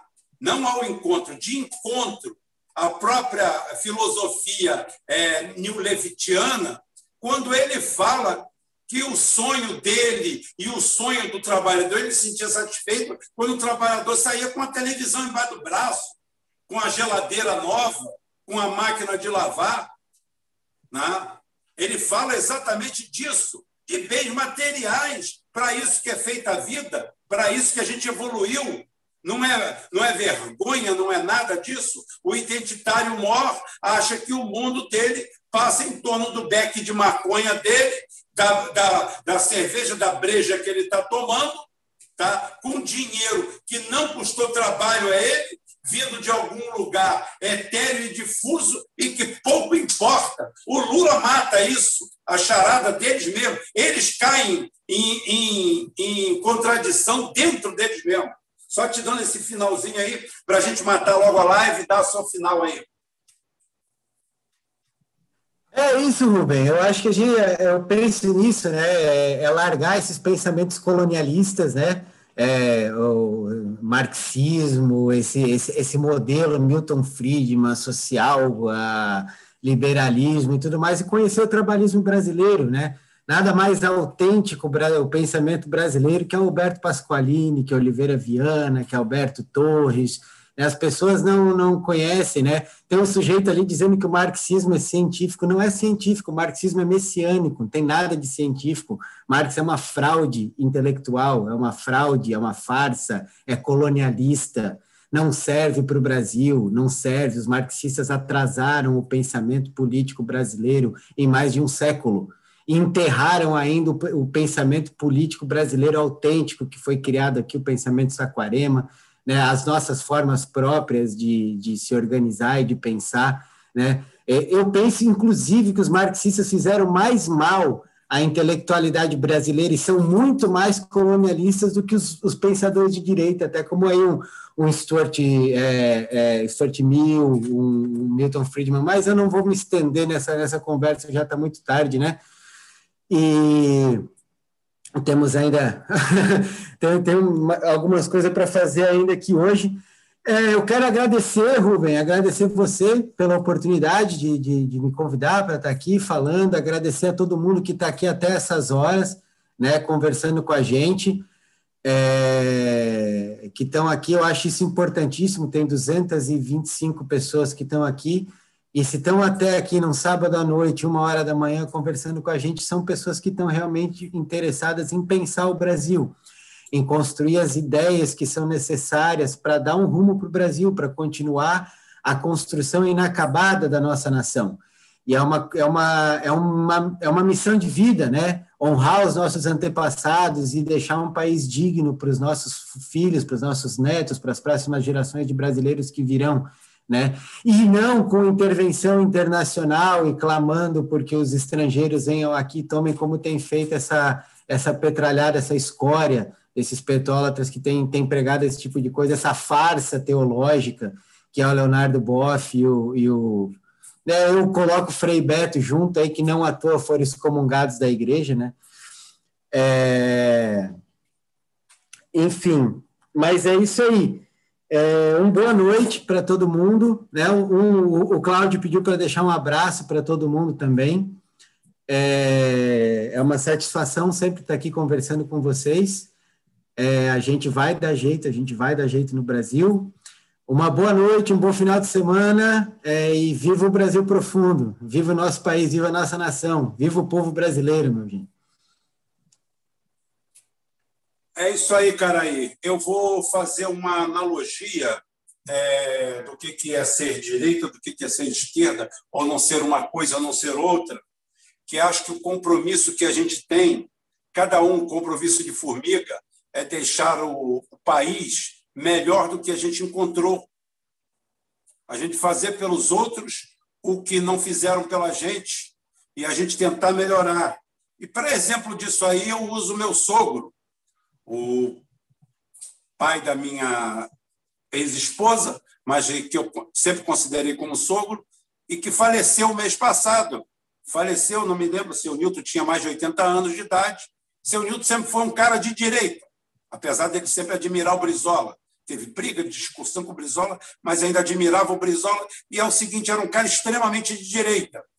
Era um sujeito semi-analfabeto que desceu de São Fidélis, veio para Itaboraí, com a mão na frente e outra atrás, trabalhou, trabalhou, trabalhou, trabalhou, trabalhou, conseguiu construir um patrimônio, teve seis filhos, deu faculdade para todos os filhos, deixou mais, acho que 12 ou 14 netos, agora de cabeça não me recordo, todos eles também formados, inclusive meus filhos, que são netos dele, formados, e morreu o mês passado. Era um cara que a vida inteira se dedicou à direita, mas é um cara que individualmente entregou o país e o mundo melhor do que ele encontrou. Que ele veio do nada. Ele não era nada, ele não era ninguém. Ele era um cara que veio aqui e começou a trabalhar como servente de obra. Não é pelo bem material que ele deixou, deixou um patrimôniozinho, deu uma casa para cada filho, fez uma série de coisas, mas ele construiu e trabalhou e entregou um mundo melhor do que ele encontrou. Se cada um fizesse o que ele fez na vida, ninguém ia se preocupar com quem é de direita ou quem é de esquerda, como ninguém se preocupa com quem é flamenguista ou tricolor, ou gremista ou internacional. A doutrina, a ideologia seria apenas uma coisa como a torcida de futebol, que é o que deveria ser, porque o objetivo é comum, não é o futebol, o flamenguista não pode odiar o tricolor ou o tricolor odiar o flamenguista a ponto de afetar o futebol, que é a razão da existência deles. É a mesma coisa que a gente diz da esquerda e da direita. Você pode ter uma trajetória fora do comum, sendo de esquerda ou de direita. E você pode, sim, se dedicar a transformar o país, o planeta, a vida, o mundo em algo melhor do que encontrou. O meu sogro, que Deus o tenha, conseguiu fazer isso, mesmo sendo de direita. Conheço gente de esquerda que fez a mesma coisa? Até conheço. Conheço uma porrada de gente de esquerda que fez o contrário. Foi internado mais de dez vezes mesmo tendo nascido em berço de ouro, internado mais de dez vezes por problema com tóxico, com droga, com a desgraça toda, nunca produziu nada, nunca trabalhou, nunca fez nada. Eu estou falando mal da esquerda? Não. Eu estou mostrando um caso clássico. Ou seja, esse com certeza vai, vai entregar um mundo pior do que ele encontrou. Ele encontrou uma série de situações favoráveis e entregou um mundo de uma forma pior. Então, a gente deve ter grandezas dentro de uma sociedade, compromissos e responsabilidades sociais e humanas maiores do que a ideologia que a gente professa. E não é isso que as pessoas estão fazendo. O cara chama o, o, o Bolsonaro de genocida, mesmo sabendo que o Bolsonaro comprou a, a, a as vacinas, aplica as vacinas, não se colocou em oposição a nada disso, e o Brasil tem o número de mortes que tem, porque o Brasil estruturalmente é o caos. Mas não é de hoje, é de 10 anos, de 20 anos, de 30 anos. O Brasil só piorou. Como você mesmo falou no começo, como é que você vai fazer o lockdown? Lockdown. Tá? Pegar cinco ou seis pessoas que usam um barraco, um muquifo, apenas para não pegar chuva ou não pegar muito sol, que alguém teima em chamar de casa, e viver lá dentro, é fácil para você, que tem sua bolsinha, que está lá no DCE, que fuma sua maconhazinha, que toma sua carraspana, que tenta resolver os problemas do mundo só no gogó, que nunca pregou um prego numa barra de sabão, que tem papai e mamãe para manter você, falar em lockdown no ar-condicionado com a geladeira cheia, pouco se importando com o mundo, achando que você e o Brasil são de classe média europeia, que todos são escandinavos, quando a maioria do nosso povo tá, é aquela velha frase do, do Luiz Gonzaga Beluso, que é a nossa Belíndia, aonde a cabeça está na Bélgica, mas o corpo está na Índia. Então, nós, dessa forma, dessa maneira, é muito fácil a gente falar. Então, você, quando for chamar o Bolsonaro de genocida, bota a mão na cabeça e na consciência, vê o país que você vive, as condições sociais, um país que 50% das casas não tem saneamento básico, em que morrem milhares de pessoas por ano por não ter água tratada, não ter esgoto tratado. Gente que morre de impaludismo, que morre de doenças que não existiam há 30 anos, já, sido, já tinham sido erradicadas pelos militares e voltaram à baila. Tuberculose, isso é doença de miséria, de pobreza. É isso que você tem que ver. Esse é o dedo que você tem que colocar na, na ferida. E não tentar tirar proveito de uma pandemia, de uma tragédia que ataca a todos, para você usar sua, isso em benefício próprio, atrás da sua ideologia, do seu futebolzinho, que é o que você faz. Por quê? Porque eu não vou elogiar o Bolsonaro, porque eu tenho que usar tudo contra o Bolsonaro, ou tudo a favor do Lula, ou tudo contra o Lula. É isso? A gente poderia abrir outra live agora aqui, falar, o cara aí, ou então marcar para amanhã, que quem sabe, se a gente cismar, tá? falar como já está sendo preparado a passagem de pano do Lula no TRF4. Não sei se você já viu. Ou seja, o Lula já está sendo instado na nova carta aos brasileiros, incluir judiciário, e passar o pano para aquela choudra e aquela quadrilha do TRF4, que colocou ele na cadeia, que, que julgou e condenou ele em tempo recorde. Ao invés de enfrentamento, o que nós vamos ter? O alinhamento. E chamar a gente para bobo da corte disso? pelo amor de Deus. Eu deixo aqui o meu boa noite, a nossa reflexão em torno de tudo isso aí. Um abraço, até mais, e depois a gente vê se a gente faz mais alguma coisa essa semana ainda, porque segunda-feira começa a nossa trajetória normal. Um abraço para todo mundo, um abraço no Caraí, um abraço no Cláudio, e a gente vai ficando por aqui. Já passamos de três horas, isso daí é o negócio. E aí você pergunta quem é que banca a gente. Quem é que banca a gente é aquilo que você não tem. Vergonha na cara dignidade. É isso que banca a gente. O que banca a gente é isso aí. É a capacidade que a gente tem de olhar nos olhos dos outros e falar o que a gente fala, sem medo nenhum de ser feliz ou infeliz. É isso que banca a gente. Tá? O resto seria uma resposta indelicada aqui e sua mãe, de repente, não merece. Tá? Até mais, se Deus quiser e Ele vai querer. Saindo do ar.